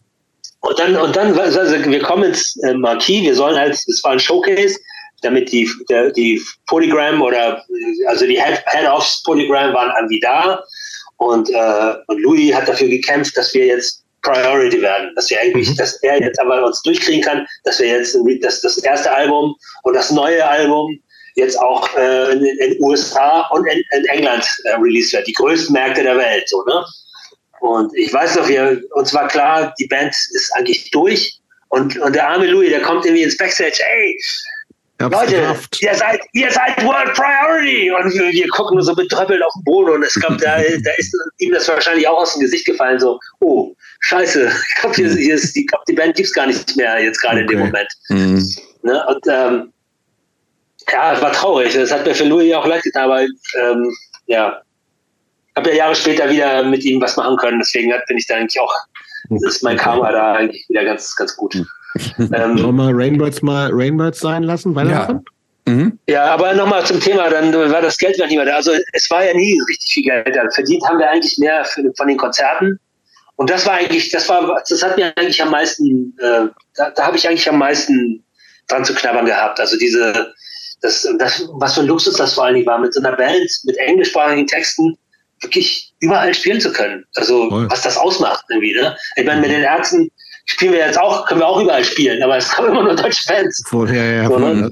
die, kommen dann, nach, die kommen dann nachgereist oder, oder es sind die Leute aus die Botschaftsangehörigen oder so oder die Goethe-Institutsschüler. So, aber äh, mit Rainbirds konntest du wirklich in, keine Ahnung, in Frankreich irgendwo spielen oder irgendwo oder selbst in London haben wir als Vorbild von den Hothouse Flowers gespielt, im Roundhouse äh, die Leute haben das verstanden. Also so, ne? Mhm. Dieses, äh, du hast einen ganz anderen Zugang. Und das, äh, das habe ich, das, da war ich traurig, dass das nicht mehr möglich war. Also ja, aber so. du hast jetzt kein großes Mitleid äh, von uns, dass du mit den Ärzten nein, so nein, nein, bist. Nein, nein, nein, nein, ja, es ist, äh, ja, es ist äh, klar, das ist Jammern auf sehr hohem Niveau. Ja. okay, das, das aber, ist nicht in aber das habe ich aber, aber so, in dem kleinen Dorf da. Schade. ja, ja, genau. Ja. Ja, aber vielleicht, vielleicht äh, romantisiere ich das gerade, weil ich meine, ich war 20, weißt du, ich fand das halt ja, total geil. Außerdem ja. hast du, wir haben es eben ja schon angekündigt, du hast ja sowieso noch, du darfst es jetzt nicht unter den Tisch kehren, Must Shake, damit ist, steht dir ja noch alles offen. Ja, ja, genau. Ja, ich genau. kannte das übrigens nicht. Ne? Die Weltkarriere ist quasi. Ich kannte das auch nicht, aber ich finde es mega geil. Die, die, wir pushen, wir müssen jetzt mal Must Shake ja, pushen, Charts, dass, da, damit die mehr als, 100, noch, ne? mehr als 113 äh, äh, monatliche äh, äh, Spotify-Hörer unser, haben. Unser Ziel, ist 200, unser Ziel ist 200, würde ich sagen, oder? 200 meinst du? Das nee, können wir knacken. Glaub, das ist zu wenig. Nee, nee, nee, nee, ich glaube, wir sollten auch ich sollten uns selber ein bisschen unter Druck setzen. Sagen wir, sagen wir 350 anpeilen. 350, okay. ja. Wenn das Must Shake ist, wollen wir die Woche drauf mindestens, komm, sagen wir 500 monatliche Hörer haben. Okay. Das ist unser Ziel. Und, aber wenn wir, aber wenn wir die 500 kriegen, Rob, sorry, dann musst du uns aber auch ein bisschen von den massigen Spotify-Ausschüttungen, die es genau ja, für diese Song, da müssen wir auch einen kleinen Share kriegen, ne? Ja klar, da kriegt ihr, da gebe ich euch 20 Prozent von äh, 0,004 Cent. Genau. okay. Das wird jetzt richtig geil. Wir, wir sind jetzt im Business mit Rod und Mass Shake. Ja. Übrigens, damit die Leute auch richtig suchen. Mass schreibt man MAS. So schlecht läuft, was? ehrlich was? gesagt. Was, was, was, was? Warum das nicht mehr Leute hören, verstehe ich gar nicht. Ja, das wird jetzt alles anders. Das war also, ja, aber es war, es war ja nie für, Marseille gibt's nicht mehr. Also erst, oder sagen wir mal so, wir haben uns, wir haben uns nicht aufgelöst, also aber wir haben einfach seit, wir haben seit, äh, wann haben wir das letzte Ding gemacht? Auch schon bestimmt fünf Jahre oder so, vier Jahre. Aber da, war schon lange her. Da geht noch was. Fünf, sechs Jahre her. Da geht ja, noch was. Na, fünf Jahre. da geht noch was, meinst du? Da, da ich glaube noch, noch länger, ich weiß. Ja, ja, nee, also, also es ist, die Band ist nicht aufgelöst, aber wir haben dann, da ist der Bassist zwischendrin ausgestiegen, da haben wir einen neuen Bassisten gehabt und dann, ähm, ja, wie das halt so ist, dann kommen dann Sachen dazwischen, dann haben wir die Ärzte dann wieder nach der Pause weitergemacht. Und äh, dann hatte ich ja, habe ich mit Abwärts ja auch noch irgendwie nicht wenig zu tun manchmal. Ja, ja so viel. Dass da einfach, wir, dass da so ein bisschen die, dass so ein bisschen der Schwung rausgegangen ja, ist bei Maschek. Aber, aber, aber äh, der erste Bassist, der damals ausgestiegen ist, hat sich kürzlich wieder gemeldet man hätte ah, total Bock, yes. wieder mit uns ah, Musik zu machen und so. Ah. Und, und äh, ja, da muss man halt den richtigen Moment finden. Also ja. es war ja nie als Streaming-Band ausgelegt. Man, das war, wir haben wirklich diese ne? Tausender, Tausender Auflage, ja, ja, live und diese Tausender Auflage äh, Vinyl gemacht, jeweils pro, pro Single oder pro EP kann man sagen, sind es ja. Ähm, Und das ist also ein Liebhaberding eigentlich immer gewesen. War jetzt nicht Noch, so, ich wollte, noch, wir wollten damit noch, nicht, wir wollten damit noch, nicht im Rock am Ring spielen. Liebhaberding. Wir, wir machen das jetzt zur, zur Okay, wir müssen aber leider zu, zu meinem Leidwesen auch ein bisschen über Depp Jones sprechen. Ja, Ist Ja. das ein dunkles Kapitel in deiner musikalischen Karriere? nee, eigentlich gar nicht, gar nicht so, also dunkel, dunk, dunkel im Sinne von erfolglos, ja. Das, da, in dem Sinne ist es sehr Zu, dunkel aus gewesen. meiner Sicht zu Recht, ehrlich gesagt. Ja, Ich fand es ganz schön hart, so zum Nachhinein. So 20 Okay. Jahre später mir das nochmal anzuhören. Ich habe es damals auch so aktiv mitgekriegt. Also ich war zu Ja. deiner Info, ich war Die Hard Ärzte-Fan mit von 13 bis 14 oder 15 oder Ja. so. Also vor Ja. deiner Zeit auch noch und so. Ich Mhm. bin so ein, so ein äh, Sani und äh, Hagen-Typ gewesen. ja, okay, ja. Ähm, und dann äh, habe ich natürlich auch mit, mit, äh, mit großer Vorfreude und Hoffnung sowohl King Kong als auch Depp Ja. Jones versucht gut zu finden. Ist mir beides nicht gelungen. Ging's, so Ich ging es vielen anderen auch. Genau. Ja, ja. So ging es zigtausenden auch. Und ich habe gedacht, Ja. okay, vielleicht war es auch nur so, weil ich eine andere Erwartung hatte. Hast mir jetzt in Vorbereitung nochmal angehört und ich finde es immer noch Ja. grauenhaft. Okay, äh, gut. Du es, Also, aber du findest es Aber geil. jetzt verletzt aber Rotzgefühle. Nee, nee, nee, gar nicht. Nee, nee. Also, also sagen wir mal so, also, es- äh, also die Return to Karamba kann ich auch immer, immer noch nicht wirklich hören. Also die ist, Okay. die ist so im Nachhinein, ist sie nie so geworden, wie sie hätte sein können. Aber andererseits, da muss man Tony Platt, also dem damaligen Produzenten auch irgendwie zugute gehen lassen, dass das äh, wir, glaube ich, selber, also ich zumindest wusste nicht genau, was wir da eigentlich machen. Also Nee, wir wussten, wir wollen, wir wollen wie, wir wollen Rock, wir wollen Rock Mhm. machen. Und, und, und wir wir haben da so ein, so ein das war ja die, das war ja auch die Zeit des Crossovers, wo irgendwie Ja. Äh, Hip-Hopper mit, äh, mit Metal-Typen und Musikalisch auch irgendwie eine Punks, schwierige Zeit gewesen. Punk, generell. genau, Punks mit, äh, mit Elektro-Typen und das war ja so, das war ja, das war ja alles, es schien alles möglich zu sein. Erfolgreich waren halt nur ganz wenige davon. Vielleicht, äh, ich weiß nicht, ob Urban Dance Squad erfolgreich waren, wahrscheinlich auch eher nicht. Bisschen zumindest. Aber so- Ein bisschen, ja. Ja, zumindest bekannter außerhalb von, Mhm. von, von, von Holland oder so, aber ähm, es war die Zeit, wo man einfach mal wieder ausprobieren wollte. Also man wollte wahrscheinlich die 80er wieder haben, ne? Also so, wo, Mhm. wo ja alles, die 80er war ja, was das angeht, wirklich eine tolle Zeit. Man konnte ja, konnte alles, alles Mögliche war komischerweise auf einmal in den Charts am nächsten Woche schon wieder verschwunden. Aber das sollte Ja. ja schon auch ein richtigen, das sollte ein großes Ding werden, ne? Oder nicht? Hm. Nee, eigentlich nicht. Okay. Also ich, ich habe nicht dran geglaubt, dass es jetzt ein Riesending wird. ich habe Okay, nur dran geglaubt, okay, wir, wir spielen uns jetzt unser, wir spielen uns unser Publikum so peu à Mhm. peu und wir haben ja, wir haben ja nicht irgendwie große Hallen gespielt, wir haben ja eher so kleine Sachen gespielt, die wir leider auch noch nicht mal voll gekriegt haben. Aber so, wir haben gedacht, so, okay, das, das müssen wir erst mal beackern. So, ne? Da muss man Okay, irgendwie, okay. man, man fängt halt bei null an. Und es war mir zumindest klar, das hat nichts mit Ärzten zu tun, das hat auch nichts mit Rainer zu tun. Nee. Und das war, das war ja auch mit Absicht. Das sollte ja auch nichts damit mit dem zu tun haben. Aber wir haben da wahrscheinlich zu weit aus dem, ja, wir haben einfach, wir haben uns dann doch zu weit entfernt von dem, was wir eigentlich wollten. Weil wir, also ich wusste selber nicht ganz genau, wo es hingeht. Ich wusste nur, ich will irgendwas machen, was so ein bisschen ist wie Kiss, aber auch ein Mhm. bisschen ist wie Metallica, aber auch ein bisschen ist wie, weißt du, so, also so, man hat alles in so einen Topf geworfen, was man so geil fand und davon allem sollte ein bisschen drin sein. Und, ähm, und natürlich sollte es geile Songs haben. Äh, und ja, und dann sollte es eine geile Produktion sein, aber wer denn, wer kann denn das denn produzieren? Und das war so, äh, also gerade speziell Ende der 80er war für mich, da konnte ich, jede Woche konnte ich eine andere Band geil finden. Mhm. Es war auch wirklich die Zeit, also es war auch die Zeit, wo ich auch in Berlin unglaublich viele Konzerte gesehen habe. Man, da konntest du quasi auch fast jeden zweiten Tag ins Loft gehen oder äh, irgendeine coole Band hat irgendwie im Café Swing gespielt oder weißt du, du konntest was ständig Zu viele No More auf einmal. quasi irgendwie auch. Ja, alles war irgendwie geil. Oh, das war, gestern habe ich Mordred gesehen. Die hatten ja einen geilen, das war ja, die hatten einen DJ auf der Bühne, das ist ja geil. Kann man mal gucken, ob wir sowas auch mal machen oder so. Weißt du, so, es Mhm. war einfach so, so der, sag mal so, der, der Wunschkasten war gigantisch. Und das, was wir dann im Endeffekt auf Platte gekriegt haben für das Debüt, man muss sagen, das ist auch ein Debüt gewesen, ähm, dafür ist es schon ganz okay, aber es hätte viel Wann besser hast sein du können. das Ich letzte Mal gehört?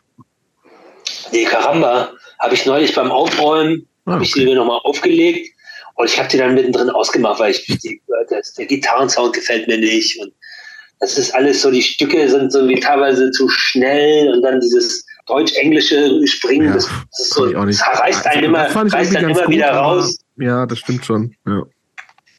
Also es ist alles so, da ist einfach unglaublich viel, wie so, weißt du, so ein Maler, der ganz viel, ja, da mache ich noch ein bisschen abstrakt, hier mache ich noch ein bisschen naturalistisch und hier mache ich so, ja, das ist da so ein bisschen zu viel. Mhm. Ich fand zum Beispiel, dass äh, wir haben danach noch, also als, als dieses äh, Karamba-Album total ge, gefloppt ist oder beziehungsweise an der, an der Öffentlichkeit vorbei äh, released wurde, äh, haben wir danach ja noch so eine. So Moment, eine Moment, Moment Entschuldigung, warte mal eben. Du spielst gerade mit irgendwas rum, was den Sound äh, gerade. Oh, sorry, sorry. ja, ja, sorry.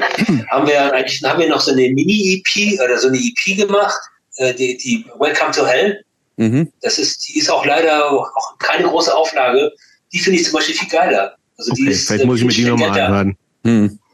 Aber du kennst die, ne? Nee, hm. weiß ich nicht. Nee, ich habe so ein paar die Sachen. Die ist, damals, die ist damals auf, äh, haben wir damals bewusst gesagt, weil wir das Problem gesehen haben, beziehungsweise unser, unser, unser Label damals, die Sony, äh, die tolle Idee hatte, so, ja, wir müssen irgendwie hier Crossover und was von denen ja auch ständig, hier, guck mal, die Band haben wir jetzt auch alles in Chains und mhm. hör dir das mal an und hier so, ne? Von überall kamen dann diese Einflüsse und dann so, ja, der, das neue Ding, Indie ist das neue geile Ding und so. Wir machen, wir machen jetzt mal so ein ganz, ganz geiles Ding. Wir bringen, äh, äh wir bringen so eine Maxi raus auf einem Indie-Label. Äh, natürlich, ne, von zwar Sony ist zwar dahinter, aber damit können wir das Ding nochmal so geiler von unten aufbauen. So. Dann haben wir diese, haben wir auch wieder auch mit Toni gemacht.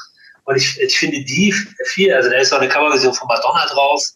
Also so natürlich Crossover at its best, aber mhm. zur Karamba eine viel geilere, stringentere Platte. Ja, und dann ist, dann ist dann Beckmann auch ausgestiegen. Er hat dann auch, glaube ich, schnell die Flucht ergriffen, weil er auch gemerkt hat, so irgendwie ist, ist nichts hier mit der Band. Nix und dann haben wir das noch zwei Jahre. Bitte? Nichts zu reißen mit der Band. Aber gut, dann höre ich mir nix, die gleich nochmal an. Nichts zu reißen mit der Band. Und dann haben wir noch, glaube ich, eineinhalb Jahre noch weitergemacht, haben noch ein zweites Album gemacht, die 2012 AD, die ich eigentlich, eigentlich ganz geil finde, aber irgendwie manche Stücke haben auch so ihre Längen. Mhm. Äh, und ähm, ja, und dann haben wir es halt noch gemacht. Ich glaube noch, die Platte ist auch unter Ausschuss der Öffentlichkeit rausgekommen. Also da hat uns unser Label eigentlich quasi auch schon gar nicht mehr, die haben sich schon gar nicht mit, die haben uns gar nicht mehr angerufen. Ich glaube, die haben nur noch irgendwann nur noch einen Wisch geschickt, von wegen so, ja, hiermit ist der Vertrag dann äh, aufgekündigt. Und dann haben wir noch ein paar Konzerte gespielt. Und ich weiß nicht, die letzte Show war dann irgendwie auf einem auf einem Fest, also Fest in Anführungsstrichen Festival der IG Metall Hagen oder so, also irgendwo im Ruhrgebiet, vielleicht auch Mülheim oder so. Und wir haben gespielt und äh, Rage, die Metalband Rage haben gespielt. Mhm, mhm, mhm. Das war unser letztes Konzert. Und danach war Depp Jones quasi beendet. So, und danach, man hätte ja meinen können, das war es jetzt mit deiner musikalischen Karriere. Nö, überhaupt nicht. Ich habe ja dann irgendwie, habe ja im Studio dann immer mehr gearbeitet. Ah, okay, ja. ja.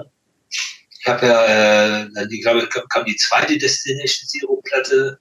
Dann kam noch quasi kurz nach der zweiten Depp Jones Platte bin ich ja mit Slime ins Studio gegangen, habe die Viva la Marte produziert mit denen. Mhm. Stimmt. Verdrängt, ja. Ja, ne? Ja, Mist, ja. Also ich war parallel immer, immer was am Machen. So, mhm. was äh, hab dann, ähm, Beckmann ist ja dann in die Werbegeschichte reingegangen, massiv irgendwie äh, Musik für Werbung und so. Mhm. Und, äh, und der hat da, der hat da mir auch immer so Sachen zugeschanzt. Irgendwie so, hier, mach mal, Gott, mach doch mal schnell, wir brauchen hier Musik für äh, Smirnoff Wodka oder keine Ahnung, für irgendeine Zigarette oder so. Okay. Machst nicht mal schnell mal was machen und so. Und ähm, ja, also ich habe immer da, ich habe quasi mein kleines Homestudio gehabt und da habe ich echt mit wenig Mitteln echt relativ viel gemacht. Ah, okay. Mhm. Bands auch irgendwie produziert, irgendwelche Demos von irgendwelchen Bands und auch Geld für gekriegt, weil das war ja wirklich so, bin mit denen ins Studio und habe dann die Sachen aufgenommen und gemischt und so. Und so nach und nach so sprach sich dann um, ach Mensch, den Gonzales, der ist doch ganz schnell, lass, lass doch den mal. Mhm. Ja, aber dann ging es ja rein, also dann kamen ja die Ärzte irgendwann an und sagen, wir machen jetzt mal wieder weiter. War, war das genau, der sofort klar, habe ich Bock drauf und wusstest du, was dich erwartet überhaupt? Mm, nee, das wusste ich überhaupt nicht. Also es war, äh, ich sag mal so, ich wusste, dass mich, dass mir diese Studioarbeit total Spaß macht. Mhm. Also dieses Arbeiten im Studio, egal auf welcher Art, so wieder als Produzent oder als, als Mitmusiker oder so. Ähm, und das Technische hat mich halt immer schon super interessiert, tut es immer noch. Ähm, und dann fragt mich Billa B, ähm, wir haben, glaube ich, irgendwann so, Spa so Spaßauftritte noch gemacht, so irgendwie irgendwelchen Freunden, irgendwie, weiß ich, Rubbermaids waren ja so Freunde von uns, die aus mhm. Hamburg, mhm. Punk, äh, Pop-Punk-Band. Und die haben uns dann immer wieder mal eingeladen, hey, sag mal, habt ihr nicht Lust, irgendwie, wir machen hier eine Party, wollt ihr nicht We Are the Champions mit uns singen und so. Und äh, da war, war so ein Ding in, in Berlin und äh, dann ging wir so, ging wir so pinkeln und irgendwie nimmt er mich so, ey, es ist gerade keiner da, sag mal, Rott, äh, ich will mit Jan die Ärzte wieder machen. Ich so, ja, cool, super. Ja, mach doch. Aber sag mal, hättest du nicht Bock, äh, kannst du dir vorstellen, da was zu spielen? Ich so, äh, was? So, bin doch Gitarrist. Was ich ja mit ihm Band gemacht, wo ich Gitarre ja, gespielt habe, bin doch Gitarrist und so. Ja, ich weiß und so, aber irgendwie, äh, Jan hat sich vorgeschlagen, irgendwie, also, der, wenn du das machen würdest, das wäre super, irgendwie Bock mit dir weiter eine Band zu machen, aber irgendwie so, so, ne? Und ja, habe ich gesagt, ja, mal gucken. So, ich lass mir, lass mir so ein bisschen Bedenkzeit irgendwie. Ja, alles klar, kein Problem. Und er hatte sich in der Zwischenzeit, also das hatte ich auch gar nicht mitgekriegt, er hatte sich schon mit Jan mehrmals getroffen und ich war schon so am Demos am Austauschen, also so hier zum Anhören und so. Für neue Sachen. Mhm. Bitte? Neue, neue, Sachen, Songs. genau. Ja, ja. Mhm. Neue Songs, genau. Es war, sollte auch ein Album werden, weil sie wollten nicht jetzt einfach nur live spielen und irgendwie nochmal das Live-Album nochmal zum Besten geben, sondern sollte schon eine neue Platte sein, irgendwie. Und äh, die, die Songs halt spielen. Natürlich auch alten Kram, aber äh, quasi ein neues Album haben. Ja, nach einer Woche Bedenkzeit habe ich dann gesagt, ja, weißt du was, ey, ich habe Bock mit dir weiter eine Band zu machen. Was spielen kann ich auch, warum nicht? Lass probieren. Und dann ähm, ging es eigentlich relativ Schlag auf Schlag. Das glaube ich so schon zwei Wochen später waren wir dann bei Conny Plank im Studio. Conny Plank Studio mit, mit Hoffmann mhm. und der damaligen Produzenten und haben das Album aufgenommen. Mhm. Das war, das beste, beste, der beste Menschen gestaltet wurde. Mhm. War, war, genau. das von, äh, war das von Anfang an klar, dass die Band an diesen riesigen Erfolgen würde anschließen können oder war das äh, auch so ein bisschen wackelig, dass ihr dachtet, das war total wackelig. Mhm. Das war, das war total wackelig, weil ey, du siehst es ja, King Kong war erfolglos der Jones war erfolglos. Das heißt, äh, man hat relativ schnell gemerkt, dass irgendwie so, wo viele dachten so, ja, das, ist doch eine sichere Bank. Der hat mhm. doch mal hier bei den, bei den Ärzten gespielt, also der, da kommen doch bestimmt 2000 Leute. Und dann kamen nur 20, weißt du? Also, mhm. sag mal so, das Vertrauen war schon ganz schön eingebrochen. So. Mhm. Und deswegen, das sieht man ja auch daran, dass die Tour, die wir quasi gebucht hatten für diese Reunion, ne? weil es war ja mhm. alles, alles geheim, es sollte alles so äh, in letzter Sekunde veröffentlicht werden und äh, die Vorverkaufsstellen sollten dann nur einen kleinen Zettel haben und keine Plakate, also so klein wie möglich irgendwie. Ähm, das waren ja so Sachen wie äh, PC 69 mhm. in Bielefeld. Bielefeld. Oder, mhm. haben, wir, haben wir denn in Berlin gespielt? Was haben wir da gebucht? Boah, weiß ich gar nicht mehr. Was waren so kleine Sachen? Es war wirklich so 800er, 600er Läden. dachte, ey, wenn wir Ach, so kleiner als das Esso. Ist doch, ja, ja, sowas, genau, ja. so, so, kleine Dinger. Hm. Und äh, dachte so, wenn wir die voll haben, ist doch super. Weißt du, hm. wir, waren, wir waren schon viel, viel weniger Zuschauer geworden. Wir hätten uns über 800 Leute gefreut. Und dann waren diese Tickets sofort weg. Also die, die diese Vorverkaufsstellen, es gab damals ja noch überall Vorverkaufsstellen, und diesen Zettel rangeklebt, irgendwie, Ärzte-Tour, blablabla, zack, sofort waren die Tickets weg. Und dann, da haben wir dann schon gemerkt, okay, das, das könnte was Größeres werden.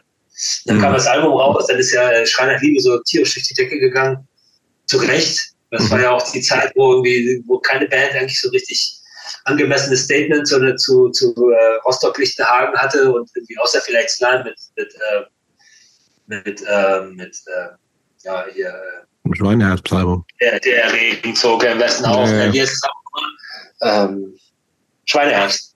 Ja, Schweineherz. So gab es ja eigentlich, gab es ja also vor allen Dingen in, in, in dem Mainstream-Rock-Bereich gab es ja keine Band, die da irgendwie ein Statement dazu hätte machen können außer vielleicht Lindenberg haut den, Glatzen, den Tatzen auf die Glatzen oder so. Das gab's ja auch. Was die, ja, das gab's leider auch. Äh, ähm, ja, und da kamen wir halt und das Ding ist durch die Decke gegangen. Und dann auch da wieder Rollercoaster, ne? Dann habe ich bestimmt drei, vier Jahre, die fühlten sich für mich an wie so ein, eine, eine, so eine Epoche, so, also ganz, also wie so, wie so ein langer Sommer, ne? Mhm. Kann ich, weil das ging auch Schlag auf Schlag, noch eine Tour, noch mal spielen, da spielen. Und im Gegensatz zu Rainbirds, die, wo, dann, wo wir wahrscheinlich dann wieder durch tausend Fernsehshows gegangen wären, war uns relativ klar, dass die gebrannte Kinder scheuen das dann. Mhm. Das macht genau das wollen wir nicht. Also ich zumindest hatte meine Erfahrung damit so, bitte nicht irgendwie. Und war froh, dass Jan das genauso gesehen hat. Also ey, auf keinen Fall, also, wir wollen uns da auch nichts kaputt machen und so. Lass uns nicht diese Schiene fahren. Wir machen einfach unsere Platten, wir spielen unsere Konzerte und das, das äh, spricht irgendwie auch für sich. Und damit sind wir eigentlich auch super gefahren. Natürlich mit einigen Fehlern, die wir natürlich auch gemacht haben, dass was sind wir aus deiner Sicht wieder gewesen? Naja, also dass zum Beispiel die Bravo davon ausgegangen ist, oder viele davon ausgegangen sind, dass die Bravo ja, weil die Bravo dachte, wir haben ja die Ärzte damals gemacht, da müssen wir jetzt auch so, die Ärzte ja. weitermachen. Und so haben diese Teenie-Magazine äh, ja auch gute Auflage mit uns auch noch verdienen konnten, mit Postern und so. Das haben wir aber zum Glück relativ schnell dann immer mehr auskennen lassen. Und dann haben wir die gar nicht mehr, haben, irgendwann haben wir das ja gar nicht mehr gemacht, weil es ist auch, ich habe ich hab, äh, jetzt die Tage gerade diese Echt-Doku gesehen mhm. äh, mhm. Und das ist ja das beste Beispiel, wie du was verbrennen kannst. Ne? Ich meine, man sieht diese Band eigentlich, ja diese Band, Kinder, ne? diese, ja, das waren Kinder, aber diese Band lebt eigentlich nur in diesem, dieser virtuellen Viva, äh, Viva mhm. äh, äh Popcorn Party, bla bla bla Gala, äh, Bambi-Verleihung. Also die leben ja nur noch auf diesem, in diesem Bereich, so, okay, Playback-Show oder nicht Playback-Show, aber weißt du, du findest irgendwie, du, du, du bist erfolgreich, aber nur auf dem Fernsehen. Weißt du? Aber in der mhm. Realität äh, bist du einfach total uncool. So. Und, das, und äh, das ist mir mit der Rainbow-Zeit komplett bewusst geworden, dass wir mhm. im Endeffekt mit Blueprint und wirklich das Stattfinden in jeder Hausfrauensendung, äh, dann irgendwann hatten die, hatten die Leute auch keinen Bock mehr drauf. Also irgendwann magst du das Lied auch nicht mehr hören. Zum Glück Mhm. Wird ja immer noch gespielt. Das läuft ja immer zur Winterzeit. Das ist weiß immer noch in meinen Top 5, sage ich dir. 20, ja, ja, ja. 20 ne? Jahresrückblick. Das, das, ist halt, das ist so eine, das ist halt so ein, so ein, so ein Evergreen geworden irgendwie, ja, ne? Ja. Aber ähm, ich weiß nicht, ob die Leute die, die, die Reste des Albums kennen überhaupt. Nein, von, natürlich nicht. Von, natürlich von blauen Album. Ja. Übrigens, Blueprint äh, ist, wird Gold. Ist Gold geworden. Jetzt gerade, oder was? 30 Jahre, 35 Jahren. Ja, weil, weil, weil Jobs das so viel noch gehört hat jetzt. Ne? Damit möchte ich Keine Ahnung, ich weiß, ich, weiß nicht, ich weiß nicht, was Universal da gezählt hat, aber irgendwie, ich bin am 8. Dezember, äh, ist die Goldverleihung. Ich bin da. Katharina ist da, Wolfgang kommt, äh, Beckmann ist da äh, und dann wird, glaube ich, der Clou ist dann im Endeffekt, dass die das Blueprint dann irgendwann im Dezember oder Ende Dezember oder Anfang Januar nochmal als blaues Vinyl Limited Edition rauskommt. Da kannst du nochmal zuschlagen. Ich habe schon gesehen, so der 10-Inch ist das. Genau. Ich, das wurde, mir schon, wurde mir schon als Werbung vorgeschlagen. Das Promo läuft, sag ich mal. Ja, ja, ja. Ich finde es super, ich freue mich drauf. Ja. Und wir kriegen, wir kriegen die goldene für Blueprint. Das ist schon, da, also wurde natürlich gefragt, sag mal, hast du überhaupt, hast du überhaupt noch Platz für irgendwie eine goldene Single? Ich so, ich weiß gar nicht, wo meine ganzen anderen goldenen sind, aber die Single will ich unbedingt haben. Blueprint will ich unbedingt haben. Zu Recht, guter Song. Äh. ähm, aber nochmal noch mal zu deinem Einstieg bei den Ärzten. Das war ja, ähm, äh, äh, ist dir das schwer gefallen, praktisch so als Neuer da so mitzumachen? In diese, in diese Chemie, in diese ganze, in diese Welt. Ne? Ähm, er, die Ärzte zeichnen sich ja durch ganz viel so aus. Früher wie heute. Mhm. Ne? Also durch ja. diese durch diese witzigen Texte, das ja. alles, äh, äh, sich selber nicht ernst nehmen, das ist ja wie Ja, so aber das fand ich aber, aber das fand ich ja selber, das fand ich an den Ärzten ja eigentlich auch total geil. Das war für mich ja nichts Neues. Nee. Ich kannte die Ärzte ja schon seit den 80ern, seit der Debil. Mhm. Ähm, da fand die Debil damals total klasse. Ich fand das Konzept sowieso klasse, dass man als Punkband irgendwie äh, so ein Grufti und so ein anderer mit so, mit so einem Vogelnest auf dem Kopf irgendwie beschließen, wir wollen in die Braue, wir wollen Nena heiraten und wir machen, wir machen hier irgendwie, wir, wir machen jetzt hier, äh, wir sind die beste Band der Welt. Wir sind mhm. irgendwie, weißt du, so, wir, wir wollen die Teenie-Herz ergattern. Und dann funktioniert es auch noch. Also, weißt mhm. du, dann, dann klappt es auch noch, dass dann auf einmal irgendwie wirklich Teenager dann vor ihren Konzerten stehen. Irgendwie. Und wir haben ja mit Reimers damals ja auch mit denen ein Konzert zusammen gehabt. Die Macht der Nacht war das. Das war so eine Veranstaltung vom Goethe-Institut in München. Äh, Nina Hagen, Ärzte und Rainbirds angefangen hat das, glaube ich, mit Nina Hagen. dann haben Raymits gespielt, nee, erst haben Raymits gespielt, alle Leute, die Teenies waren da, Menschen waren da, mhm. das angeguckt, dann kamen die nach Hagen, dann sind alle gegangen. Und dann kamen die Ärzte. Und dann kam komplett neues Publikum, dann kamen lauter so kleine Mädchen, die am Schreien waren, die so über die, das war so Beatlemania irgendwie. Und ich fand das großartig, was sie da teilweise für Gags mit ihrem Publikum gemacht haben, also äh, also äh, Publikumsverarschung als, als sich auch selber verarschend, mhm. äh, Zitat, diese ständigen Zitate von irgendeinem Scheiß, das fand ich super. Und äh, also das heißt, das war, das war mir nicht unbekannt. Mhm. Das Einzige, was am Anfang schwierig war, war Bass spielen und singen. Also weil ich war, war ja vorher Gitarrist nur mhm. und dann auf der Bühne stehen und das und, und ich sag mal die die Chorgeschichten bei Ärzten sind ja doch sehr anspruchsvoll. Mhm. Jan hat ja, ja schon irgendwie. Zu dritt, das ist ja schon wirklich immer noch. Genau, also man, macht, man muss Lärm machen für fünf. Massenhaft genau, man muss Lärm, man macht, macht Lärm für fünf. Man, macht, man ja. muss Lärm machen für fünf irgendwie. Und äh, das war am Anfang doch ganz schön schwer. Also singen und Bass spielen, weil gerade Bass ist ja nun ein Kontrapunkt irgendwie oftmals. Aber das, äh, ich bin da dann da doch relativ anpassungsfähig. Ich habe mich dann da schon schnell reingearbeitet. Ja, gefühlt warst du, gefühlt warst du dann auch sofort ein sehr anerkanntes Mitglied. Ne? Viele andere, also wir hatten zum Beispiel hier äh, Vom Ritchie von den Toten Hosen hatten wir auch schon ja. hier. Der ist ja 20 Jahre später immer noch der Neue.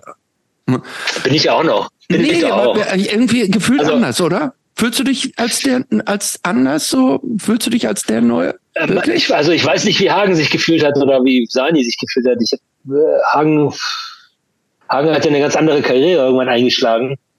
Ähm, ja, ich sag mal, vielleicht liegt es daran, dass, dass ich auch eigene Songs habe. Also, mhm. weißt du, mein, wenn Wom jetzt mehr Lieder schreiben würde oder überhaupt Lieder schreiben würde auf, auf den Hosenplatten, wäre das vielleicht auch was ganz anderes. Mhm. Aber so, ähm, ja, weiß nicht, eigentlich sollte er mal ein Lied schreiben und ein Lied singen, finde ich. Ja, schon, ne? Eigentlich hat er es drauf, eigentlich kann er das. Aber dass du das machst, war relativ den anderen auch total war cool für die anderen und auch klar, dass du das. Das also das war das fand das war ihn äh, das fand die auch total wichtig, dass sie auch mhm. was beitragen irgendwie. Also das ist nicht so ist hat wie ja jetzt ja ist nicht gemacht, glaube ich, ne? Hagen 2, nee, Hagen hat glaube ich gar nichts abgeliefert. Ich meine, zur Verteidigung von Hagen muss man sagen, der hat auch gleichzeitig studiert, der hat ja parallel ja, studiert, ja. wenn die da waren. Also der hatte schon, der wollte ja Musikjournalist werden. Das war ja schon sein, das ist ja dann auch geworden. Auch sehr erfolgreich. Ähm, also ja, äh, ich war halt Vollmusiker, ich habe ja nur Musik gemacht. Mhm. mhm. Und äh, Sani ist ja dann irgendwann auch, äh, weiß nicht, was er dann später gemacht hat, glaube ich, irgendwie BWL oder so. Mhm. Ja, den, ich habe den schon zweimal angefragt. Ich hätte total Bock, den hier auch im Podcast zu haben, aber er hat abgesagt, leider. Der macht irgendwie Ach, was mit erneuert. Aber du hast den Kontakt. Ja. Ah, okay. Ja, okay. Ich dachte, ich kriege ja, immer, dass wir aus der gleichen Heimatstadt kommen, also beide aus Hameln in Niedersachsen kommen, aber selbst das hat nicht ah, gezogen. Okay. Ich habe jede Karte gezogen, die ich habe, aber okay. Sani, okay. blieb hart. ja, aber ich weiß auch gar nicht, wie viel er dazu erzählen könnte, weil ich meine, er war ja jetzt von der von der von der Zeitleiste her gesehen, nicht war der ja nur eine kurze Zeit dabei. Ne? Also ich mhm. meine, äh, und und jetzt Songs geschrieben für die Ärzte. Hat er eins geschrieben? Sahnebonbon war, glaube Es gab aber noch ein Soloalbum, dürfen wir nicht vergessen. Ja, ja, Ärzte Sahne. Ärzte ja, Sahne. Ja, ja. Ärzte Sahne, ja, ja, klar. Nee, aber, aber selbst, aber selbst die, aber selbst Lieder, so ein Lied, was ich ja auch immer, immer wieder singen musste, die Kamelrallye von der Debil, hat er ja auch nicht komponiert. Also das hat ja auch Jan für ihn geschrieben oder, oder wie ein, wie ein Kind hat ja auch Micha Wahler von Sobies geschrieben. Also, okay. sagen wir mal so, sagen wir mal, sein Input in die Band war, war nicht, nicht so viel für die Alben. Welchen Ärzte-Song kannst du eigentlich, möchtest du eigentlich am liebsten nie wieder spielen? Nie wieder? Mhm. Gibt's da welche?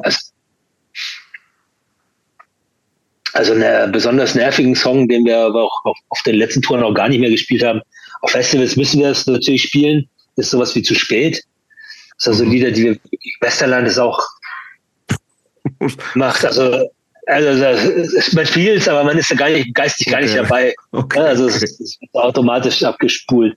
Also es gibt so ein paar Lieder, Elke war auch so ein Lied, was ja irgendwie ja. auch überhaupt mehr, da hatte keiner mehr Bock drauf. Irgendwie so. Ja. Ich meine, das ist auch äh, mit Body Shaming und so hat sich das, so hat sich so ein Lied ja sowieso heutzutage auch ein bisschen erledigt. Ja, zum Glück. Aber äh, ja, aber es hat auch wirklich auch keinen Spaß mehr gemacht.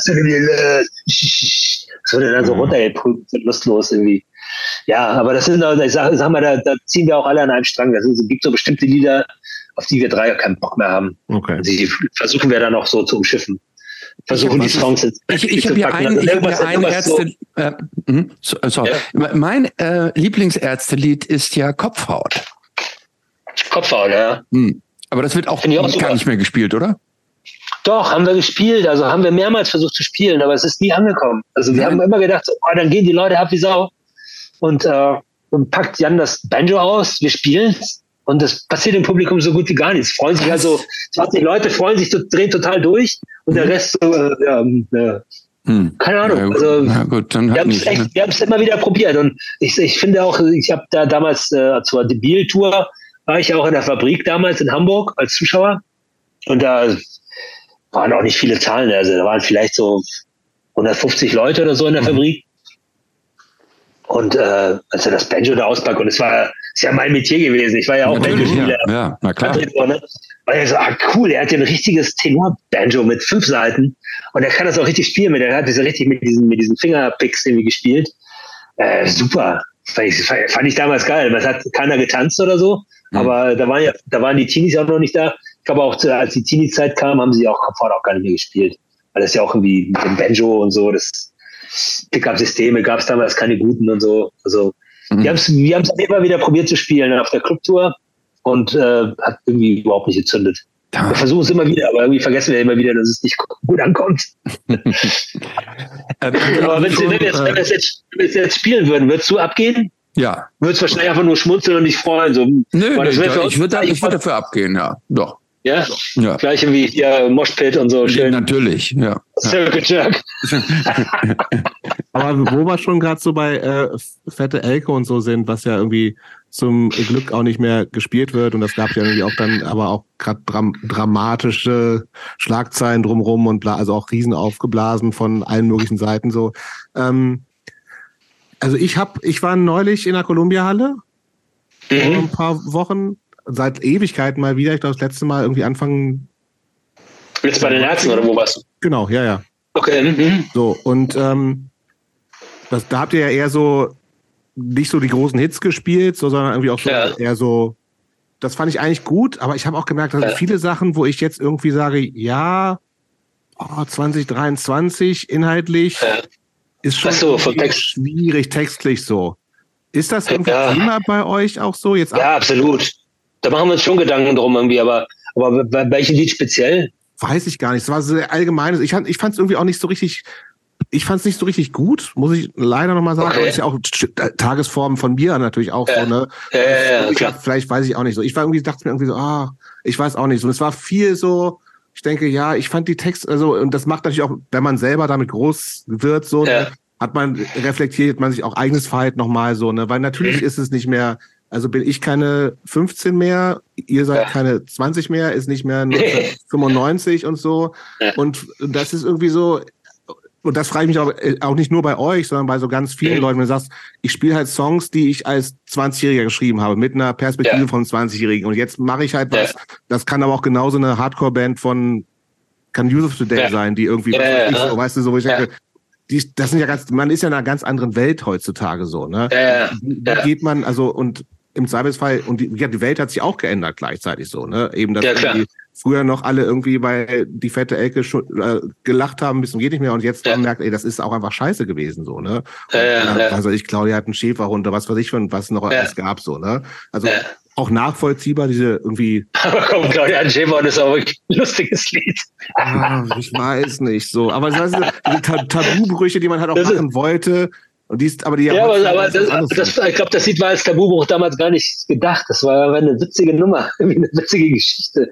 Also es gibt, es gibt bei den Ärzten immer wieder so Schwachsinnsgeschichten einfach, ja. die dann in so eine Textform verpackt sind. Ne? Also wenn ich jetzt zum Beispiel an Anneliese Schmidt denke, ist natürlich auch eine Nummer, die, die Jan wahrscheinlich geschrieben hat, als er irgendwie 15 war oder so, ja, mit, seinem, mit seinem Rekorder und seiner Akustikgitarre. Ähm, aber äh, das ist zeitlos. Das ist zeitlos absurder Quatsch irgendwie. Und, äh, und ich meine, klar, ich gehe auf die 60 zu und dann stehst du da und spielst so einen Scheiß wie eine dieses Spiel. Da muss ich dann auch selber lachen, weil ich denkst auch so, ey, das ist so ein Schwachsinn. Irgendwie cool. cool, dass man das überhaupt noch machen kann. Weiß nicht, also ähm, äh, es gibt, es gibt ein paar Lieder, die wir absichtlich nicht mehr spielen. Mhm. Also aus, aus besagten Gründen halt. Ne? Mhm. Also äh, zum Beispiel wie Manchmal haben Frauen zum Beispiel, was ja auch eine Hitsingle von uns war. Äh, war das, spielt ja, ja. gerade nicht. Weißt du, ich meine, in Zeiten von MeToo ist das irgendwie, ähm, ja, also geht vielen Leuten wahrscheinlich etwas schwer runter, so, ne? Die, mhm. die sich da, die, die da sensibilisiert sind irgendwie. Und äh, das wollen wir ja gar nicht. Wir wollen ja irgendwie, dass die Leute Spaß haben. Das ist ja auch so. Ich, ich finde, ihr seid überhaupt nicht so eine, also weder als Band so noch als von dem, was ihr sonst so. Ihr seid irgendwie auch alle ja. irgendwie mehr oder weniger aktiv und habt Meinungen zu vielen Themen immer mal wieder und ja. so. Das ist ja, also ihr seid ja schon auch eine Band mit Haltung auf jeden Fall so, ne? Ja, ähm, ja. ja aber also ja, mich hat's irgendwie so, ich, ich, ich stand wirklich, ich habe stand bei diesem Konzert, es war ja auch voll und so natürlich, war ja schnell mhm. ausverkauft und so, ne? Ja. Und ich stand da irgendwie und hab mir so, ich weiß auch nicht, bin nicht so an dem Abend überhaupt nicht so richtig reingekommen. Ich dachte irgendwie so, nee, ist es, da passt vieles für mich irgendwie nicht mehr. Okay.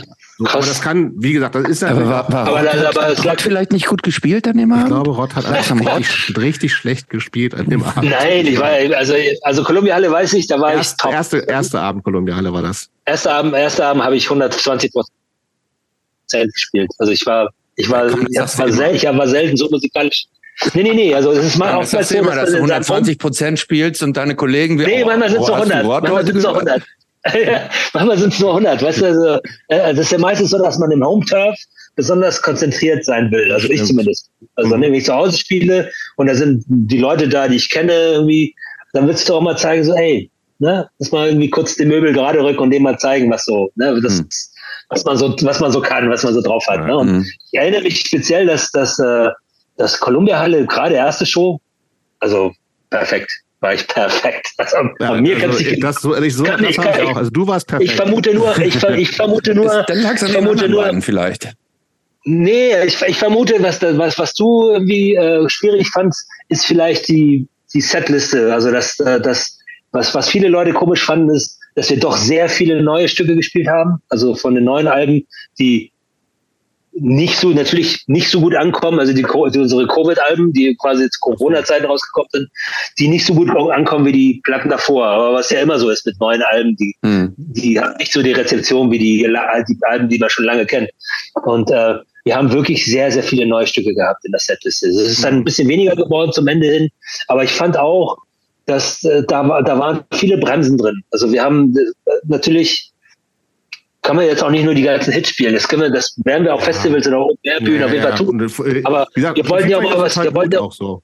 wir wollten halt mal auch was für uns spielen, weißt du, so, wir ja, haben diese Stücke gemacht und, und wenn wir sie auch nur für uns spielen, dann, dann können die Leute von mir aus ein Bier holen oder so, dann, keine Ahnung, kurz rausgehen, Zigarette rauchen, dann wiederkommen. Aber irgendwie, äh, es, es sollte auch uns ja auch ein bisschen Spaß machen. Und das Total. war wahrscheinlich der Grund, das war auch wahrscheinlich der Grund, warum es vielen Leuten so ein bisschen so, naja, wie war das Konzert heute? Ja, ein bisschen viele, viele Stücke bei, die ich gar nicht so auf dem Schirm hatte. Mhm. Aber viele hat es auch dazu bewegt, sich mit den neuen Alben auch wieder ein bisschen mehr zu beschäftigen. Und mhm. nicht nur die drei, vier Songs, die sie aus YouTube von den Videos ja, kennen. Ja. Ähm, ja wie ist das überhaupt? Schwierig. Ähm, wenn ihr live, wenn, wenn ihr so eine Tour plant, mhm. was sind die Kriterien für euch?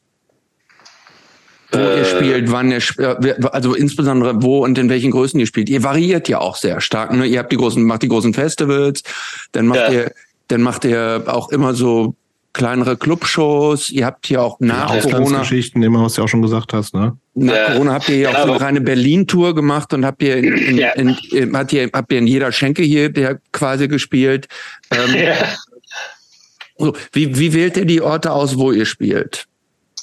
Da ist, ich denke mal, da geht es oftmals auch nach eigener, also was uns selber gefällt, also was wir gut in Erinnerung haben. Mhm. In der Regel, also jetzt geht es ja zum Beispiel gerade für nächstes Jahr geht es darum, wo spielen wir, also wir wollen auch da vor Rock am Ring, wollen wir auch Aufwärmshow spielen, also wo mhm. wir so ein bisschen was warm spielen.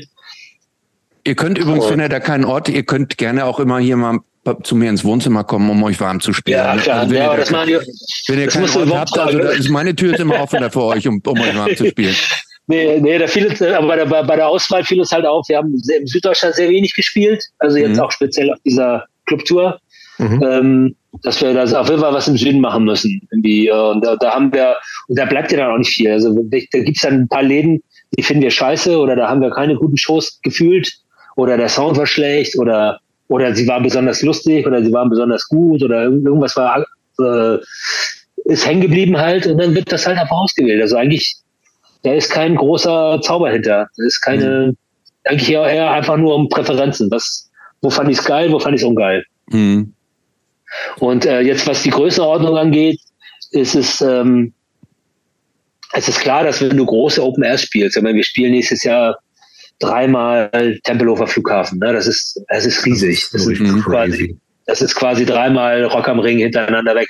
Ähm, und dann spielen wir noch Rock am Ring und Rock im Park. Weißt du, also, und da kannst du nicht noch eine, Hallen, eine große Hallentour machen. Also das ist einfach, das ist, das ist, glaube ich, Irrsinn. Also das, mhm. meine, da wird es wahrscheinlich klar Verrückte geben, die kaufen sich auch dafür die Tickets. Die gibt's ja immer irgendwie bei uns, diese Irren, die uns auch hinterherfahren durch Europa. Ähm, aber äh, das, das ist Quatsch, dann irgendwie nach so großen Open Airs, wo du quasi so Sammelbecken hast von allen Leuten, die da können dann überall hinfahren, sich das dann mal so reinziehen, dann noch eine Hallentour zu spielen, wie jetzt irgendwie, ich sag mal, Größenordnung äh, äh, Mercedes-Benz Arena oder hier äh, Barclay James Harvest Halle in Hamburg oder Köln Lanexess Arena in Köln. Mhm. Äh, das ist dann, das macht dann keinen Sinn, weil das, das ist einfach, das Risiko ist zu groß, dass da irgendwie, dass das nicht voll wird. Vielleicht aber ganz kurz zu diesem Thema. Deswegen, äh, deswegen, kann man, deswegen kann man einfach sagen, deswegen kann man sagen, was uns total Spaß gemacht hat, war, als wir äh, in den 2000ern irgendwie diese Erzfestivals gemacht haben, also unsere eigenen Festivals, mhm. wo wir die Headliner sind mhm. und uns und Bands einladen, die wir, auf die wir Bock haben, also Bands wie Ruts oder Damned oder mhm. die Undertones oder die Stranglers ähm, oder die Village People. Ähm, und, und, da, und das, das, sind so, das sind so Sachen, die uns, die, die, die wir total geil fanden und das machen wir auch weiterhin. Und wenn, wenn wir das halt nicht machen, wenn wir jetzt, wenn, wenn jetzt der Zyklus das will, dass wir eher so im Winter irgendwie spielen können, nur weil wir im Sommer irgendwas anderes haben, dann äh, kann ich mir vorstellen, dass man dann irgendwie in die großen Hallen geht. Da spielt man halt eben äh, Köln Arena und halt eben okay. Barclays Harvesthalle und so. Da könnte die als Vorband übrigens dann ja auch äh, Mass Shake nochmal mit auftreten. Ja, sicher. Ich habe hab ich total Bock drauf, einen Doppel, Doppelkick zu machen. Du verdienst doppelt dann. Ja, das super, super Idee. Ja, genau. Aber für dich so zum Spielen, ne? gerade wo ihr jetzt nochmal diese ganz äh, Berlin, dieses Mini-Sachen auch gespielt habt, Schokoladen. Ja, Schokoladenackerstraße. Ja, ja, genau. Ähm, macht das für dich eigentlich einen Unterschied, ob du irgendwie vor oder auch, du kennst dich auch mit Mass Shake oder irgendwie so, wo du einfach kleinere Sachen spielst. Ist dir das, ja. während du spielst, egal ob da 30 oder 30.000 Leute sind? Ja, das ist mir relativ wurscht, ja. Okay. Also mir persönlich ist mir das, also ich habe da eher so, ich habe da also andere Kriterien, wo ich sage, das, das ist geil oder ungeil. Also okay. ist zum Beispiel, äh, ist die Bühne geil, weißt du, habe ich Platz, höre ich mich, so, wie ist der mhm. Sound? Das ist ja in dem Moment viel wichtiger, als ob da jetzt 10 oder 20.000 da stehen. Okay. Also 10, nicht 10.000, sondern 10, 10. 10 Zahlen, 10 Zahlen oder 20.000 Zahlen. Also äh, da, da geht's so, das sind so Kleinigkeiten, die einen dann vielleicht in einem Laden total nerven oder halt eben, die man halt total geil findet. Ne? Also ähm, ja, da spielt eigentlich die Erinnerung manchmal auch Streiche mit ein, weil man oftmals Jahre später bestimmte Sachen romantisiert. Und dann kommt man nach Jahren wieder in den Laden und denkt so, ey, der Laden ist eigentlich total beschissen. Wieso, wieso haben wir diesen Laden jetzt eigentlich ausgewählt? Mhm. Passiert leider auch oft. Ich meine, wir sind ja in einem Alter, wo man Sachen einfach mal vergisst.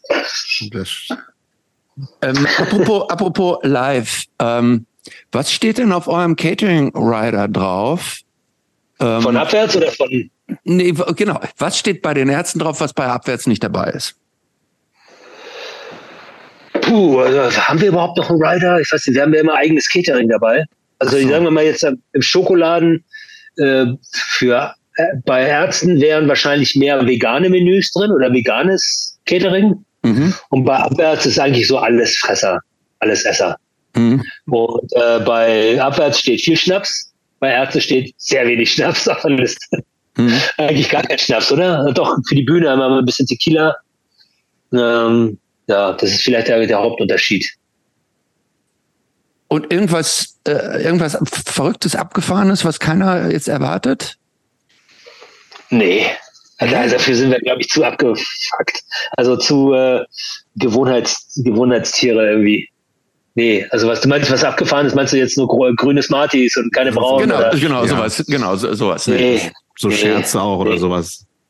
Nee, nee, gar nicht. Also es geht zum, zumindest deswegen schon mal nicht, wenn, wenn du mit eigenem Catering fährst, ich meine, du willst ja nicht die ganze Zeit Scherze machen mit den, mit deinen Köchen irgendwie. Nee. Spucken ja noch in die Suppe dann aus Rache. Also, nee, hm. also, nee, da ist man dann doch kollegial. Und ja, aber im Club. Ja, wie, wie läuft das? Spielt ihr Bands? Habt ihr auch Bands oder spielt ihr? Jobs spielt in, sorry, er spielt in der zweitbesten Band der Welt, hatte ich Achso, die zweitbeste Band der Welt, okay, ja, okay. Ja. Innocent Aber Bliss. ganz klein. Innocent Bliss. Du hast bei Slime gespielt? Nein, Nein ganz klein. Ganz klein, habe ich gesagt. Achso, okay, okay, okay. Okay, ganz klein. okay. Ja. Selten und ja, wenig und da kommen 30 Leute, wenn es gut läuft. Sowas Na cool, ja, immerhin 30. Ja, wenn es gut läuft. ja, gut, aber ihr hattet erst drei Shows und ihr habt nur eine Tape-Veröffentlichung, das muss das man stimmt. auch sagen. Ne? Tape, ah, cool, Tape, ja, super. ähm, wie geht's denn bei euch eigentlich? Was passiert eigentlich bei euch nach solchen Konzerten? Also ich, ich unterstelle mal, wenn ihr die, wenn ihr hier auf dem Tempelhofer Feld spielt oder wo auch immer, diese ganze ja. Euphorie, die euch ja auch so ja. entgegenschwappt, ne, die Energie, die da so im Raum ist. Was macht ihr danach eigentlich? Ähm, kriegt ihr eine Massage und trinkt äh, äh, Kamillentee und geht dann äh, Eisbad und geht dann ins, ins Bett, ähm, weil am nächsten Tag muss man ja wieder fit sein? Oder dreht ihr dann nochmal richtig auf eigentlich? Also sag mal so, jetzt aus meiner, ich kann nur für mich sprechen jetzt, also aber ich kann dir so viel verraten. Einer in der Band geht sofort ins Bett. Du natürlich. Sofort. Ja, nein, nein, natürlich nicht.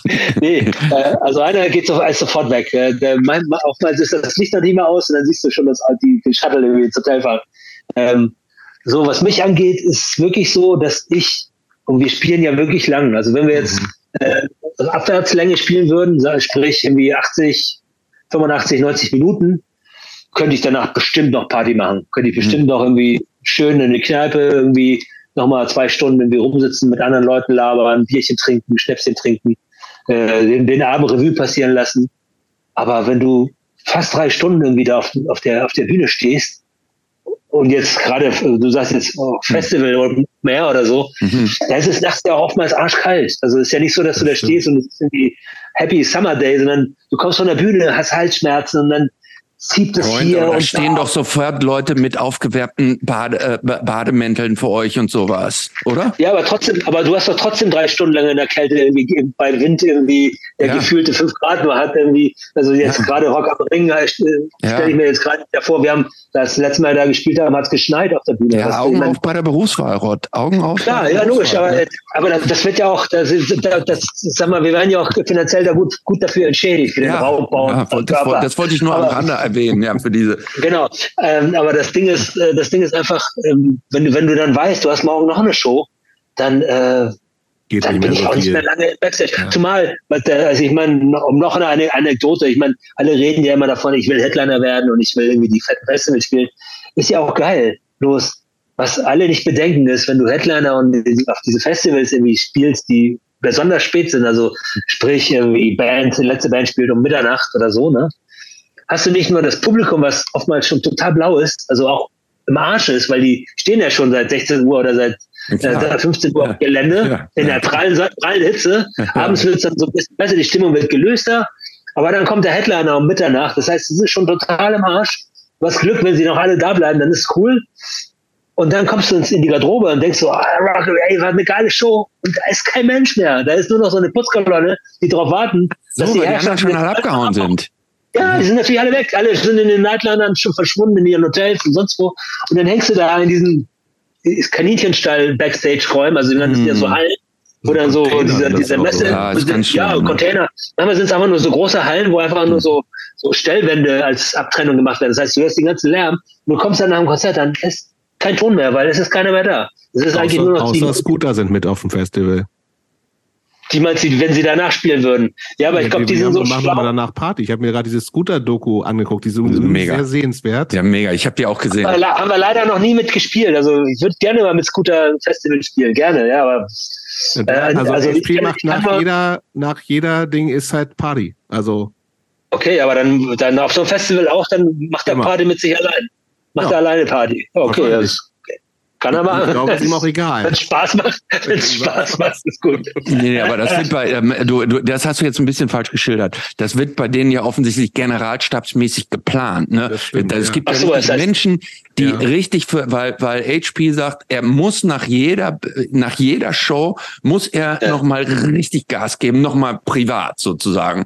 Aber Und mit, okay. der, mit der gleichen Musik quasi auch so. ja, genau. So, aber da muss dann, eine, Ey, da muss dann irgendwo eine fette Anlage stehen, da muss Ja, sehr klar. viel harter Alkohol da sein und Ja. alles, alles, was zum Rock'n'Roll, der HP, der lebt wirklich noch den Rock'n'Roll, nicht wie ihr, so äh, früh ins Bett. Er ist doch super, aber ich meine, er muss ja auch nicht singen. Er muss ja nur, äh, muss ja irgendwie nur so die Ansagen machen, oder? One, two, three, four, irgendwie. How much is the fish? Das muss man auch erstmal so. Ich meine, das ist, Also, da, wenn, ich, wenn ich auch noch das machen müsste und ein bisschen rumhüpfen, da könnt ihr auch feiern wie Sau. Ist ja egal, ob du jetzt nicht, ob du heiser schreist oder aus voller Kehle. So Ja, singen muss na er. gut. Und die, die anderen Jungs, die müssen wahrscheinlich auch nur so, so tun, als würden sie Tasten drücken, oder? Das kommt wahrscheinlich eh alles aus der CD oder aus dem Nein, das ist die Spielen, das ist alles handgemachte Musik. Also alles live. ich Ja, empfehle dir die, die Doku anzug, die ist wirklich ganz amüsant. witzig, ja mach die ich gerne. Ja. Mach ich Äh, gerne. apropos, apropos Doku, habt ihr eigentlich diese Metallica Doku gesehen? Welche? 100 Jahre her. Die, diese ähm, ähm, irgendwas mit Monster, so, Ja. Ach, Some Kind of Monster, ja, super. Ja, Some Kind of Monster, ja. Die haben ja auch einen neuen Bassisten irgendwann gekriegt. Robert, ja. uns, ja. Der hat ja zum, zum, ähm, zum Start, haben die dem ja eine Million Dollar erstmal so gegeben, Ja. damit er über die Runden kommt. Gab's so großzügige Geschenke bei den Ärzten auch, als du dazu gekommen bist? Ja, total. Natürlich, ne? Total. Also das war, wir sind wir. Nee, nee, pass auf. Wir, wir haben ja diese, wir haben diese, das, die Bessie Menschengestalt im Conny Planck Studio aufgenommen und dann haben wir so gegen Ende auch so, so besprochen, also, wie wollen wir das denn eigentlich machen? Also willst du so als, so als Mietmusiker einsteigen? Willst du eine feste Gage haben für die Gigs und so? Und ich so, ja, keine Ahnung, ja, was habt ihr euch denn vorgestellt? Ja, weiß, wissen wir selber noch gar nicht. Und ich weiß noch, wir fahren los. Also wir sind, wir waren mit der, mit der Auf, mit den Aufnahmen fertig. Da sind die Bänder, dann sind da damals am. Moment, ich muss dich kurz unterbrechen. Das heißt, Ja. du hast diese ganzen Aufnahmen mit denen gemacht, ohne überhaupt über einen Deal zu sprechen? Ja, Geil. Ja, okay. ja, ja, eigentlich ja. Eigentlich war klar, wir machen diese Platte. Das alles andere besprechen wir dann, wenn es dann soweit ist. Es war ja irgendwie alles, alles noch nicht so ganz klar, was das alles werden Okay. kann. Das toll. Ja, und okay, und äh, dann? ja, also wir fahren in diesem, aus diesem Studio los. Die, also äh, Bela hat da schon in Hamburg gewohnt. Farin hat da noch in, auch im Norden gewohnt. Das heißt, die beiden sind in einem Auto nach Hause gefahren. Ich habe auch ein Auto gehabt und bin nach Berlin gefahren. Also wir sind so in alle Richtungen, sind wir zusammen auf jeden Fall auf der, haben die, den ersten Teil der Strecke, das, das Conny Planck Studio ist bei Köln. Das heißt, wir sind die A1 gefahren und dann auf die A2. Also da sind wir quasi parallel gefahren und getrennt haben wir uns erst da, wo die A7 hochfährt nach, äh, nach Hamburg und dann die A2 weitergeht nach Berlin. Und dann ähm, hatten wir damals nicht, wir hatten damals auch noch keine Handys, oder? Die Handys gab's damals noch gar nicht. Ähm, irgendwie durch Handzeichen so, ey, komm, hier, fahr mal, fahr mal Garbsen, Raststelle Garbsen, fahr mal ran und so, äh, rangefahren und so. Ja, was denn? Und so, ja, ja, ich habe gerade, wir haben gerade hier im Auto besprochen, äh, weißt du was, äh, wir machen dich zum Vollmitglied irgendwie.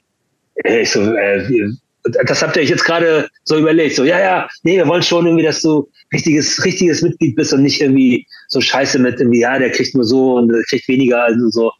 Und äh, dachte ich so, ja gut, ja, hättest du Bock drauf? Ich so, ja klar. Hm. Sie hätten ja auch Das sagen können, das so, war ein Hauptgewinn im Lotto dann so ein bisschen, wir, ne? zahlen, wir zahlen dir pro Show irgendwie 400 Mark und irgendwie und tschüss. So, das wäre auch Hm. okay gewesen für mich, weil dann, aber dann, dann hätte es halt diese Distanz gegeben, so dann bin ich halt der Mhm. Mitmusiker.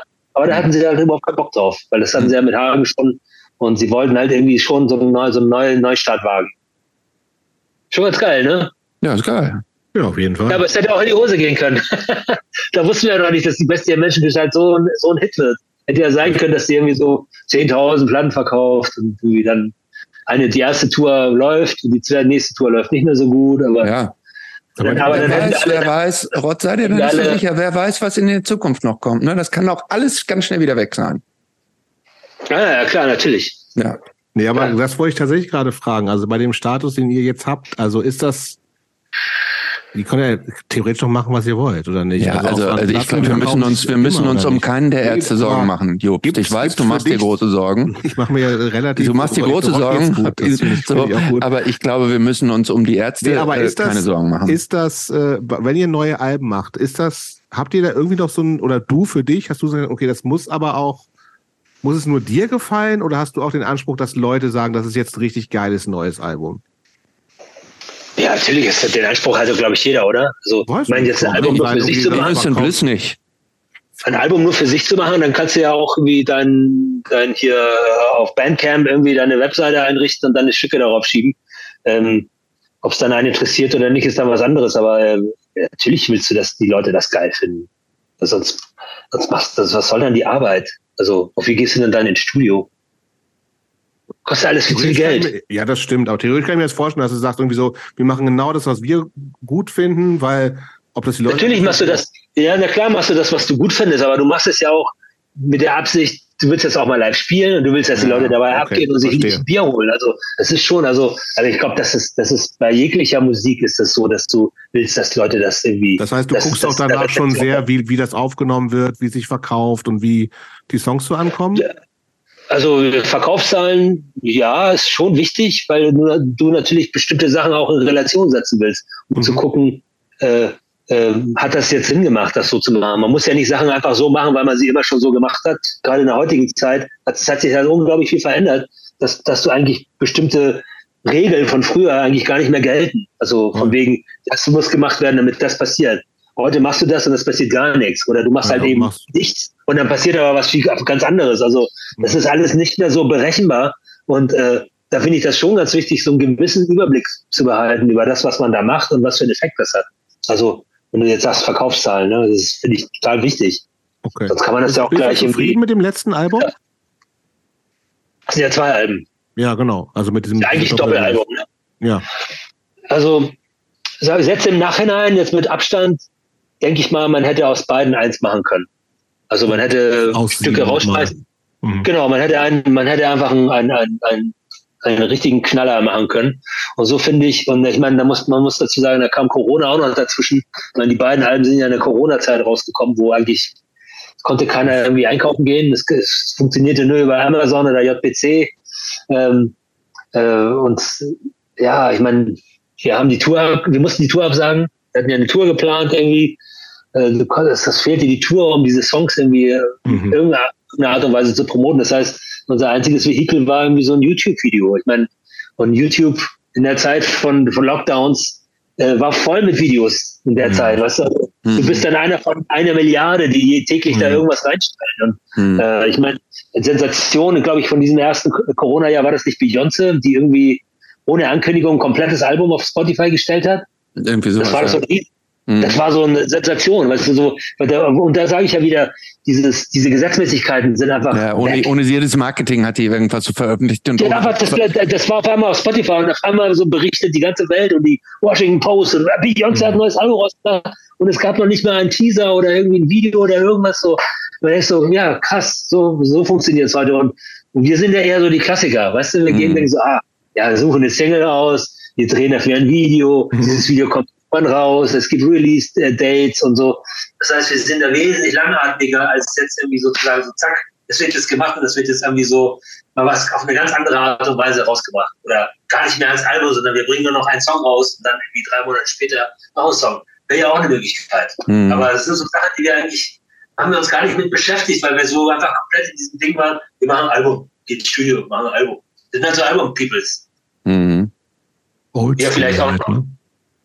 Ja, aber du, es ändert sich ja auch vieles. Viele Leute, ich meine, das, das, diese, dieses, diese Krankheit mit den Playlists, ne? also diese, diese Leute, die so Spotify-Playlists austauschen und so, was du denn, willst du mal eine Playlist haben? So, nee, will ich nicht. Ich meine, früher hat man sich so eine Mixkassette gemacht, was, was geil war, ne? Mhm. Aber äh, und was für, was, was für eine Wichtigkeit das hat, irgendwie, ob deines, dein neuer Song oder ein Song aus dem Album in irgendeiner Playlist auftaucht, irgendwie. Und.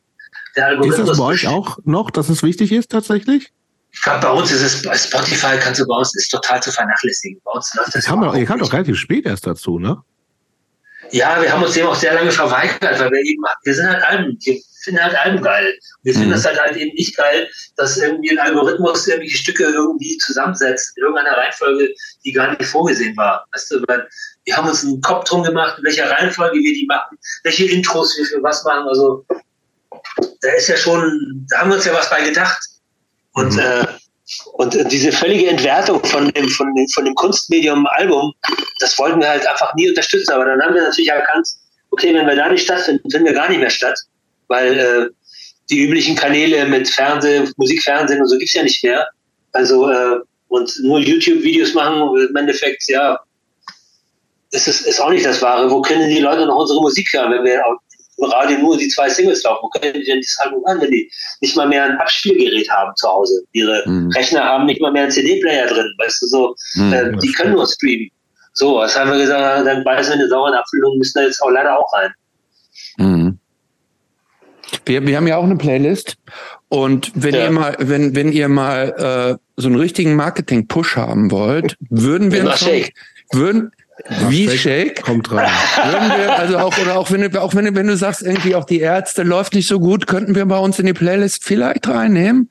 Ja, das würde, noch mal, das würde noch mal so einen Kost, richtig fetten. Kostet wahrscheinlich, ne? Nee, ja, nee, klar, nee, natürlich. Nee, komm, äh, Rott machen wir es so. Meinst du? Ja, okay. Ja, gut, okay. Ich werde dich direkt wende ich an mich, Rott. Also Christoph weiß manchmal. okay. ja, okay. Nee, aber, ja, gut, aber Mass ja gut, Mass ja. die, die werden jetzt. Äh, Mass super, finde ich tatsächlich. Ja, da kommt ja, da kommen wir noch auf die 200 Streams im Monat. 300, 500 ist mein Ziel. Ach, 500 ist das Ziel, okay. Mhm. Boah. Ich, Schwer einmal. zu schaffen, aber ein Monat. Ja, du bist Optimist. Du bist Optimist. Ich, heute Abend ich, ich sehe dich schon, da rechnet er jeden Tag immer klicken. Ja, der, der hat das dann auf, auf Repeat.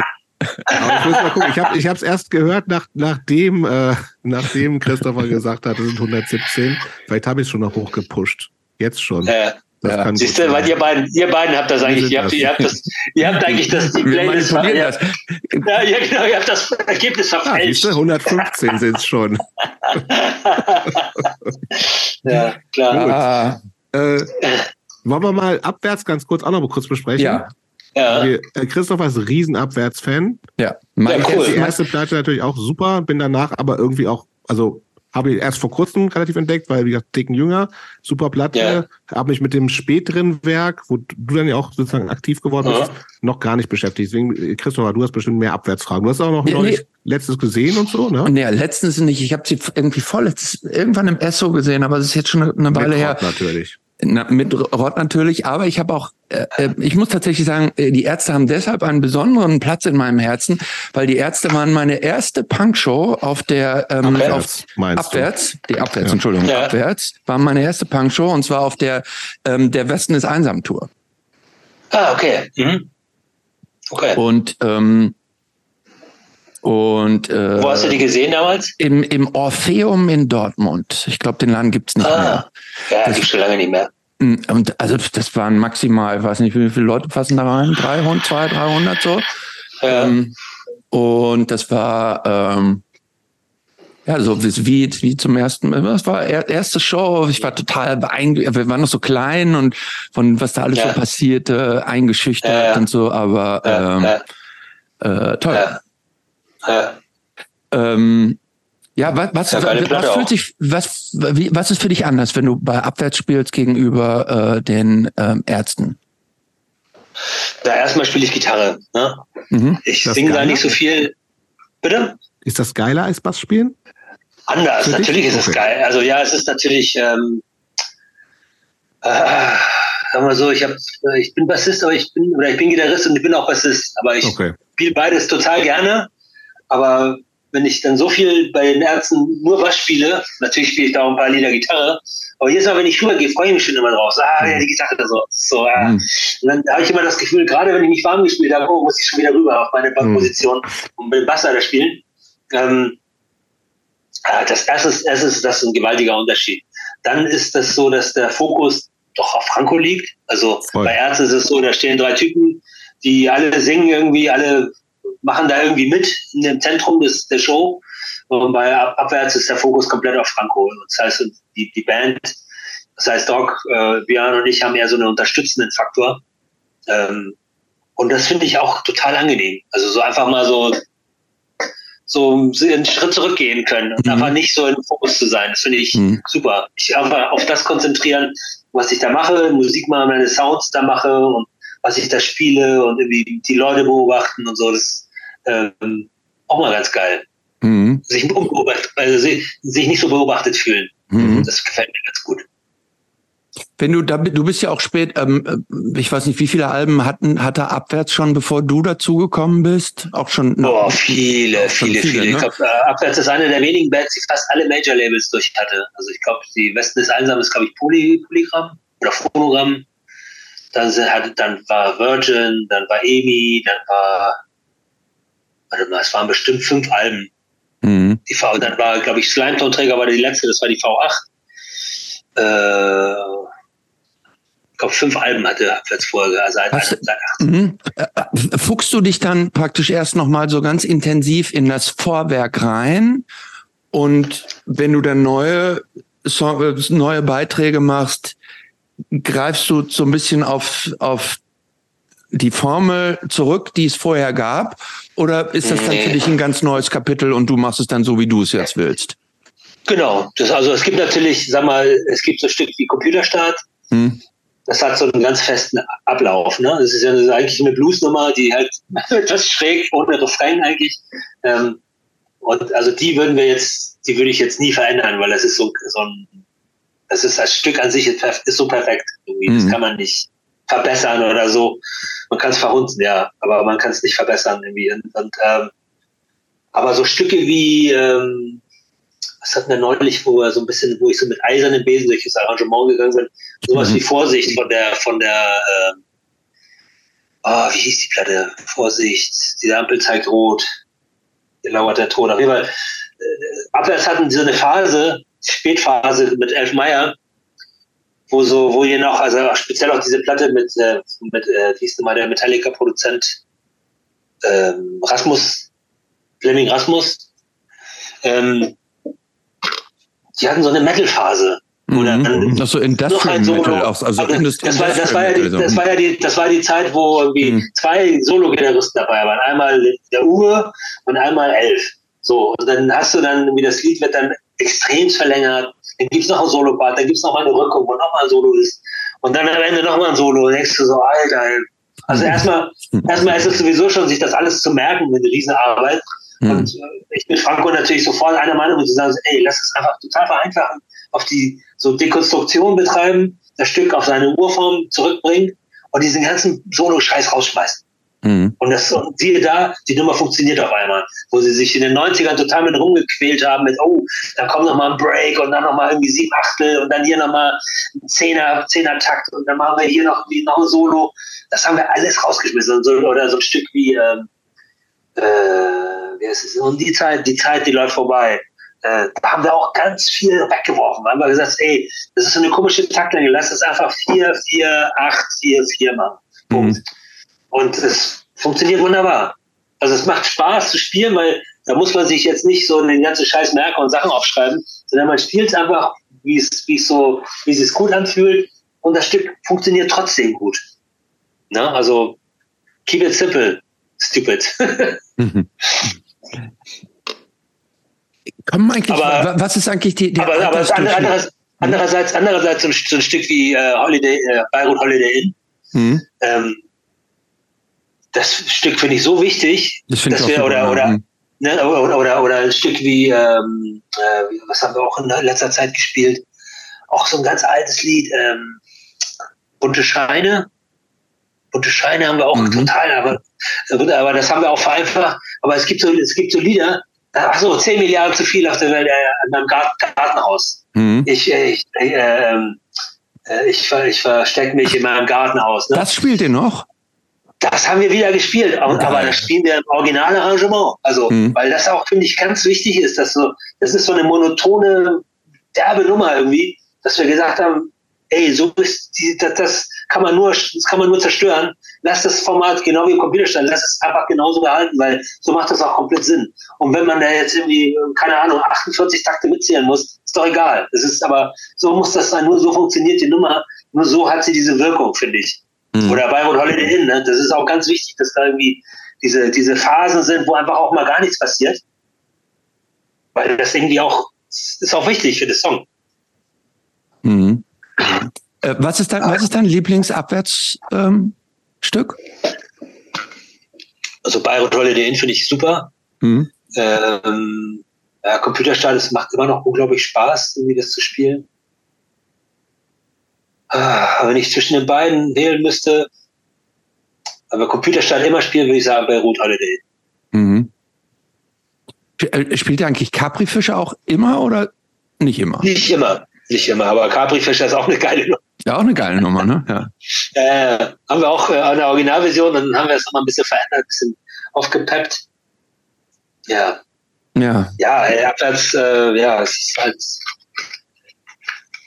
Wir suchen uns dann manchmal auch alte Songs raus, wo wir sagen, so, genau mit dem Anspruch auch rangehen, so lass das mal dekonstruieren, lass mal mhm. die, die ganzen Ballast rauswerfen, die ganzen Solo-Scheiß, die Taktwechsel und dieses ganze, dieses ganze Muckerkram da irgendwie. Das ist einfach back to basics und das, äh, das macht total Spaß, die Nummern in so einem, in so einem Gerippe irgendwie zu mhm. spielen. Mhm.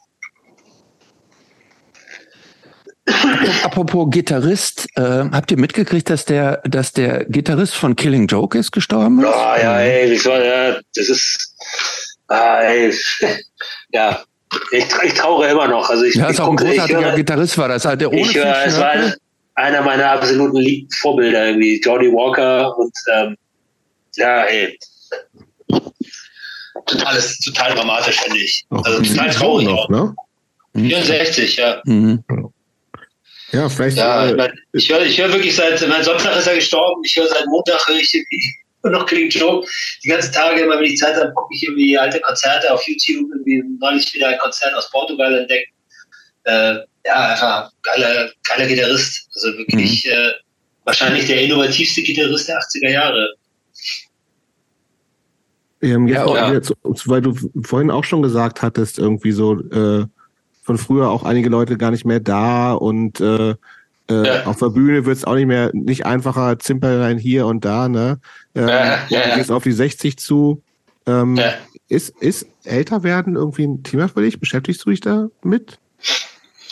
Du meinst also Midlife Crisis? Wahrscheinlich, so? Finanziell bist du auch wahrscheinlich ausgesorgt. Wir hatten ja durchaus auch mit Leuten zu tun, wo das irgendwie da auch ein Thema ist, wenn du sagst, ich habe ja. viel in so Kunst, was weiß ich, gesteckt, was irgendwie aber nicht brotlos war. Also mit Ted Geier hatten wir drüber gesprochen zum Beispiel. Das ist ein anderes ja. Thema. Finanziell machen wir uns keine Sorgen um dich. Aber ja. es ist ja, geht ja nicht nur noch äh, um. Ja, ein bisschen den so. Must Shake Push brauchte Rod schon ja. noch. Ne? Must Shake Push, den kriegen wir noch hin. Aber äh, wie Sagen wir mal so, noch, noch, mit diesem Älterwerden um? Ähm, oh, wie gehe ich damit um? Also es ist, sag mal so, es ist noch nicht so ein, so ein überragendes, also so ein überall stehendes Thema für mich. Äh, klar merkt man körperlich irgendwie so, dass bestimmte Sachen fallen mir leichter oder äh, fallen mir nicht mehr so leicht wie früher. Ähm, jetzt nicht unbedingt Treppen steigen oder so, aber so, keine Ahnung, dieses so lange Stehen irgendwie, das, äh, das kennt ihr wahrscheinlich auch auf Konzerte. Hm. Ja, Konzert, was über 70 Minuten geht, gehe ich raus. Ich kann dann einfach nicht mehr stehen. Sorry, irgendwie tut mir alles weh. Ich weiß nicht, wo ich, auf welchem Fuß ich jetzt stehen soll. So, da wünscht man sich dann doch bestuhlte Konzerte wieder.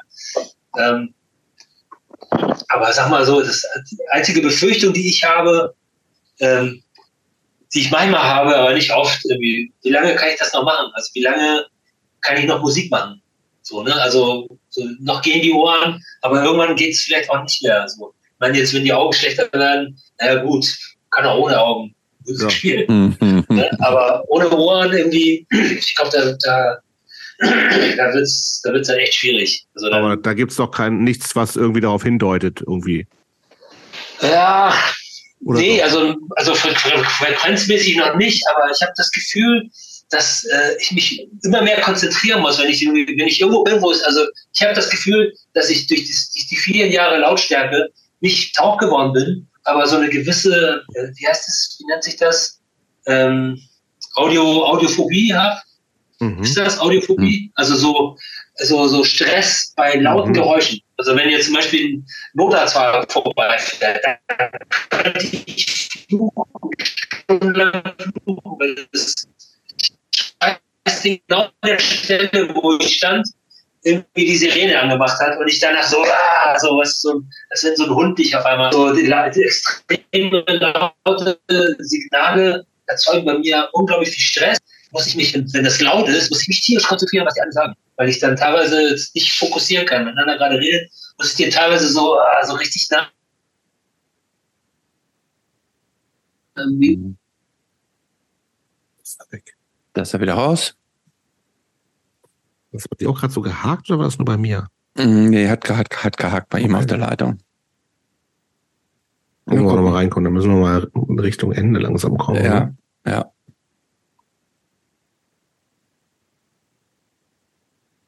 Mal treten lassen.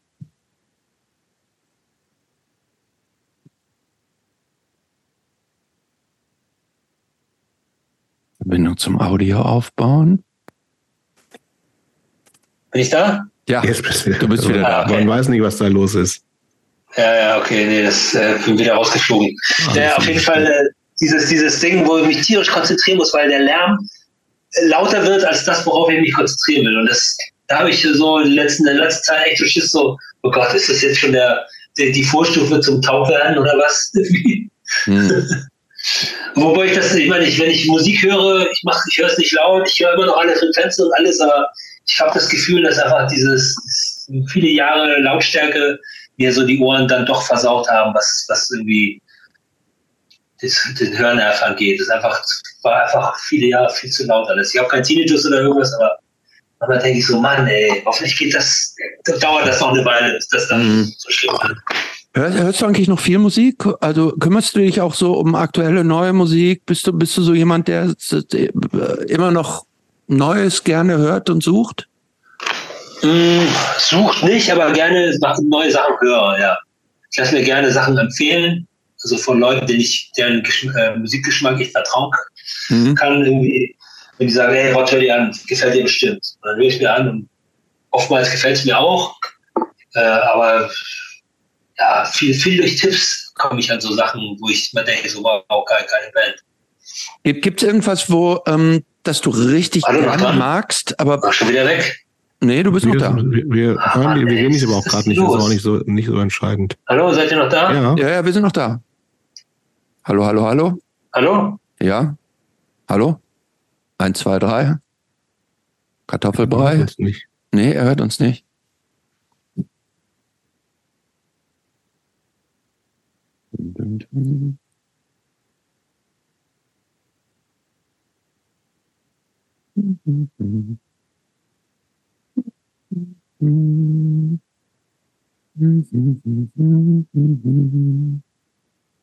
Da ist er wieder. Ah, recording in progress. Hört ihr mich?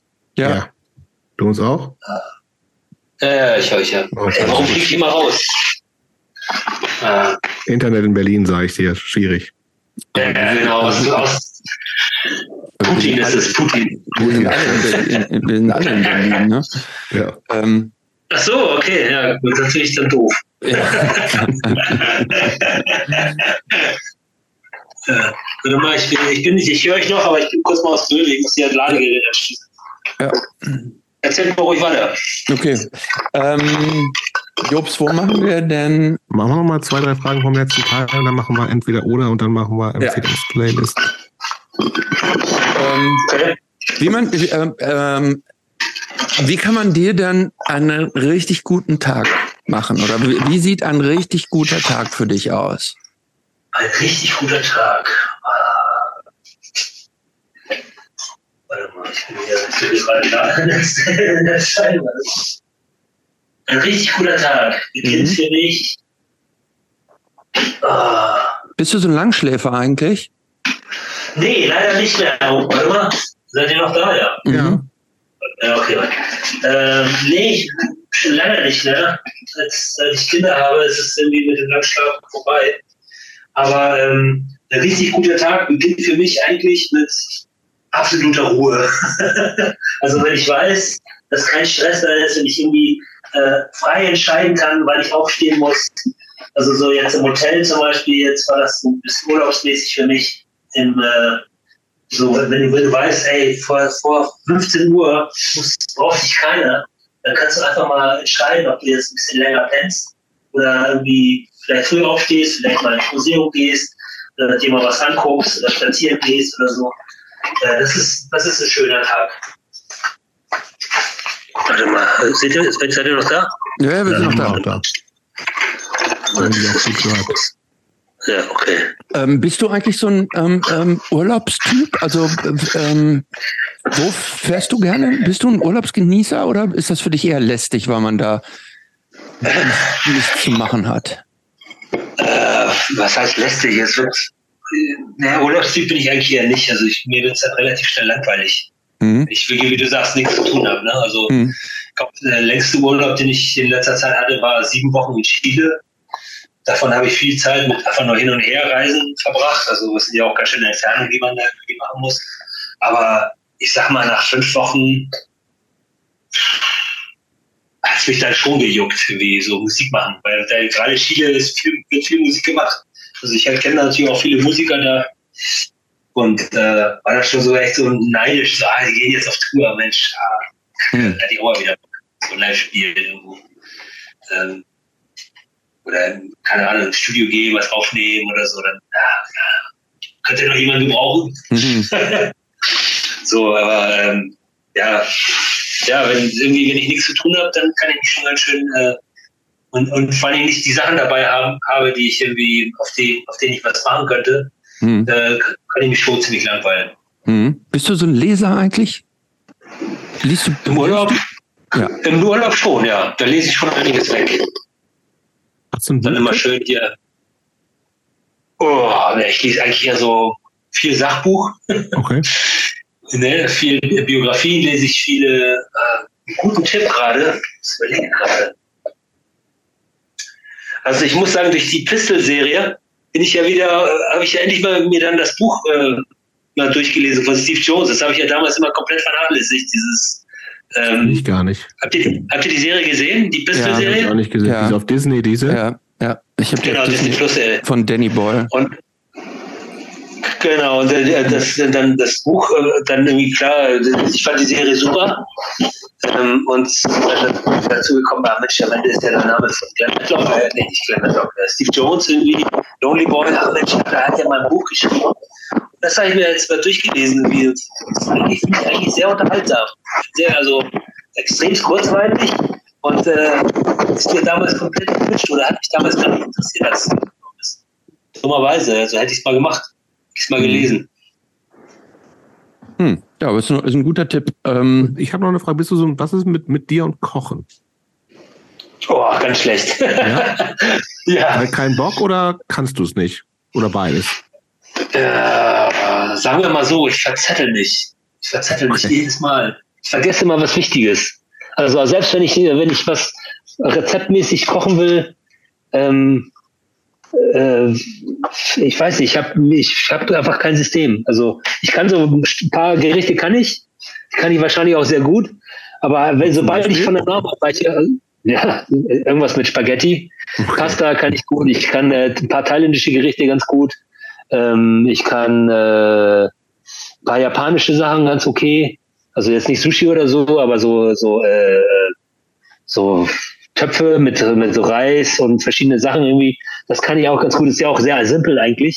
Man kann da nicht so viel falsch machen, aber sobald ich mich an so ein Rezept traue, wenn ich irgendwas anderes machen will, ist es dann meistens so, dass mir entweder ich habe vergessen, was einzukaufen, was total wichtig ist, was ich komplett übersehen habe. Und es liegt nicht daran, dass ich eine Brille brauche oder so. Oder ich habe irgendwas beim, beim Machen, beim Abarbeiten des Rezepts irgendwie was Entscheidendes vergessen. Und da bin ich dann so, bin ich so frustriert, dass ich das dann wegschmeiße. Dass ich das hm. dann einfach, weil ich weiß, es kann mir nicht schmecken, weil das habe ich vergessen. Und alle anderen sagen so, ah, ist doch egal, entweder machen wir irgendwie danach. Nein, das geht nicht. Das, das ist dann so, weiß ich, da bin ich dann so ganz eigen. Und dann, äh, und halt um dieser Frustration zu entgehen, äh, lasse ich es dann lieber so oft es geht sein oder mache nur meine Standards. Okay. Von denen ich mich eigentlich auch immer ernähren könnte. Also ich könnte jeden Tag Reis essen, über viele Jahre. Ich könnte auch jeden Tag Nudeln essen, über viele Jahre. Also da bin ich relativ anspruchslos. Aber ich mag trotzdem gern gutes Essen. Ähm, wir haben ein, wir sind kommen langsam zum Schluss. Wir haben ein paar Entweder-oder-Fragen für dich. Entweder-oder, okay. Hm? Mhm. Saint-Tropez oder Miami? Oh, Saint-Tropez. Misfits oder Danzig? Misfits. Antilopengang oder Udo Lindenberg? Antilopengang. Beatsteaks oder Totenhosen? Beatsteaks. Wus wusste ich. Äh, Pizza oder Austern? Oh, schwierig. Austern. Uh. Tempelhofer Feld oder SO36? Ah. Schwierige Frage. Weil es ist beides gut. Aber im Zweifelsfall SO36. Gut. Ähm, die, die nächste Frage, die hast du eigentlich schon beantwortet, äh, nämlich Vinyl oder äh, Vinyl oder Streaming. Vinyl, Ja, eindeutig. Ja, ähm, Also auch wenn man sich das an- anhört, aber man stellt sich irgendwo hin. Also ja, ach, macht viel mehr Sinn. hm. Berge oder Strand? Berge oder Strand? Hm. Mm. Berge. Letzte Frage von Jobst. Ja, ich hab, wir haben noch, wir haben tatsächlich auch so eine kleine Playlist hier und du kannst, sollst bitte spontan drei Songs dafür äh, bereitstellen. Und Ja. zwar ein, irgendein All-Time-Favorite, All-time Favorite. Du Ähm, kannst. äh, Killing Egal welches, Joke. Genre, e- egal welches Genre, ne? Ja, ja. Ja, okay. Killing Joke. Ähm, ein Lied, was ich immer hören kann. Boah, gibt's einige, die ich immer hören könnte für den. Also das Lied, wo, wo mir der Gitarrensound am besten gefällt, heißt Absent Friends. Okay. Aber, aber als Song, den ich total gerne und immer wieder im Auto höre, ist äh, Unspeakable. Mhm. Also, Entscheiden, entscheiden Sie sich bitte jetzt. Okay, weil Jordi, Jordi Walker von uns gegangen ist, entscheide ich mich für Absent Friends, weil er macht, das macht auch vom, vom Titel her mehr Sinn. Absolut. So, dann bitte ein gerade relativ neu entdeckter Song. Relativ neu entdeckter Song. Am besten erst so in den letzten ein, zwei Jahren rauszukommen. wo Du sagst, das finde ich richtig geil gerade. Da fand ich irgendwann geil. Boah, ey, bestimmt war. Äh, ach so. Menas Moos. Kennt ihr die? Nee. Aus Frankfurt? Menas Moos ist so, ist so Schock, Schockrap. Äh, und welches Nie Lied von davon? Da habe ich auch noch Ja, nie von gehört. Guck nach, Okay, habt ihr nie-. Nee. Habt ihr nicht von gehört? Nee. Gleich, Jetzt muss ich mir noch das Lied aussuchen. Das ist schwierig, weil die sind alle sehr lustig. Ähm, äh, mit, mit könnte ich eure, Ines Moos, damit könnte ich eure Playlist sprengen. Mach mal. Das Album heißt Penner Gang. Penner Gang ist 22 erschienen und das Lied, was ich mir von dieser, warte mal, ich ja, versuche das gerade hochzuladen hier. Mein, nicht von meiner, nicht vom Streaming Spotify, sondern von meinem, äh, meiner Speicherkarte meines Handys. Da habe ich die, die CD nämlich drin. Warte mal, es kann ein bisschen dauern. Ähm, aber warte mal, ich kann, das kann ich auch googeln eigentlich. Ähm, Menas Moos, Album Penner Gang.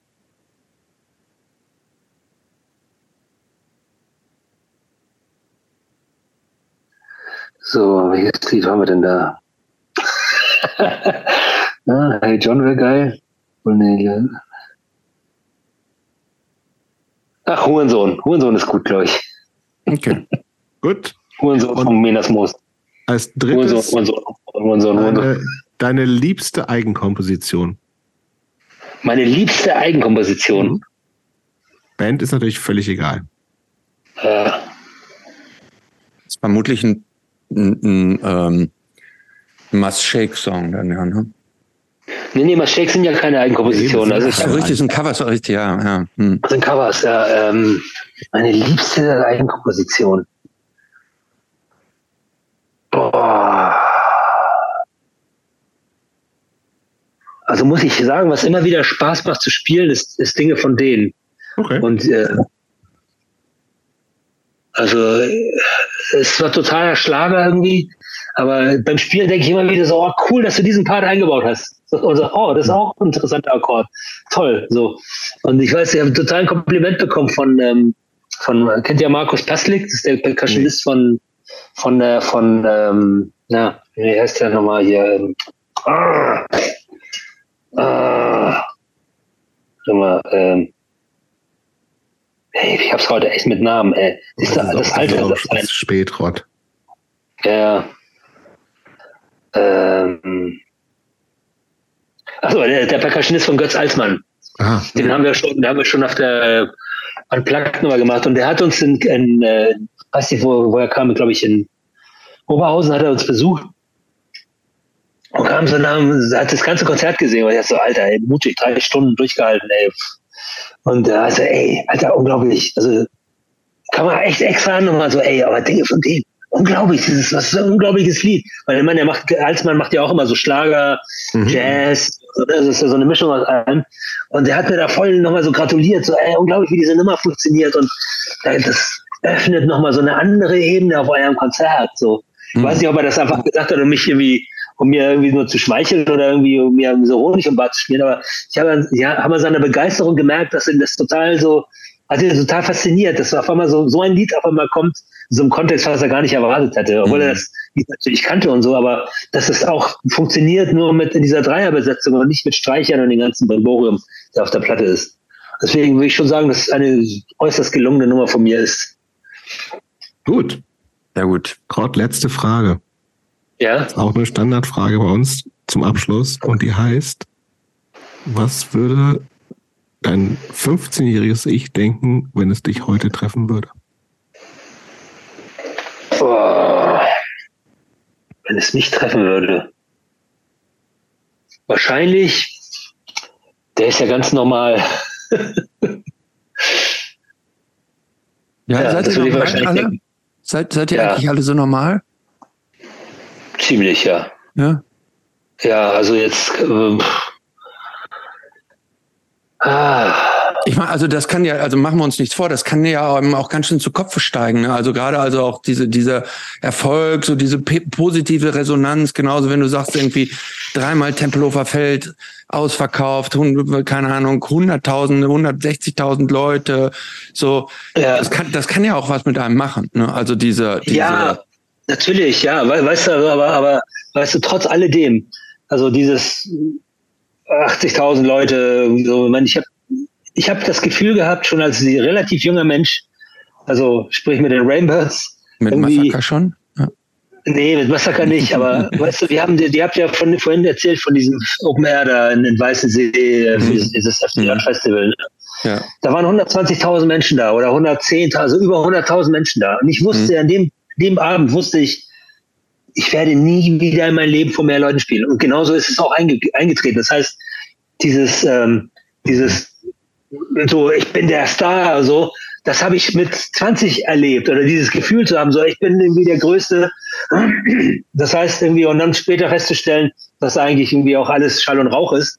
Aber das hat mich so dermaßen geerdet, diese, gerade diese Jahre nach diesem mhm. Split der Rainbows und diese, diese, diese Hungerjahre mit Depp Jones bis 93, so, die haben mich so dermaßen runtergeholt von diesen, von diesen, von diesen Flausen zu denken, so, hey, ich habe es geschafft, ich bin der Größte, weil ich habe ganz schnell kapiert, es kann ganz schnell wieder runtergehen und es kann vor allen Dingen auch ganz schnell, ähm, äh, also angefangen von Freunden über irgendwie äh, äh, Sachen, die man dachte, die sind für immer, ähm, die Freundin, also so die persönlichen Sachen und so.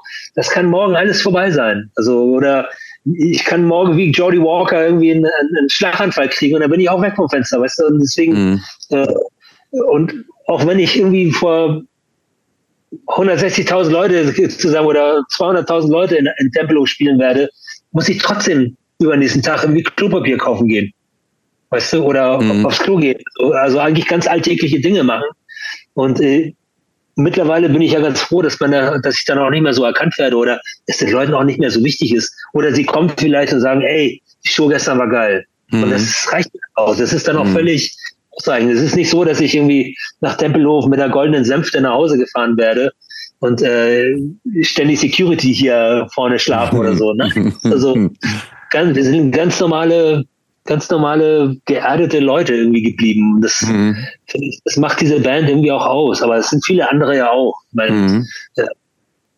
Aber gibt es irgendwas, was du deinem, äh, deinem 15-jährigen Ich noch mit auf den Weg geben würdest, wenn du könntest?